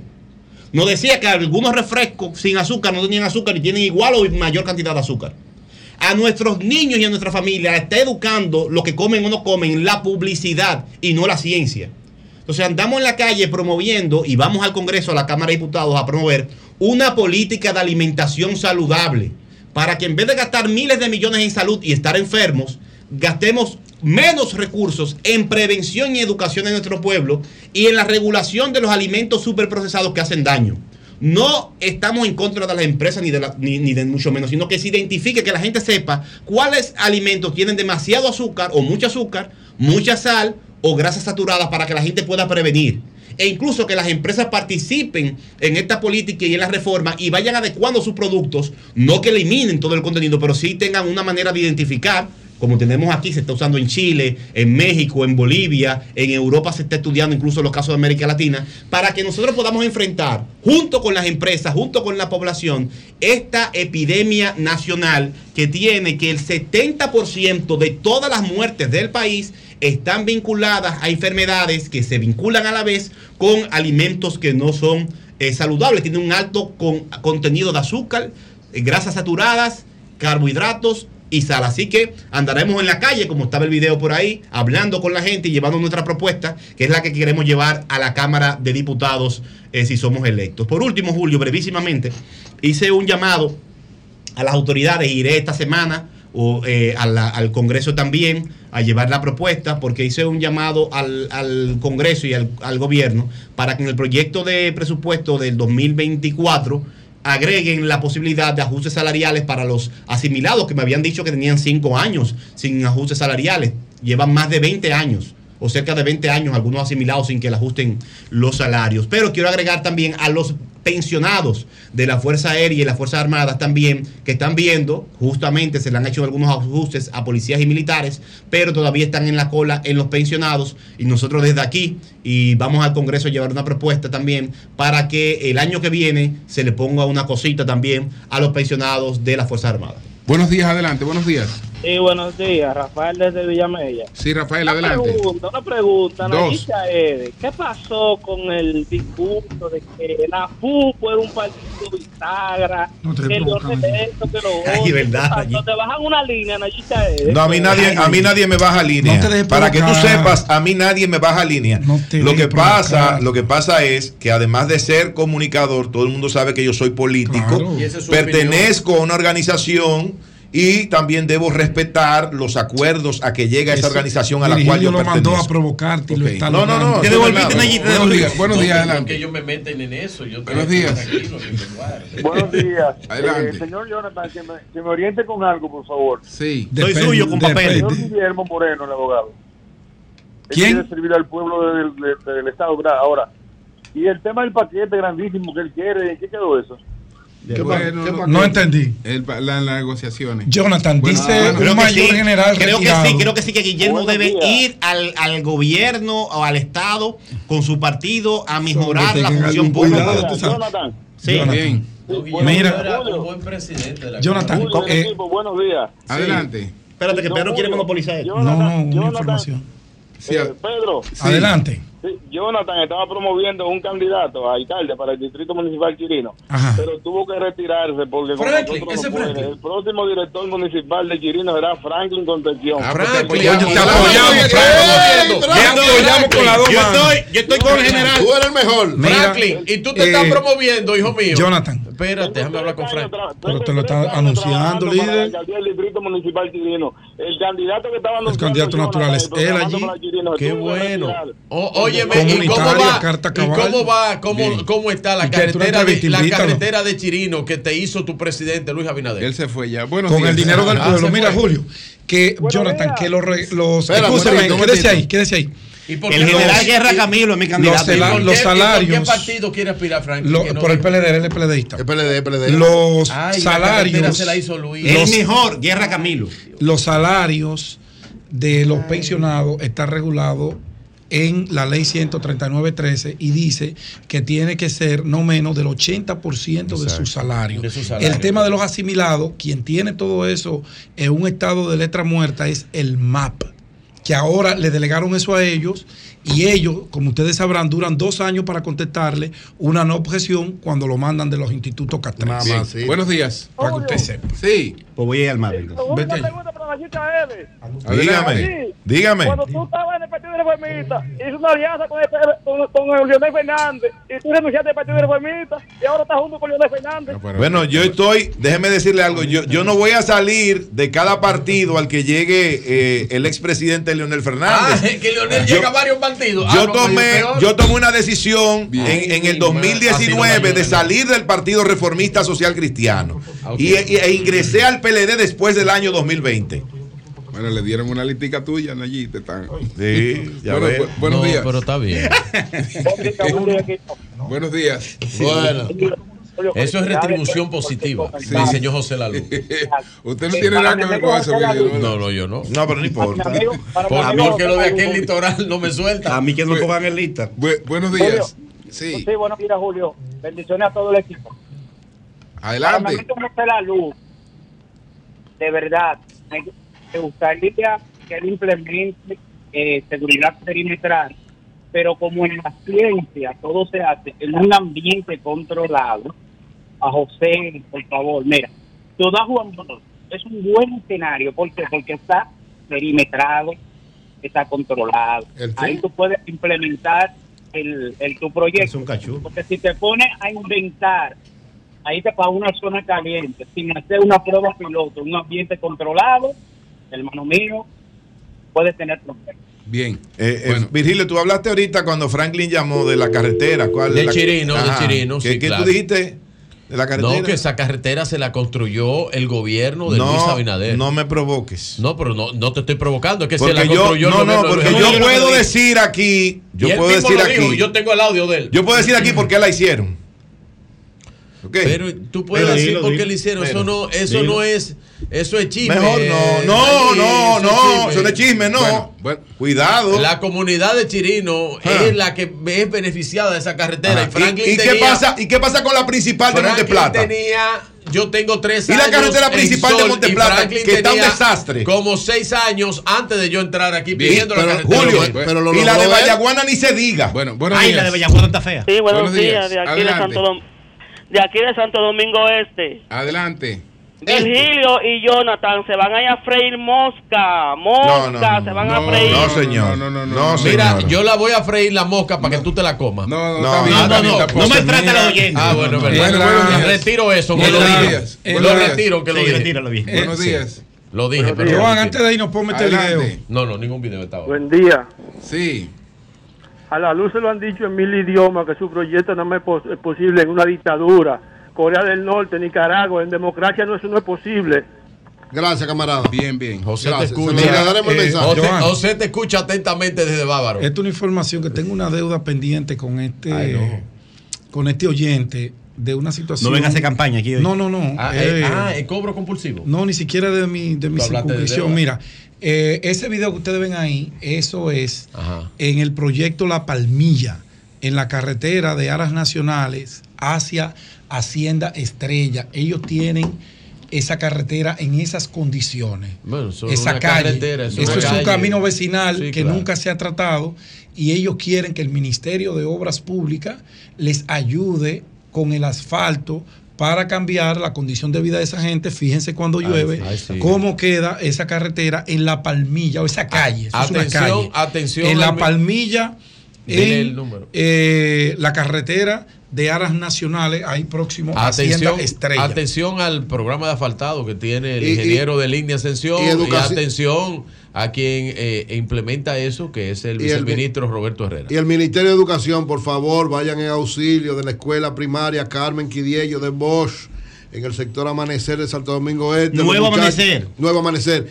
Los muchachos están cogiendo clases No, en el suelo. yo no lo creo. ¿Cómo? En el De suelo. verdad. Ahí pusimos la Iré, imagen. iré para allá hoy o mañana yo mismo. Sí, ayúdalo en eso, Yo no por ahí. Es más bujosa, me hizo llegar esa. lleva las butacas cuando vaya. Atención, ministro No, Hernández. Bueno, señores, mañana entonces estamos desde Blue Mall. En, en Punta Bávaro. Cana, en Punta Cana, Punta En Cana, Punta Cana, Punta Cana. Blue Mall sí, en Blue Mall de Punta Punta Cana, Cana. sí, Sí, Blue sí. Mall de Punta Cana. Blue Mall de Punta Cana, y ya estamos mañana. En su centro de convenciones, una cosa extraordinaria. Bueno, entonces, eso, ahí, vamos a estar, ahí vamos a estar con eh, la Asociación Dominicana. Azonadores. Azonadores, Asociación Nacional de, hoteles. hoteles. y Restaurantes. No, antes era así, ya tiene otro nombre. Ahora Eh, otro sí, nombre. eh, Azonadores sigue siendo sus siglas. Y ahora como pero es? es, Asociación eh, Nacional- eh, Asociación Nacional de Bares y Restaurantes. De, hoteles y fomento del turismo, creo que fomento algo así. sí. Pero fomento turismo Y ahí está el, de los, los genios del turismo en República Dominicana. Bueno, eh, ¿quiénes son los genios? Ah, mira, aquí tengo Frank una foto de Rainieri y Frank Rainieri, abrazo pero mira qué foto más hermosa, Nayib. Dos abrazos para ¿Qué Frank quieres tú buscar ahí, Nayib? Mira esa foto, maestro, mire. Esos son los influencers del palacio. Mire, Ah, no, mire qué belleza, no, pero- Tú le bien pero- maestro. No, yo no, yo no he dicho que quiero. No, No, yo- no maestro, mira Yo digo que yo no voy donde no me invitan. Está bonita. No, pero esa es nuestra, esa Irina Peguero. Pero claro que sí. Irina, La quiere- notar, la quiere No. Eh. Irina Pero está bonita la foto. Homero Figueroa. Homero Figueroa. está el- bonita. El, lunes voy con Pedro y con no, Yo me prometí que iba el lunes. El lunes voy con ellos dos. Yo tengo hermano, mucho eh, trabajo en los bares. Cuando hablamos, Ahora, tú y yo, eh, eh, cuando tú y yo hablamos de un aplauso Allá la gran vi, empresario Filpo la joven, allá. A Fran Elías Rainieri. Fran Elías Rainieri. El genio no, del no turismo. vi al maestro como que quiso aplaudirle, no sé. No. Fran Elías, pero con las dos manos. No, sé. Pero no ven acá, sé, con las dos manos y dos pies. No sé si es, no, no sé si que en Ah, pero Corales no le han mandado una invitación. Ah, usted no. No, pero eso No, no. Elías llama personalmente a Julio. Leighton cuando tú quieras. Sí, sí, sí, es un problema. Fran Elías es Bueno, extraordinario. señores, nos vemos mañana. Saludos especiales. Cambio y fuera.